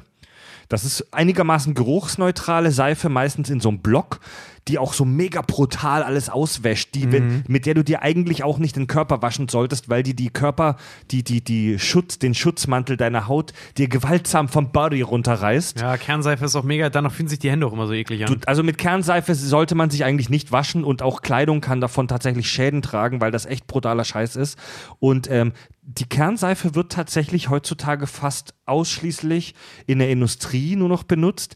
Das, was wir im Haushalt als Seife benutzen, ist sogenannte Feinseife. Im eigentlichen chemischen ähm, Klugschiss-Sinne ist das tatsächlich gar keine Seife. Ähm, das wird als Feinseife benutzt, äh, benannt. Das sind diverse andere Tenside. Ein Tensid ist ein Stoff in der Chemie, der äh, eben diese Waschwirkung hat, dass er Öl und Wasser verbinden kann und die Oberflächenspannung von Wasser heruntersetzen kann. Beides Dinge, die dabei helfen, Dinge zu waschen. Ähm, da, te, genutzte Stoffe, die wir heute verwenden, sind zum Beispiel Sulfonsäure, Alkypolyglycoside, Polyalkylen-Glykoleta Hast du auf die oder, Augenlider geschrieben, ja? Oder Fettalkoholsulfate. Ähm, die bezeichnen wir auch als Seife. ja, wer nicht? Die bezeichnen wir im die bezeichnen wir im Alltag als Seife. Das sind aber im Prinzip Tenside, deren bestimmte pflegende Stoffe zugemixt werden. Also dieses, diese Nummer, die man aus Fett rauskocht, die findest du in aller Regel nicht mehr heutzutage in der Körperpflege. Ja. Tja, also für alle, die überlegen, ihr Studium abzubrechen, ja, häkelt lieber. Ähm, Ja. Übrigens, diese Geschichte, die Tyler Durden über die Seife erzählt, ähm, dass ähm, zum ersten Mal Leute auf die Idee kamen, dass, weil sie in einem Fluss in der Nähe von Menschenopfern gewaschen haben und da die Sachen sauberer wurden. Ja. Ähm, das ist wohl ein Phänomen, das hat es mal gegeben, ist aber nicht Grund der Erfindung der Seife. Also die, die erste Idee, dass, ähm, oder das erste Mal, dass Menschen auf die Idee kamen, so etwas wie ein reinigendes Mittel zu benutzen, ähm, da, haben sie, da haben sie Asche und Öle und so ein Zeug verwendet und haben das irgendwann weiterentwickelt mit Fett, weil die das immer wieder durchgemischt haben. Also das, was Tyler Durden da erzählt, ist wie so oft Schwachsinn. Das klingt einfach nur beeindruckend. Es gab wohl äh, ähm, einen so einen Fall. Also, soweit ich das recherchieren konnte und ganz ehrlich, dieser Quelle vertraue ich nicht. Ähm, also scheinbar gibt es das, gab es das nicht und wenn dann nur einmal. Oh, äh, ein, einen witzigen kleinen, zum Ende hin, einen kleinen witzigen Fun-Fact hätte ich noch. Und zwar wusstet ihr, dass tatsächlich Marla Singer dafür verantwortlich war, dass es den Film fast nicht gegeben hätte? Echt? Ja. Und Helena Bon- Bonham Carter jetzt? Nein, Oder? Marla Singer, die echte Marla Singer. Es gab nämlich zu Zeiten, als der Dreh angesetzt wurde, äh, gab es tatsächlich in den ganzen USA, haben sie nachgeguckt, nur eine Marla Singer. Eine wirklich echte Maler-Singer. Echt? Das Ding ist halt, wenn eine Figur genauso heißt wie du, kannst du theoretisch dagegen klagen. Wow. Aber die denn, Filmschaffenden, die schreiben das vorne aber die rein, Filmschaffenden ziehen sich damit aus der Fähre, dass sie sagen können, alle Figuren aus der Mhm. Geschichte hier, weil so viele auch so heißen, sind frei erfunden und haben absolut keine Resonanz mit deiner Person etc. bla bla. Wenn es aber nur eine einzige ist, dann ist die Chance sehr hoch, dass sie dagegen klagt. Resonanz. Du benutzt auch manchmal einfach klug klingende Worte ohne, ohne jede Bedeutung. Resonanz mit der Figur. Du meinst Zusammenhang mit. Habe ich Resonanz Figur. gesagt? Ja, zusammen. Entschuldige. Herrlich. Es ist spät. Okay, Leute. Ähm, dann kommen wir, Wir waren, jetzt. wir waren das tatsächlich, wir haben den Fehler gemacht und waren gestern saufen, alle Mann. Du warst gestern saufen. Du hast Ich habe nur gemütlich Bier getrunken. Ach so, das waren die sieben Bier, also ziemlich es waren gemütlich. fünf. dann kommen wir jetzt tatsächlich feierlich zum all dem, was aus der Community kommt, dem Hörerfeedback. Vielen Dank ähm, an Moritz, unseren Hörer Moritz. Da habe ich jetzt ein kleines Goodie für euch zum Hören. Und zwar hat äh, Moritz seine vierjährige Tochter zum Kack- und Sach-Fan gemacht und sie einmal unser Intro singen lassen. Oh, geil. Total Banane-Themen werden hier seziert. Sei egal wie albern, veranalysiert. Darüber man tausend Jahren noch berichtet. Das sind die Kack- und Sachgeschichten. Der kleinste, süßeste Fan. Oh. Da das glüht der Uterus, Alter. Aber der- das ist echt Der, mega süß. der Text ist ja schon recht komplex unseres Intros. Das du hat gut sie gemacht. gut gemacht. Ja. Sehr gut gemacht. Oh, ist Ne? das süß. Oh, Du hast, sogar, du hast sogar geschafft, Freds scharfes Südländer-S rauszuarbeiten. Ja, stimmt. Damit die Süddeutschen haben mit dem scharfen S ein bisschen Problems. Im Schwäbischen wird gerne alles mit so einem weichen S. S. S, S. Ich esse heute mal Ja. was. Werden hier seziert. Mr. Mr. Oh, das Pink schreibt: Moin, ihr Voll süß aber. Ach so, bevor ich es vergesse, gebt uns euer Feedback bitte unbedingt über unsere Website kackundsach.de. Da landet das in unserem E-Mail-Postfach. Mr. Pink schreibt, moin ihr Schiedbüttel, ich habe gerade eure imperiale Demokraturfolge gehört und möcht, möchte euch hierfür etwas Klugsches dazugeben. Julius Caesar war so verdammt beliebt, weil er der heftigste Populist aller Zeiten war. Um sich den Wohlwollen des Volkes zu sichern, hat er einfach die fettesten Geldgeschenke aller Zeiten gemacht. Seinen Legionen hat er nach Ende des römischen Bürgerkrieges einen Silbertalent für ihre Dienste ausgezahlt, was etwa 10 bis 15 Jahresgehältern entsprach. Alter. Zenturionen erhielten zwei und hochrangige Offiziere und Generäle sogar vier. Dann hat Caesar jedem römischen Bürger das Äquivalent von etwa vier Monatseinkommen ausgezahlt. Gesicherte Zahlen zur Bevölkerung Roms zu der Zeit gibt es nicht, aber man kann von einer Bevölkerung zwischen 300 und 500.000 ausgehen. Und das Heftigste, Caesar hat das alles aus eigener Tasche bezahlt. Durch seine Feldzüge ist er einfach so unfassbar reich geworden. Heutige Milliardäre wären ein Witz dagegen. Ich weiß, ihr seid kein Geschichtspodcast, aber Cäsar ist einfach so der krasse Typ gewesen. Vielleicht wäre das eine Folge wert. Aus dem ICE, Irgodeo in der Pampa zwischen München und Leipzig. Mr. Pink. Cool. Ey, vielen Dank. Äh, ja, geil. Ja, geil. Ich, ich finde solche Geschichten immer mega interessant. Ey, ich, ich finde es immer, ich find's immer total, also ich finde es immer cool, wenn solche Folgenvorschläge kommen. Ich selber stehe dann immer da und denke mir, okay, wir müssen noch irgendwo einen Filmbezug haben, aber, sagen. aber, aber wir haben auch unsere, unsere Kategorie Bioshit und da fände ich es tatsächlich schon mal ganz cool, wenn wir auch mal so jemanden wie Cäsar mal da uns. ja. Das wäre tatsächlich ganz geil. Das ja. fände ich halt mal fett. Im Kack- und Sach-Premium-Kanal bei Patreon. Mega gute Idee. Bioshit, da reden wir immer über verstorbene Persönlichkeiten. Warum nicht jemanden, der vor, vor fucking 2000 Jahren gestorben ist? Das ist geil. Aber wir hatten, ey, wir müssen ganz ehrlich sein, bei unserer Themenempfindung hatten wir ein oder zweimal in unserer Geschichte mit, vielleicht sogar noch öfter, aber ich kann mich nur an ein, zwei Mal erinnern, wo sie ey, ich würde voll gerne mal da und darüber reden. Gibt es da einen passenden Film zu? Ja. Und dann haben wir uns einen Film gesucht, damit wir über das eine Thema reden können. Ja, stimmt, das haben wir auch schon mal gemacht. Ja. Gastiger schreibt, das K-Team. Er hat uns ein Gedicht geschrieben zu uns. Achtung. Standardbesetzung Fred, Richard, Tobi, was diese Jungs dort verzapfen, man lobt sie. Themen, Filme, Griechen, Nordmänner bis hin zu Fred, dem E. coli-Kenner. Am Start sind immer deine Mama und Hans Zimmer. Gelacht wird hier über alles und jeden, selbst Transgender. Auch der Bieröffner hat stets einen Ständer. Oh Gott, ey. Sci-Fi-Tech, Skepsis mit Andy und Farb, so wie es der Hörer mag. Zusammen mit Moderator Fred, der die Diskussionen sieht. Zwei von drei von ihnen Informatik studiert. Über Paranormales wird hier diskutiert, während Andy mal wieder implodiert. ob Jean-Luc, ob Elon Musk, hat man's nicht gehört? Hat man was verpasst?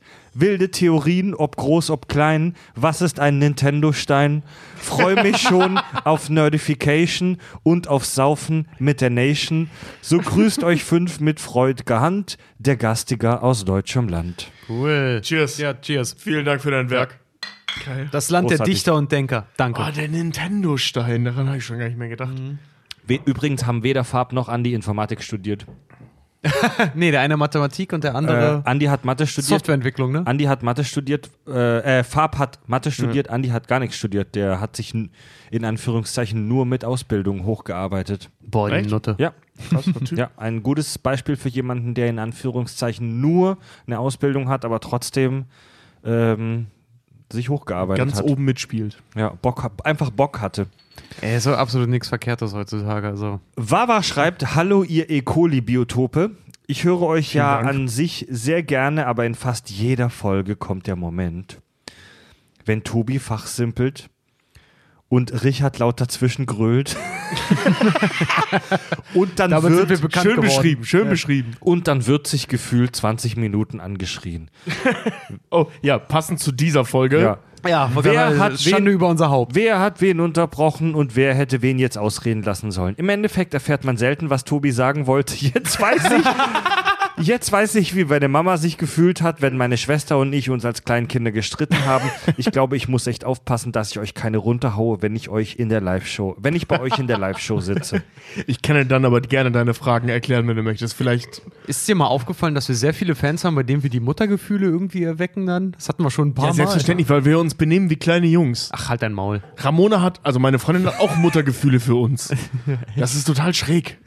Ja, für uns alle vor allem. Echt? Ja, Du meine gerade für uns zwei, Richard. Scheiße. Oh. Geil. Wir benehmen uns wie kleine Kinder. Der, äh, der Pike schreibt, ähm, wir haben in der letzten Folge beim Dschungelbuch so über Melanismus gesprochen, äh, so Tiere, die schwarz sind.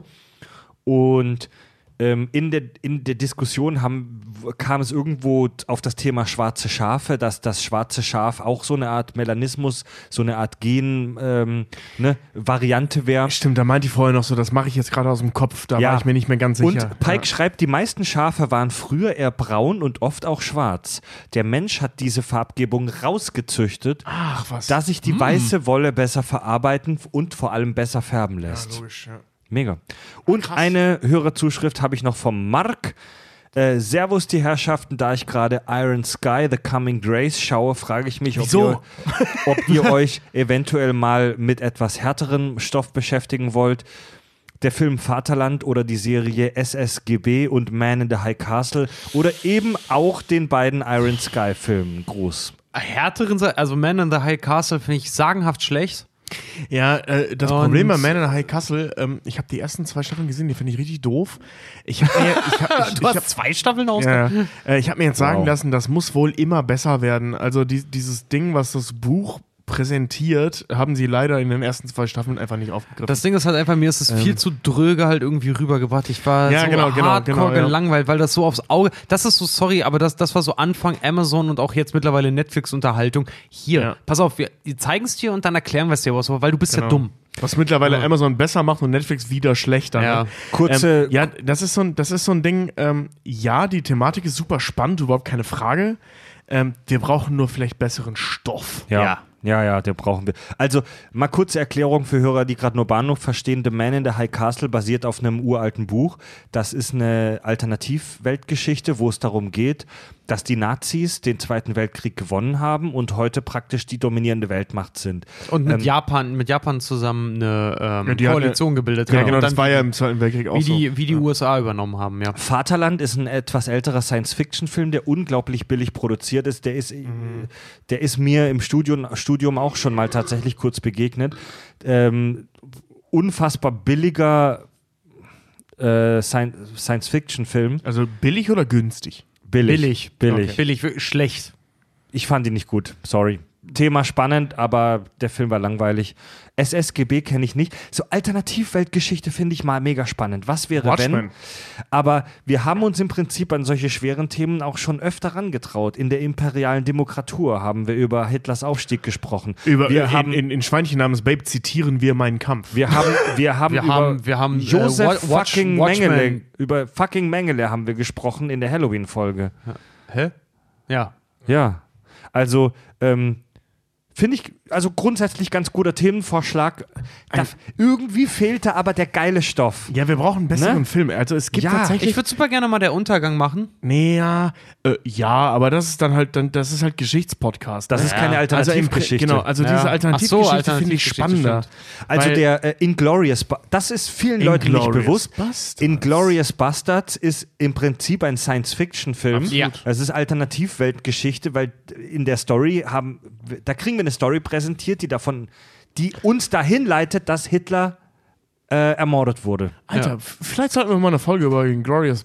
Wir sind Natürlich sowieso, sollten wir eine Folge ja, über Inglourious Es ist sowieso, es ist sowieso Tarantino stünde eigentlich auch äh, eigentlich mal. Übrigens, äh, Nee, nicht Thema, Tarantino, lass uns die Filme einzeln machen. Das Ja, haben, auf jeden Fall. Nee, deswegen meine ich ja ein Tarantino-Thema. Ach so, Stimmt, ja. wir, wir haben Pulp Ja. Fiction gemacht und so. Aber äh, ganz davon mal abgesehen, übrigens, ähm, wir sind ja fast soweit. Äh, Halloween steht bald wieder ins Haus. Oh ja, das müssen wir mal ankündigen. Ja, und dann abstimmen und dann geiles Thema. Alright.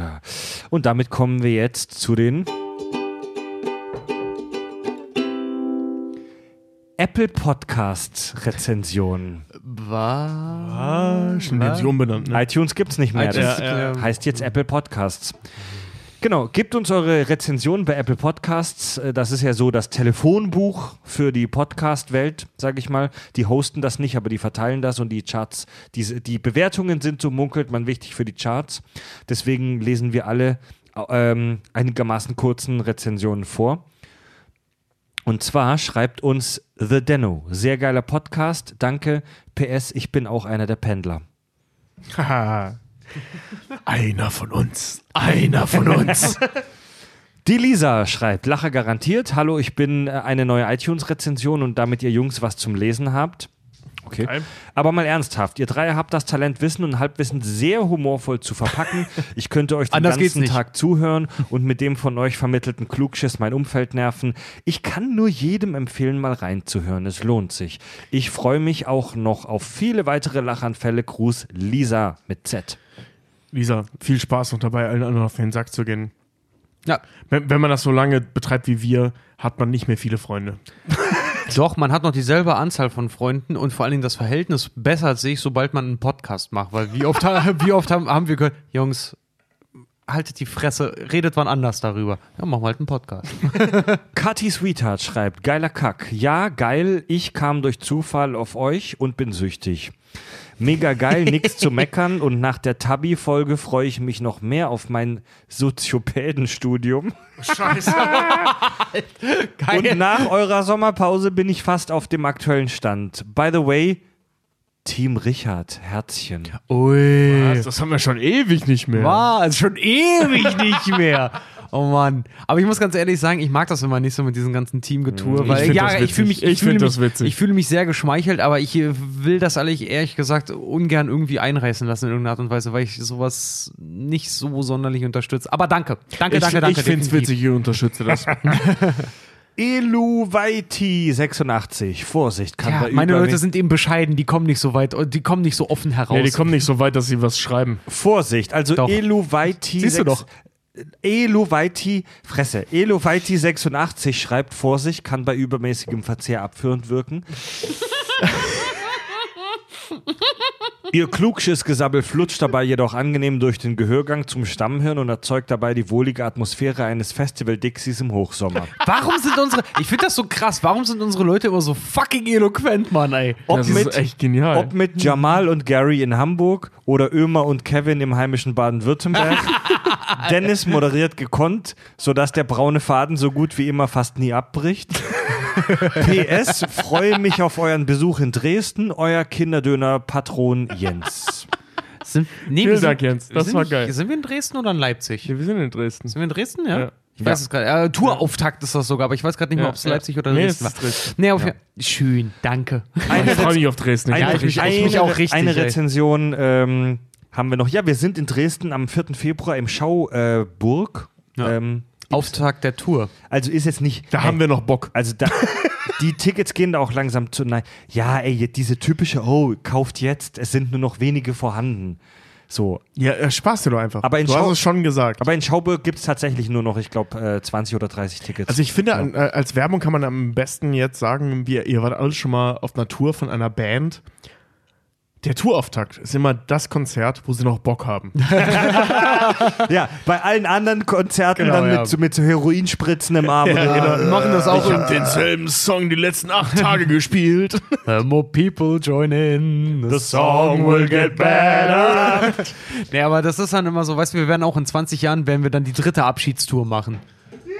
Oh, das wird geil, Mann. Fred im Rollstuhl Ich will jedes Bühne Jahr, rollern, ich, ja. ja, ich, will, ich will jedes Jahr eine Abschiedstour feiern. Das mach, ey, lass das machen. Ey, das wäre so unsere nächste Tour als Abschiedstour. Kein, nee, pass auf, aber wir machen das wie so WSV oder sowas, weißt du, so wir machen Kack und Sach Abschiedstour 2020, wir verabschieden nur das Jahr Ja, aber Ja, wir Mann. kommunizieren das so, als wäre das unser Abschied. Ich finde das so scheiße. und haben aber voll kein schlechtes Gewissen dabei, weil wir Nee, nur das das Jahr wir verabschieden. Wir- Ja, wir, machen machen das das, von- wir, von- machen, wir machen das wie die Scorpions. Wir, gehen, f- wir sind seit fünf Tagen, seit fünf Jahren auf Abschiedstournee, ey. Scheiße, Mann, wir hätten das, das Ding Nerdification die Abschiedstour nennen müssen. Das wäre so geil gewesen. Als erste Tour schon.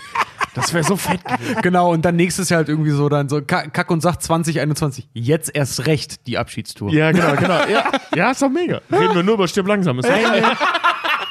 Eine letzte, eine letzte Rezension haben wir noch von unaussprechlicher Name. Nice. Hey Kakis, ich bin vor kurzem auf euren Podcast gestoßen, war sofort süchtig und konnte nicht aufhören, mir die Folgen anzuhören. Zwischenzeitlich wurde ich von meiner, von meinen, von meinen Freunden angefleht aufzuhören, da sie die volle Feel Breitseite. Klugschiss abbekommen. Aber die Macht des Podcastes hat gesiegt. Ich habe sie zur klugen Seite bekehrt. Macht weiter so bisher. Eure Stella. Hashtag Team Richard. Was? Oh, Was ist denn danke. heute los? Oh, Mensch, von wegen meine kommen nicht zum Schreiben. Uts, uts, uts, uts. nur Zeit.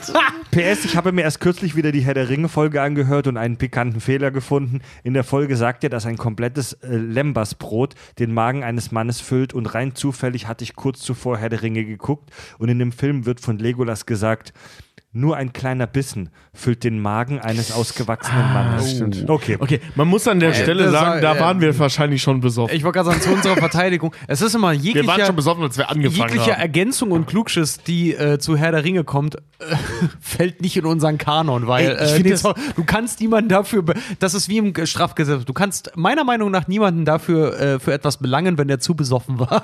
Ey, ey das, das Ding ist, ich finde das nach wie vor überraschend, wie wenig Korrekturen wir für die Herr der Ringe-Folge bekommen haben. Die ist jetzt seit Nee. fast zwei Kannst du Jahren mal bitte online. auf Holz schlagen? Jetzt kommt's nämlich. Aber ist doch faszinierend, oder? Ja. Wir haben, wir haben mega Angst vor dieser Folge gehabt. Das haben wir auch in der Folge danach direkt gesagt, dass wir mega Angst davor hatten und, und kaum Hörerfeedback haben. Außer eventuell, es war lustig oder ihr wart zu besoffen. Scheiß auf Angst, Mann. Mega. Scheiß auf Angst. Ja, aber scheinbar haben wir richtiges Also, Zeug erzählt. denen Du, ehrlich gesagt, ich glaube, es gibt den einen Fan, der seit die Folgen released wurden, die drei, da sitzt, das Simmerillion gelesen hat, alle drei Bücher und so einen richtigen Mecker-Katalog anfertigt Das wär krass, schon ey. für uns. Aber ich fand, die war gut recherchiert, Mann. Ich habe mich so lange noch nie mit dem Thema Ihr beschäftigt. dürft auch, also liebe, liebe Hörer, danke für den coolen Stuff mal wieder. Ihr müsst nicht in jedem eurer Posts euch für einen von uns drei entscheiden. Solltet ihr aber. Nee, macht das nur für Tobi, der braucht das. Ich brauche das wirklich. ich finde das gut. Der braucht das offensichtlich. Ich Genau. liebe euch einfach so. ein Team, ein Team-Hashtag in einer Apple Podcast-Rezension. So die, die, die, die Illusion von Sicherheit in einem Die, die, Audioformat. Illu- die Illusion von Beliebtheit. Die Illusion von Ja. Beliebtheit in einem Audioformat. In 10.000 Hey, Metern Metern Höhe. ihr, ihr müsst mich verstehen, was Richard ist der eloquente, lustige Typ. Äh, äh, Fred ist so der, der, der ernste Moderator und ich bin der, der euch voll labert. Deswegen finde ich, deswegen find ich das toll, wenn jemand mal schreibt, Team Tobi. Ich habe mir Voll manchmal, labert. weißt du, was ich, weißt du, was ich auch sau witzig finde, aber ich glaube, das passiert tatsächlich kaum. Ähm, wenn wir zur Tour irgendwie, wir hatten ja bei unserem ersten, das ist jetzt übrigens fast ein Jahr her, ne, liebe Leute. 13. Äh, wir, Oktober der war's, 13. ne? Oktober hatten wir unseren ersten Live-Auftritt hier, hier in Hamburg und da haben wir ja von unseren Fans haben wir ja massenhaft Shit irgendwie der, nach der Pause dann auf die Bühne gestellt gekriegt. Bier Oh, und ganze, cool, ja. ganze Leiber von Broten und alles mögliche halt irgendwie, ne? Ich fände es super witzig, äh, wenn wir, wenn wir bei der Tour immer mal so ein gemaltes Bild oder sowas kriegen von uns. Das wäre echt fett, weil das können wir hier an die Wand hängen. Ja. Ja, hätte so ich richtig, das hätte ich richtig, hätte ich richtig. Das muss nicht mal gut sein. Einfach ein gemaltes Bild von Nein, das kann auch mega hässlich sein, darum geht's doch. Ja, deswegen, also ich sag ja, das muss nicht mal, das muss nicht perfekt sein. Ja, mega. So im, im, in der Hotellobby vorne nehmen wir so Geschenke von Kindern an, so gemalte Bilder. Aber hinten, hintenrum rauchen wir Crack aus Glühbirnen und, und Wie es Tourleben halt so ist. Ich glaube, Fred bringt uns noch eine Menge dann dabei, bei, äh, dabei. Und sind mega aggro immer, weil wir keine Group, also keine sexbereiten Groupies da. So irgend so ein armer Praktikant von dem Theater in der Schauburg in Dresden wird von uns mega lautstark angemacht, warum er uns jetzt keine Weiber besorgen kann. Ja, Mann. Das Einzige, was er uns besorgen konnte, war Danny. Und Danny heißt eigentlich Daniel. Ja. Ja, Ja, eigentlich heißt er irgendwie Kevin oder so. Wir nennen ihn halt nur Danny. aber der muss dann Ja. her, der muss dann herhalten. Ja, Mann. Also auch die Männer sind nicht sicher vor uns bei der Tour. Nee, Mann. ja. Ja, ja, definitiv. ein Glück gibt es Instagram, da können wir das immer dokumentieren, wie wir die Leute dann in den Locations. Incest-Scrum. Ja, Incest-Scrub. Ja, und unsere, unsere ich, Wir nehmen aber noch einen Teppich mit für den Carpet Scrubble. die, Tour, die Tour 2021 heißt irgendwie so Pansexual for Life. so, wir, nehmen, wir nehmen alles. Männer, Frauen, divers, Stuhlbeine. Geil. Ich, oh Gott, ey. Ich ficke auch Turbinen. Aber darüber sollen wir ein anderes Mal sprechen. Gut, Tobi, Fred und Richard sagen Tschüss.